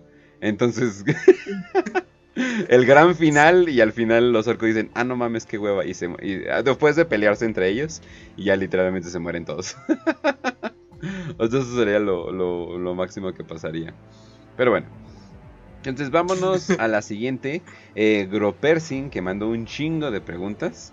Eh, pero nada más vamos a... Es la segunda. Sí, nada más vamos a contestar una. Dicen, ¿qué ¿cuántas monedas usa el imperio aparte del trono? Cuántas monedas. O sea, el número exacto yo creo que está cabrón de, decir. No. Pero es que, ¿qué, defines? Miles. o sea, pero ¿qué defines con usa el imperio? ¿De que se use en el imperio o que el imperio prueba su uso? Esos son, porque esas son dos cosas muy distintas. No, pues simplemente ve que tanta... Aparte del trueque, o sea que yo creo que sería como la más básica, eh, un planeta puede tener cientos de tipos de monedas dependiendo del sector, dependiendo todo eso. Pero a ver, ¿qué ibas a decir, Ross? Eh, pues, o sea, hay una que es como que aceptada en todo el imperio. Me voy a ver bien mamón con esta pendejada. Pero es la vida. O sea, partiendo desde el hecho de que el imperio acepta tu vida como moneda, dices, oh shit, este imperio va a manejar un chingo de cosas como moneda de cambio, güey. Incluyendo tu propia vida. O la de muchos servientes del imperio. No, y además hay un chingo de monedas. Hay eh, ¿cómo? Ah, gracias. Este, hay créditos, coronas, águilas y tronos. Son las cuatro principales. Pero no hay como una tasa de cambio, o sea, no van a encontrar así, ah, sí, un tele, una corona vale 10 créditos, y una águila vale 10 tronos, y un trono vale 100 créditos. No. Simplemente es de que el imperio está tan descentralizado que cada planeta tiene su, su, esta, moneda. Que pues es, es la forma más pues, pues normal de llevarlo a cabo, porque si llevaras nada más, ah, sí, todos los planetas desde hoy van a usar tronos. Es un desmadre, porque llevar lo que es el trono a todos los demás planetas, primero es un desmadre logístico, o sea, eh, aquí a todos los planetas la misma moneda, no mames. Aquí en, en, México, de hecho, cuando se hizo el Tratado de Libre Comercio y esta como que unión económica entre Estados Unidos, Canadá y México, se planteó, y este, te estoy hablando de tres países, güey, que estaban en una región de, en la misma región, ¿no? Que es Norteamérica. Se planteó que todos usaran el dólar, que los canadienses y los mexicanos dejaran sus monedas locales para usar el dólar, que es la moneda más fuerte, ¿no? Y es la que está ya utilizada en todo el mundo, es la evaluación común. Pero pasó y resulta que ninguno, ningún país estaba listo para ese movimiento, entonces se descartó. Y te estoy hablando de países. Países en un planeta ah, en el estándar de 40k arcaico, ¿no?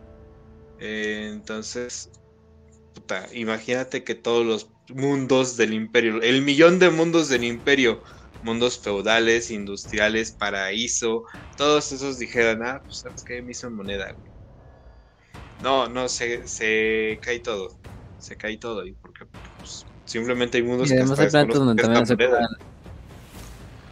especie, ajá. Especie O, mano de obra. Y creo que hasta la eclesiarquía tiene como una moneda propia para pagar retribución. para probar 10. Ajá. Pero sí, o sea, hay muchas, pero no hay una centralizada. Y bueno. Sí. Sí, no, no, no hay, no hay centralizada. O sea, básicamente, porque veo que Grand Piercing dicen, ¿cuáles se usa más comúnmente? Tronos. Supongo. o sea, tronos, tronos, créditos. Sí, o sea, sí, o sea. No hay como, pero yo creo el trono. Sí, o sea que un millón de planetas en, en, potencia, pues multiplica eso por 100 en promedio, digamos. O sea, ese es el, ese es el número de monedas que hay. O sea, eh, o tipo, no manches, me imagino que ella está en lugares donde literalmente como los aztecas acá, eh, semillas de cocoa o algo por el estilo. O sea, sí, o sea, así de básico podría ser. Pero bueno. Entonces, eh, y la siguiente, ya la última. De Ryzen 5 de 5. ¿Por qué el emperador no dejó que Terra se fuera a la chingada y comenzó el proyecto de la telaraña en otro lugar? Así conservándose él y la mayoría de la humanidad. ¿No era más sencillo matar a los traidores y acabar con todo? Pues data viva la 4T. Pasado. no. Eh, Arriba Lemau. No, además de que el golpe de perder Terra habría sido un golpe moral terrible para todo el imperio y básicamente la gente ya pensaría que se acabó todo. Eh, ok, dejas que Terra se vaya a la chingada y tienes tu telaraña en otro lugar. Ok, pero pues básicamente el enemigo te tiene rodeado. Es así de, wow, puedes ir a cualquier lugar, pero todos los lugares apestan. Básicamente ser Eldar. O sea, ya regresaste a ser un Eldar. oh shit, no. sí, o sea, no, y además de que, no manches, literalmente, además de abandonar su puesto eh, como pues, líder de la humanidad, la cantidad de recursos que se gastó en la telaraña, me imagino que es, es algo simplemente inmesurable para nuestras mentes chiquitas, o sea, la, la, cantidad de esfuerzo que se llevó no fue simplemente sentarse y meterse un hongo y alucinar, no, o sea, literalmente tuvieron que recrear tecnología literalmente ni entendían bien bien. No, y te digo, eh, este, el problema es que en Terra tenías todo para hacer eso mismo de la telaraña, o sea, la instalación, la mano de obra, los custodes, las hermanas del silencio, todo eso estaba emplazado en Terra, eh, tienes toda la infraestructura para tú poder fabricar esas cosas y haberlo hecho en otro planeta hubiera sido imposible. O sea, eh, de todos los planetas que, que tiene el imperio, Terra yo creo que es el único que tiene esa capacidad ya que es 100% industrial. Eh, ni siquiera Metallica o Marte pueden dar esa porque les falta mano de obra, ¿no? Entonces, bueno, al final del día son pajas que me estoy haciendo. Yo no soy Games Workshop, pero hablando desde un sentido lógico la, dentro la del pregunta, La pregunta fue de headcanon, entonces pues básicamente podemos responder con más headcanon, ¿no? Ajá. Entonces, ahí, ahí tienes todo esto. O sea, necesitas mano de obra, las piezas, la seguridad. Eh, y hacerlo en otro lugar hubiera sido imposible. Ni siquiera Macrag, ni siquiera este. Un saludo también a Macrag Project. Eh, ni siquiera Marte, no. Necesitas de a huevo que haya sido enterrado. Así que. ah, y viva la 4T también. Viva. AMLO. logo. Sí, me encanta, sí, sí, sí. No, sí, la telaraña, no sé qué, no sé qué. Viva AMLO. Viva AMLO. Pero bueno. Y, el Khan con sus últimas, y Terguteye Sugei con sus últimas palabras dijo Viva AMLO. Y se despidió del Khan. Exacto.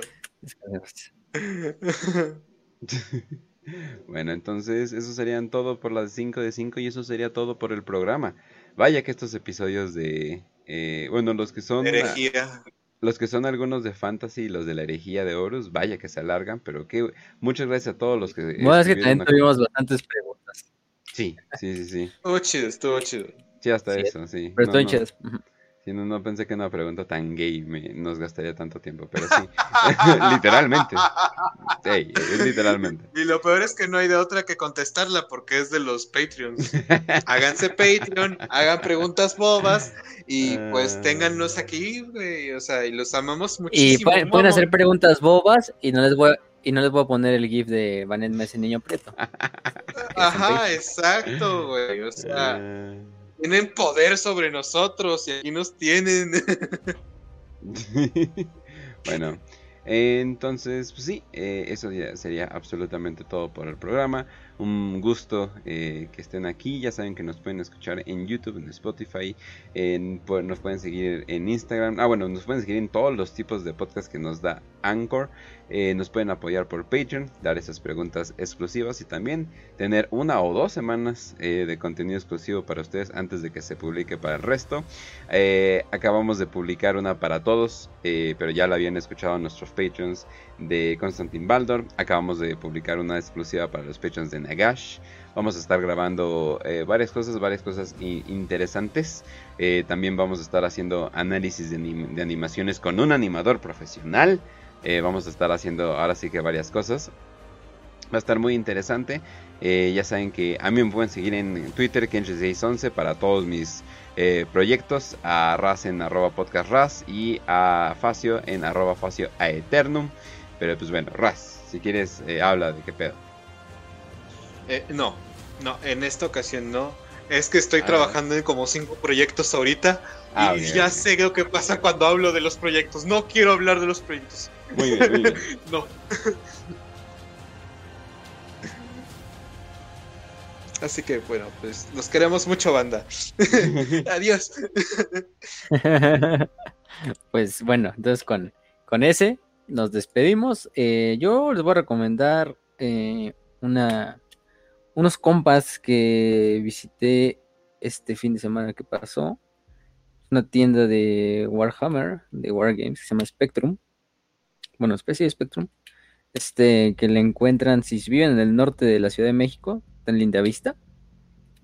Entonces ahí la pueden encontrar esta, esta tienda. Eh, déjame ver bien la, dirección, pero bueno, es Cali 630, Linda Vista, Gustavo Amadero, Ciudad de México. Está cerca de la Prepa 9 y de Parque Linda Vista. Entonces, si son de esa zona, pues venden Wargames. Les di una visita y, pues de hecho, me compré unas pinturas y unos, unos estos, unas miniaturas de Warhammer. Bastante buena onda el, el, el compa que atendió. Eh, le dije, vamos a echarle un poquillo de, de, de Shield. Yo creo que habían cambiado de locación, entonces pues, también. Pero. Ah, y son del, del, del norte de la Ciudad de México. Le contaste Del norte, y le conté. Entonces. Sí, exactamente. Ah, eh, del norte, de la Ciudad de México, pues ahí van, ahí tienen una. Hay muchas de tomos en México, en, la Ciudad de México, ya saben, ¿no? Uno ya conocerán las famosas como caravanas de X-Mill y GameSmart y, y Dragon's Hole, ahí en el sur de la ciudad. Son, la mayoría están en el sur, por Insurgentes, por Tlalpan, etcétera. Pero si buscan en el norte, pues les recomendamos esta. Eh, yo creo que también voy a ir a, este a resurtirme ahí una, una cuanta pintura para las miniaturas que, tengo. ¿Qué pinturas compraste, por cierto? Tengo unos templarios negros, voy a estoy, emprendiendo templarios negros. Eh, ¡Ay, basadísimo! Basado, ¿eh? Ni siquiera pese a la mandras, pa. Este... Mm, unas de base de Corn Red y de Abaddon Black. Y el, obviamente el Dune no puedo faltar. No, ah, pero la verdad es que las otras... las ah, compré de Ronin, ¿eh? Las Ronin, las Ronin salen muy buenas. Oh, y se me salieron más baratas que la cita de él. Mm. También sirven las Politec, estoy haciendo pruebas con las Politec, esas acrílicas que venden en papelería. Pues están buenas, ¿eh? tienen unos colores que, que luego no encuentras en las otras. Entonces, eh, lo que les sirve a ustedes, pero también yo creo que ahí tienen bastantes miniaturas y si piensan también hacerse un negrito, pues vayan a, darle una checada a todas esas tiendas y en especial a esta que les estaba diciendo de Spectrum. Pero bueno, con eso, con eso es mi recomendación. saludo a todos, un saludo al sector Hidalgo también, que va a tener su torneo en julio, recuerden, el 23 y el 24 allá en Hidalgo. Eh, ¿Qué más? Pues un saludo a Macra, a Khan, a Inquisidor Murdoch también, que también tiene bastantes recomendaciones de tiendas, del hobby de miniaturas si quieren meter, de pinturas, etcétera. Entonces también vayan a checarlo a él. Eh, chequen las cápsulas de Patreon. Si no son Patreons todavía, pueden unirse. Eh, tendrán beneficios, tendrán la posibilidad de ver episodios mucho antes que, que, la mayoría de las personas. También sus 5 de 5 como las de hoy van a estar listas para ser respondidas, inclusive aunque sea puro shitpost, entonces no hay problema. Em, y también otros beneficios que se vendrán en el camino, pero, pero si tienen la oportunidad, pues únanse al Patreon, también aquí tenemos el super chat en los en vivos y pues qué otra cosa. Em, si no, pues simplemente con su like, con que compartan el podcast, nos damos por bien servidos y les agradecemos su apoyo. Les un saludo a todos los que están en el grupo de, Telegram. Eh, eh, que nos han acompañado por ahí. Ya saben quiénes son, ustedes saben quiénes son, entonces no necesitamos nombrarlos uno por uno. Pero bueno, nos vemos que la siguiente semana, yo creo que la siguiente semana seguimos con la Regia de Horus. Nos vamos a ir con la de Vengeful Spirit o Espíritu Vengativo, la batalla de Molek, para ver qué pedo con Horus, ¿no? ¿Qué pedo con Horus que ha hecho durante todo este tiempo en la Regia de Horus? Y decir, ah, pues lo hemos dejado medio abandonado, pero ahora vamos a decir que ahora hizo el, el, el líder, ¿no? El, pues el cual le da nombre a la saga entera. Entonces, pues sí, nos vemos este, este, este próximo lunes, si es que todo sale. Si no, les decimos si se cambia el horario. Pero yo creo que el lunes sí no hay problema. Nada más fue que esta semana a mí me surgió un, cambio de, agenda, entonces tuvimos que pasarlo para este día. Y también sigan los demás proyectos de Kench, de este de Kenchu, de La Marranera, de Kenchu Streams, de los dos juegos con los demás streamers. Entonces vayan a checar sus canales, porque valen mucho la pena. Y, y, pues chequen prácticamente diario, casi diario está subiendo por lo menos un stream o haciendo una cápsula, entonces, ah, pues, de hecho tienen su agenda en el canal de Kencho de Telegram, entonces vayan a, vayan a checarla, ¿no? Pero pues nos vemos la siguiente semana. Eh, ya saben dónde nos pueden encontrar: YouTube, Spotify, Evox, Apple Podcast, Anchor, Facebook, Instagram, eh, Patreon, ya dijimos. Y pues eh, les deseamos salud y victoria y que el eterno cielo azul los acompañe. Ganó.